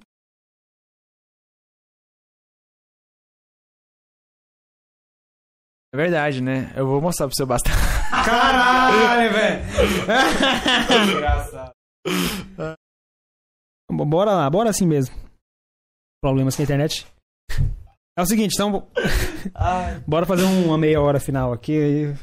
Meia hora, Me- me- É, é isso aí, meia- meia hora meia, final. meia hora, meia hora. Me- Meia hora final. Meia hora final, Não, cara. vai logo. Ai. Já é 5 horas?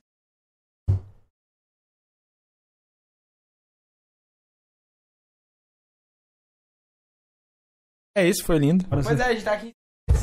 Foi Eu tô- tô lindo. olhando- tô olhando ali. Então bora umas reflexões. Pô, tinha uma coisa que eu queria falar. Ah, eu quero uma reflexão, porque é a última coisa que eu ouvi que impactou. Você vai ser professor ainda ou você desistiu disso? Beleza, caso você seja se professor, fica a reflexão. Mudou minha vida. Eu ouvi de um jornalista que valia pra ele e vai valer pra gente também, porque a gente é mais do que um jornalista.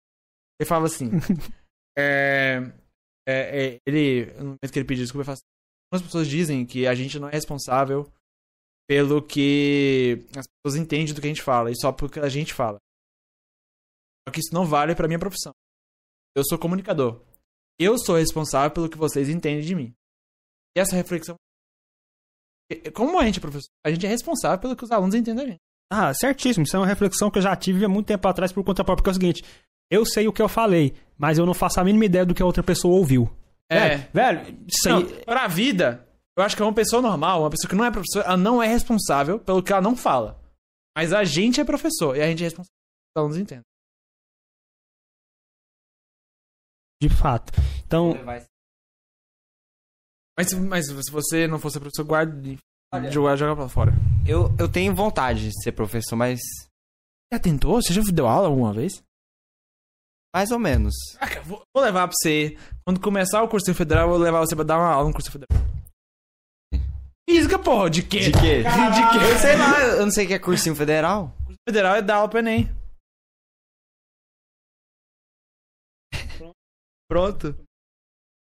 Eu, ah, eu quero fazer. Então? A vida não tem razão. A morte tem. Justifique. Eu discordo da premissa. Eu acho que se você usa razão nos- no mesmo significado, ou ambos, ambos têm ou ambos não têm. Quando é razão no sentido de propósito, é um propósito objetivo e pré-determinado, tanto a vida quanto a morte não tem. Ter razão no sentido de alguma coisa que gerou isso, ou seja, tipo. É, por que você tá vivo? ou porque você morreu, no sentido do a causa disso, ambos têm. Quando você usa o mesmo significado, ou ambos têm ou ambos não têm. Várias reflexões talvez estão não sérias. Eu quero fazer uma analogia com Naruto aqui agora. Gente, eu não tô lendo os comentários, tá? Só pra aí. pra Ninguém, galera. tem ninguém lendo nada agora. Agora a gente tá aqui no escuro. Como professor. A gente vai fazer. Mais, mas eu vou no banheiro. rapidão. Então vá. Ah, vamos todos no banheiro então. Não, não, eu, também, alguém segura eu, também vai. que- eu também quero ir. Não, então se eu volto e você vai. Tá, então vai, vai- vai ficar eu e o Luca aqui falando então, vai. Então bora lá, Luca. A câmera está em nós dois. Bora debatendo, olha lá pra câmera.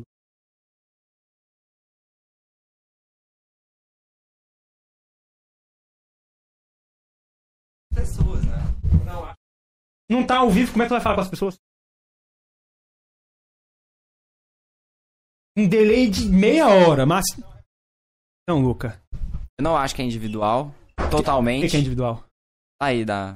Ah, sei lá, individual, sim. O que que é individual, velho? Aí do quê? Desistir do curso é muito individual. É... É muito mais sobre a pessoa que desiste. Não, foi isso, é por isso que eu perguntei pro Gabriel. Será que Meio a que meio. a universidade apresenta como curso, como disciplina, é realmente aquela área do conhecimento? É isso que eu propus. E sim, Eu diria, isso até afasta as eu pessoas. diria que de- depende, depende da área. A física, por exemplo, é. É. Talvez não seja apresentada da melhor maneira possível. É de mais valia. Mas vale. É, é mais valia. Ué. valia. Vale, ok, vale mais. Não, é de mais valia. Estudar por si só ou estudar num, numa instituição? A gente tá na instituição por mera exigência burocrática. Porque atu- assim. atualmente o que você sabe sem institucionalização não vale nada. Então é burocracia. É aquele famoso meme, olha, eu não queria estudar, mas Estado obriga. Trabalho obriga. Não adianta você querer ir fazer alguma coisa sem, por exemplo, ser professor. Você não vai conseguir ir para uma escola dar aula. Você não tem o um mínimo de escolaridade. Mínimo. Tem professor que dá aula sem graduação, isso tem. Mas ele tem o conhecimento na. Agora tenta ir sem conhecimento algum. Você precisa. Você Faça outra pergunta pra você. não faça. Tô muito perguntador. Não pode perguntar. A burocracia do ensino, ela poda a árvore? Demais. Burocracia poda. Eu diria, não a burocracia, eu diria o sistema em si.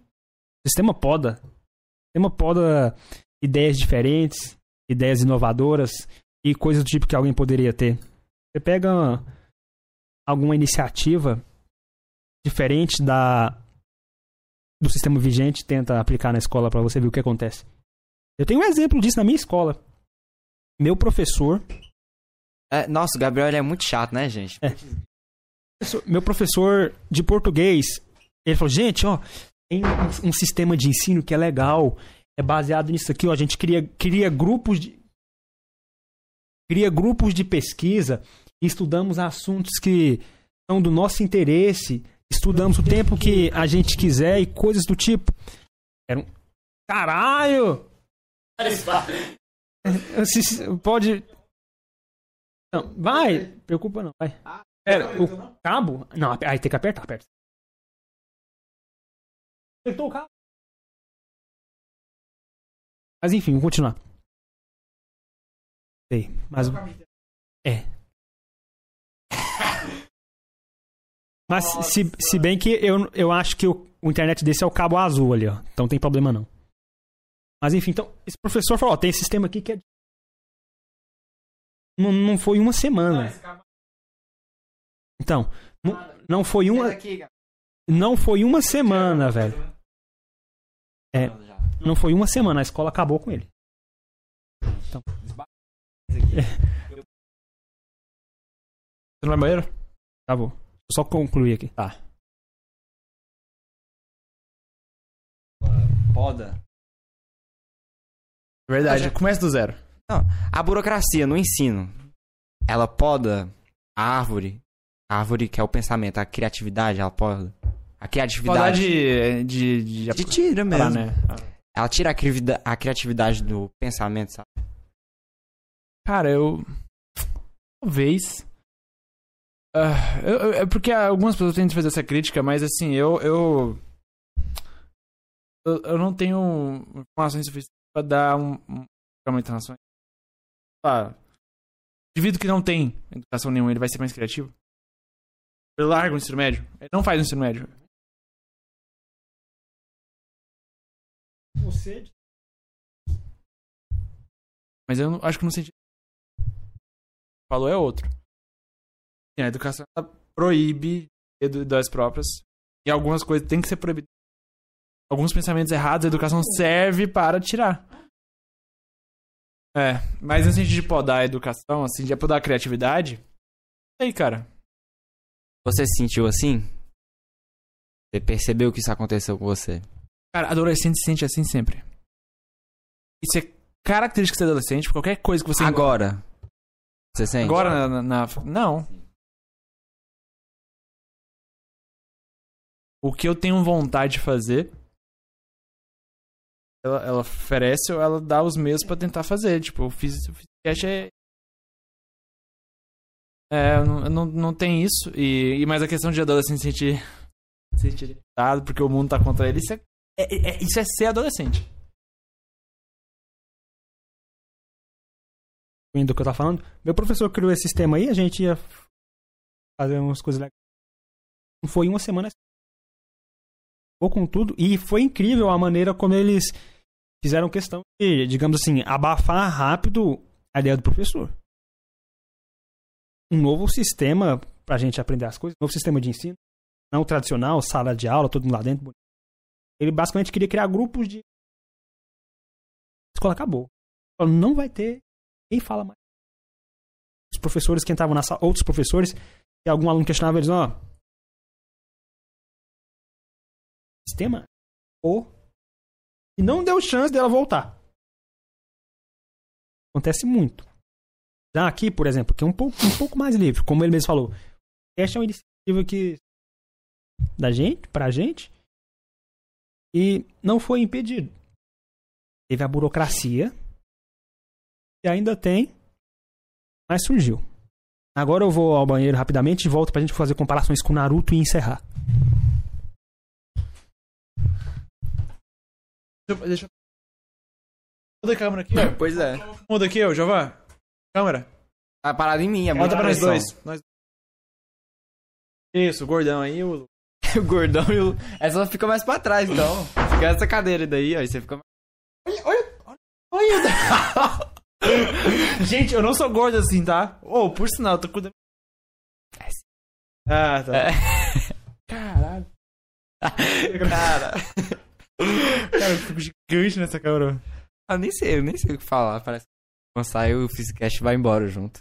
Não, Não. não, tá de boa. É só. Algum... alguma reflexão do nada, assim, tipo. Fala com aquela energia. Porque eu tava fazendo lá. Ih! O que você tá fazendo? O que, que é Então no isso? Jovan, porque o Jovan ele fala com energia assim. Nada ele acalma. Acontece. Ele vai. Acontece. O é assim, é, mas mano. ele realmente ele faz. Ele, ele, ele, pega energia, você percebe os braços dele assim, ó. Aí ele fica tensionado. É, ele tensiona os braços. Eu, eu Vai explodir. faço tudo possível, porque todos. É verdade. Você observa, ele vai chegar aqui, você, você observa, a gente vai fazer alguma coisa que ele fica empolgado, ele vai fazer exatamente. Mas que tensiona e depois solta. É verdade. É, é, interessante. Legal. Quando eu tô. Eu fico. Gosto muito de. Aprendi o trejeito das pessoas. Vai acontecer isso. Ah. Você vai saber quando acontecer. Fala. Se a gente falar, vai diminuir a probabilidade de acontecer.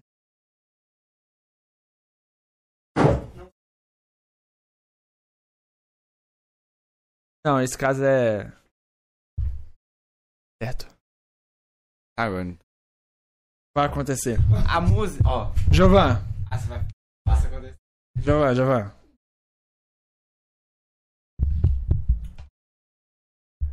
Ahn, eu quero que você fale uma coisa pra mim. Qual foi o momento que você mais gostou de uma, melhor experiência musical? Experiência musical? Rapaz, complicado, mas vamos ver. É o seguinte. Tem uma história que eu, eu gosto muito, que é de quando eu fazia aula de violão. Eu fiz aula de violão por um tempinho bem curto. Uns meses. É o seguinte. Na aula, não vou contar a história toda, mas vamos lá ao que importa. Eu comecei a fazer e meu irmão, eu comecei com meu irmão, meu irmão parou, eu continuei porque eu falei, ah, já tô aqui, vamos ver o que, que dá.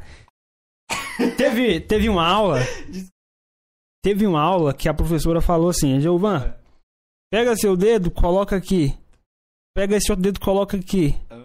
Pega esse outro dedo, coloca aqui em cima. Agora você pega a sua outra mão e toca dessa corda pra baixo. Mano, não tô contando esse cara não, mano. Aí ela disse isso. Eu peguei e toquei. No que eu toquei, a minha cara mudou. Eu falei: Caralho, dá pra mudar o som disso aqui? Dá pra mudar o som? E naquele momento eu me apaixonei. Falei: Caralho, velho, eu posso mudar o som então, dependendo do jeito que eu aperto isso aqui? Então aquela experiência foi muito marcante.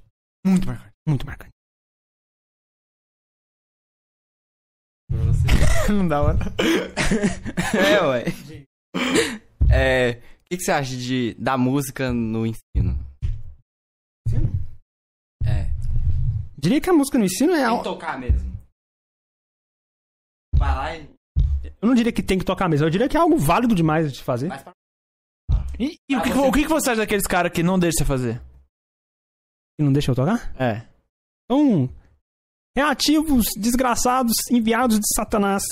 Enviados. Não, não tem por que proibir. Não tem! Pra que, que a galera vai me proibir de fazer isso? Então, É, velho. tudo bem. Então, eu diria que a música na educação é uma coisa extremamente válida. Como diria Platão, a alma. A, a alma. A alma precisa primeiro ser educada com música. Primeiro com música. Mano, a gente tem que cortar isso aqui, velho. A gente tem que fazer corte isso aqui. é igual-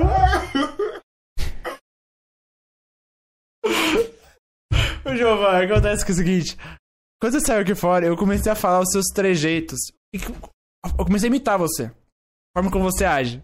Os seus trejeitos, o gesto corporal, como a- o, o tom de voz sobe e diminui. Aí por isso que eu comecei a fazer pergunta pra você, que eu falei, vai acontecer exatamente isso. E tá acontecendo. Ah, isso é bom. Mas- não. Mas enfim, então. Ai, ai. Esse do, do. O Platão foi assim. Esse Foi o áudio. foi o auge. Mas então é, é isso. Então agora vamos fazer as declarações finais, comparações com o Naruto.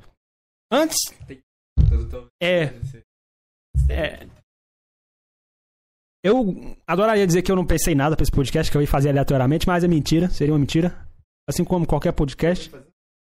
Eu, nessa...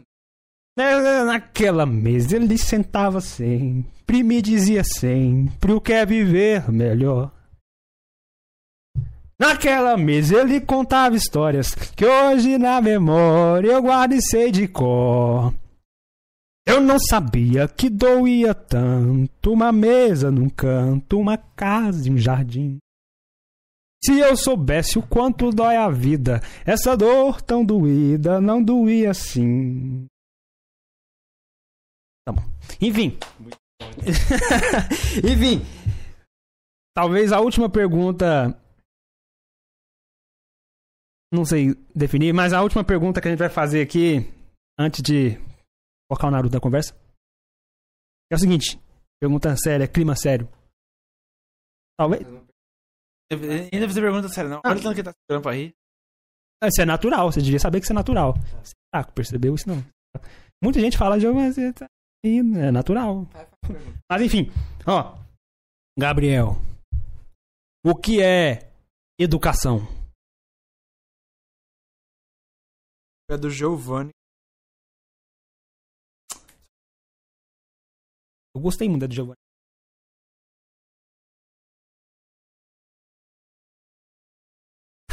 Então diga a sua. Eu gosto de dizer a correta, não a minha. O que é correto? Tá, é.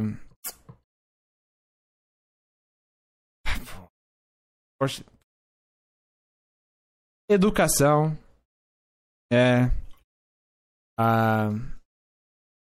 Técnica. Não, não é técnica, porra. Eu tô pegando qual é a palavra que você. É a base de alguma uma arte, é uma técnica. Pode ser uma arte. É a arte de. De. É. É a arte. Não é isso, mas dá pra dizer isso. É a arte da que. É a arte de diálogo entre gerações que permite o acúmulo de conhecimento. Caralho, essa foi braba, hein? Foi braba. Agora vai lá, Lucas, sua pergunta. Pode ser séria também. Não, não. Giovan, que é o seu cabelo? E por que, que ele tem que ser grande? Responde aí, Giovan, porque ele perguntou. Meu cabelo pra mim? Ele perguntou, você falou Giovan. Falou Giovanni, agora eu vou responder. Eu, vou res- eu vou responder agora. Giovanni. Sai, você, Vai, vai... vai, Já era, você perguntou pra mim, é uma pergunta tem que ser respondida. É, nunca me importei muito com o meu cabelo, tanto é que. Tanto é que até. Parabéns, mano. Até os 18 anos eu cortava praticamente na zero. Também Eu resolvi deixar, deixar crescer assim que eu entrei na faculdade e não tem relação Igualmente, alguma com a faculdade. Foi só por experiência. Eu achei a experiência interessante. Tanto é que foi apenas depois que eu comecei a deixar crescer que eu percebi que eu tinha cabelo cacheado. Eu não sabia que eu tinha cabelo cacheado. E é isso. Agora pergunta pra pro Gabriel. Bom, o meu é o oposto do seu. Eu cabelo grande. Agora que eu cortei quando eu entrei. E não foi porque eu entrei, sabe? Ah, Eu só cortei. Nossa senhora. Pois é. Gabriel, Gabriel. Alarcão. O que é o seu cabelo pra você? Primeiro, meu E cabelo. qual o significado dele ser grande? Tá, primeira coisa, meu cabelo. É que meu cabelo é tipo um salvaguarda. Porque eu, cabelo curto, foi pra caralho. Pelo menos assim, eu não sou horroroso. Então já ajuda alguma coisa. Aí, tá? Era um lindo. Você era galã. Você era perfeito com cabelo longo. Agora eu sou assim. É, agora você é um sujeito normal. Mas. É. Eu posso fazer. É, mas, mas o motivo de eu ter cabelo é algo muito mais profundo, muito maior do que isso, qualquer outra coisa. Quero ser igual o Eren. É isso. É isso, eu tô malhando pra ficar igual o Eren, eu quero deixar o cabelo igual o Eren. Na verdade, agora só falta só cortar, tá? Porque já tá maior do que o do Eren. Agora aqui é cortar. 4 de março lança a última temporada e eu vou estar pronto com o visual Eren. Os hab- Você vai pra um. Não. Eventos lá de vestir. Ah, vou, vou, vou também, vou também.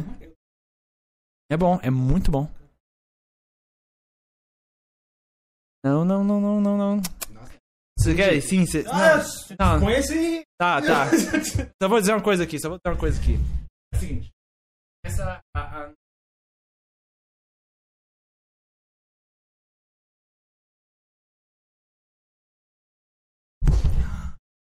Perigoso. É, realmente, você tá filtrando um perigo, um perigo enorme. Eu não entendi, não, mas tá, tá É um- é um- Eu não entendi, não, mas tudo bem. Use, sem Sem entender. Então, agora vamos, vamos ter uma conversa totalmente aleatória aqui, rápida, sobre Naruto, bacharelado, licenciatura, e vamos viajar um pouquinho. Mas faz sentido de nunca acabar. Mas enfim, bora, ó. Com relação a Naruto aqui agora. Eu, Naruto é o único anime que eu assisti inteiro até hoje. Gigante. O único que eu assisti inteiro e que, que eu talvez consegui me importar um pouquinho. Nossa, Naruto. Achei legal. É o seguinte. Comparando os personagens de Naruto com a gente aqui nesse, pod... nesse podcast. nesse podcast. Faça, faça. Não, tem que fazer no momento de dar a entonação. Agora no momento. Exato. Exato. Eu gosto do Pen. Gosto do Pen. Eu gosto do Pen. Não sei se Se você. identifica? Bastante. Mas enfim. Então é o seguinte: é. Quem é quem? A, a colocação inicial é o seguinte.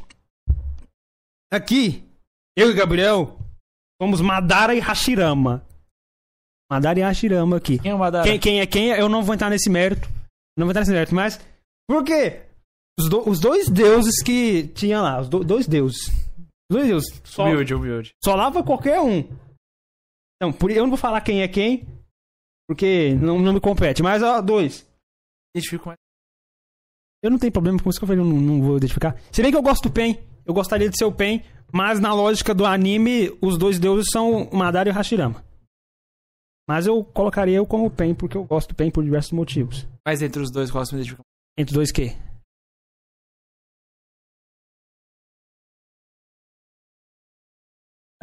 Vai acabar. Não tem- Entre os dois, qual que eu me identifico mais, velho? Talvez. Não, me identificar não, mas eu diria que eu simpatizo mais com o Hashirama, porque ele sola o Madara, mesmo o Madara sendo um deus. Identificaria por isso. Tá, eu me identifico mais com o Madara. Porque de todos os vilões, ele é o único que o discurso no Jutsu não Eu não, sei- não tem, não tem conexão pra gente ver. E você? Você não assiste, mas se você não falar, a gente vai ter que atribuir algum pra você. Nenhum. Atribuir pra ele? Vamos atribuir um pra ele. Quem você atribuiria? Você é melhor que eu pra esse. Tá vendo? Tá lá no YouTube, só não tá em tempo real. Aí, aí no. é, Tem, tem. Não, não, não, não, tá- não, não, não, aí você pegou pesado. O único anime que eu via. É porque ela falou que ia solar o Madara. Ah, no, essa provocação sinistra pra você agora, Luca. Não foi porque eu não entendi. Mas foi, eu entendi. O único anime que eu assistia. eu sei lá, ué. Eu vou falar de algo que eu não sei. Vai. Era só do, do estúdio Ghibli. Sabe? Não sei o que é isso. Cara, estúdio Ghibli aí é muito bom. Sabe? Essa ideia que é esse. Tá bom. E é o seguinte, agora um dos deuses vai sair e caralho, um dos deuses vai sair e tem que ter uma dupla. Então não tem graça. O Luca certamente Peludo aqui. O Lucas certamente vai. É, o Lucas certamente vai te substituir, entre aspas, no lugar de outro deus aqui nesse podcast, Quando ele vir? quando ele vir. É uma coisa que a gente tá começando a debater cada vez mais, mas vamos aos poucos. Enfim, então.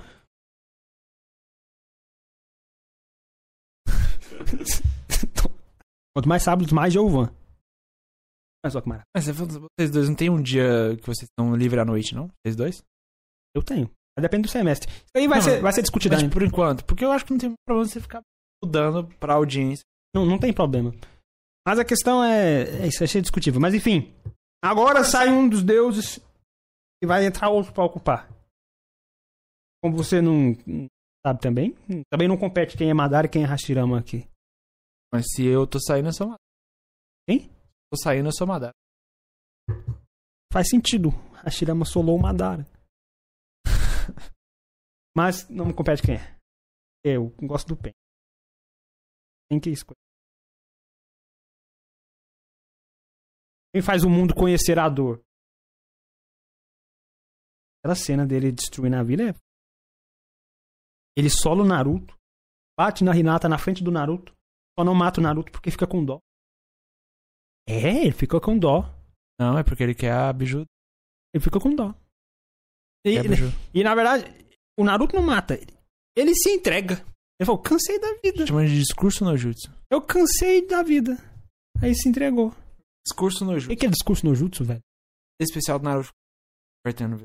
Ah, ah, enten- entendi. Mas enfim, O único que não foi convertido foi o brabo. Mas enfim, o, o, Pen- o Pen já tava cansado da vida. Falou, pô, Naruto, ô, já que é uma possibilidade de eu finalizar minha existência, bora finalizar essa porra aqui agora, vamos, tá bom. Não vou te matar não, me mata. E é isso. Mas enfim, então agora... Eu ainda tô pensando se eu conto.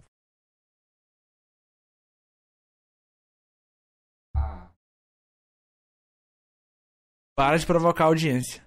Passar?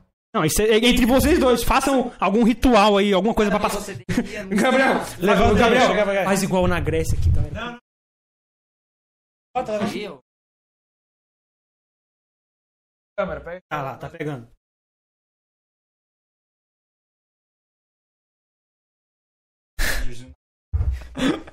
É um vingador, é esse aí, tá bom. Pronto. Agora a gente.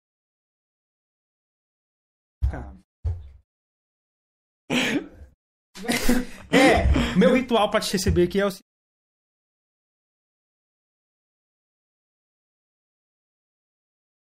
Faz aquelas lives de madrugada igual você fez quando eu entrei. Não, a gente fazia live à noite. Nesse ponto aí eu não dou, não dou razão pra você porque o defeito tá em você.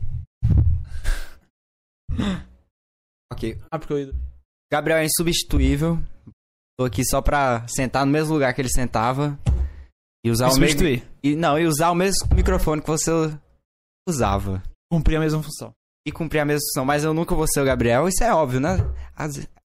Sabe, no Provocações, lá ele, ele declamou uma coisa, ele diz. A gente tá num.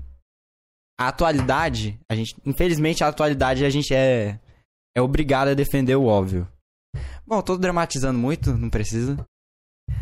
Mas. É isso, eu vou. Serei o Luca Catani. Não me superar, Eu não quero ser o Madara. O cara é fraco. Continua. é, essa é a Tenteca. Claro. Eu tentei. Ah! Eu, eu tentei, realmente. velho. Pô, velho, essa vai pegar. Tentei. Enfim. Ó. Primeiro, ó, a reflexão que eu queria deixar. Olhe bem essa ampulheta porque ela terá muita importância de agora pra frente. O que já sabe. Olhe bem essa ampulheta aqui, ó. Ela vai ter muita importância de agora pra frente. Muita importância.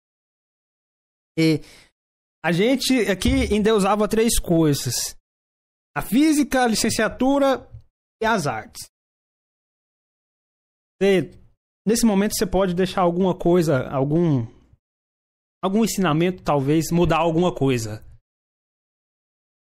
Não, é- é- era esse da. Aguardando, era esse da. É, o comunicador responsável pelo que os- Hum? Eu tava aguardando, eu queria. eu- era, é, a ideia inicial era falar isso no final. Vai. Eu vou repetir.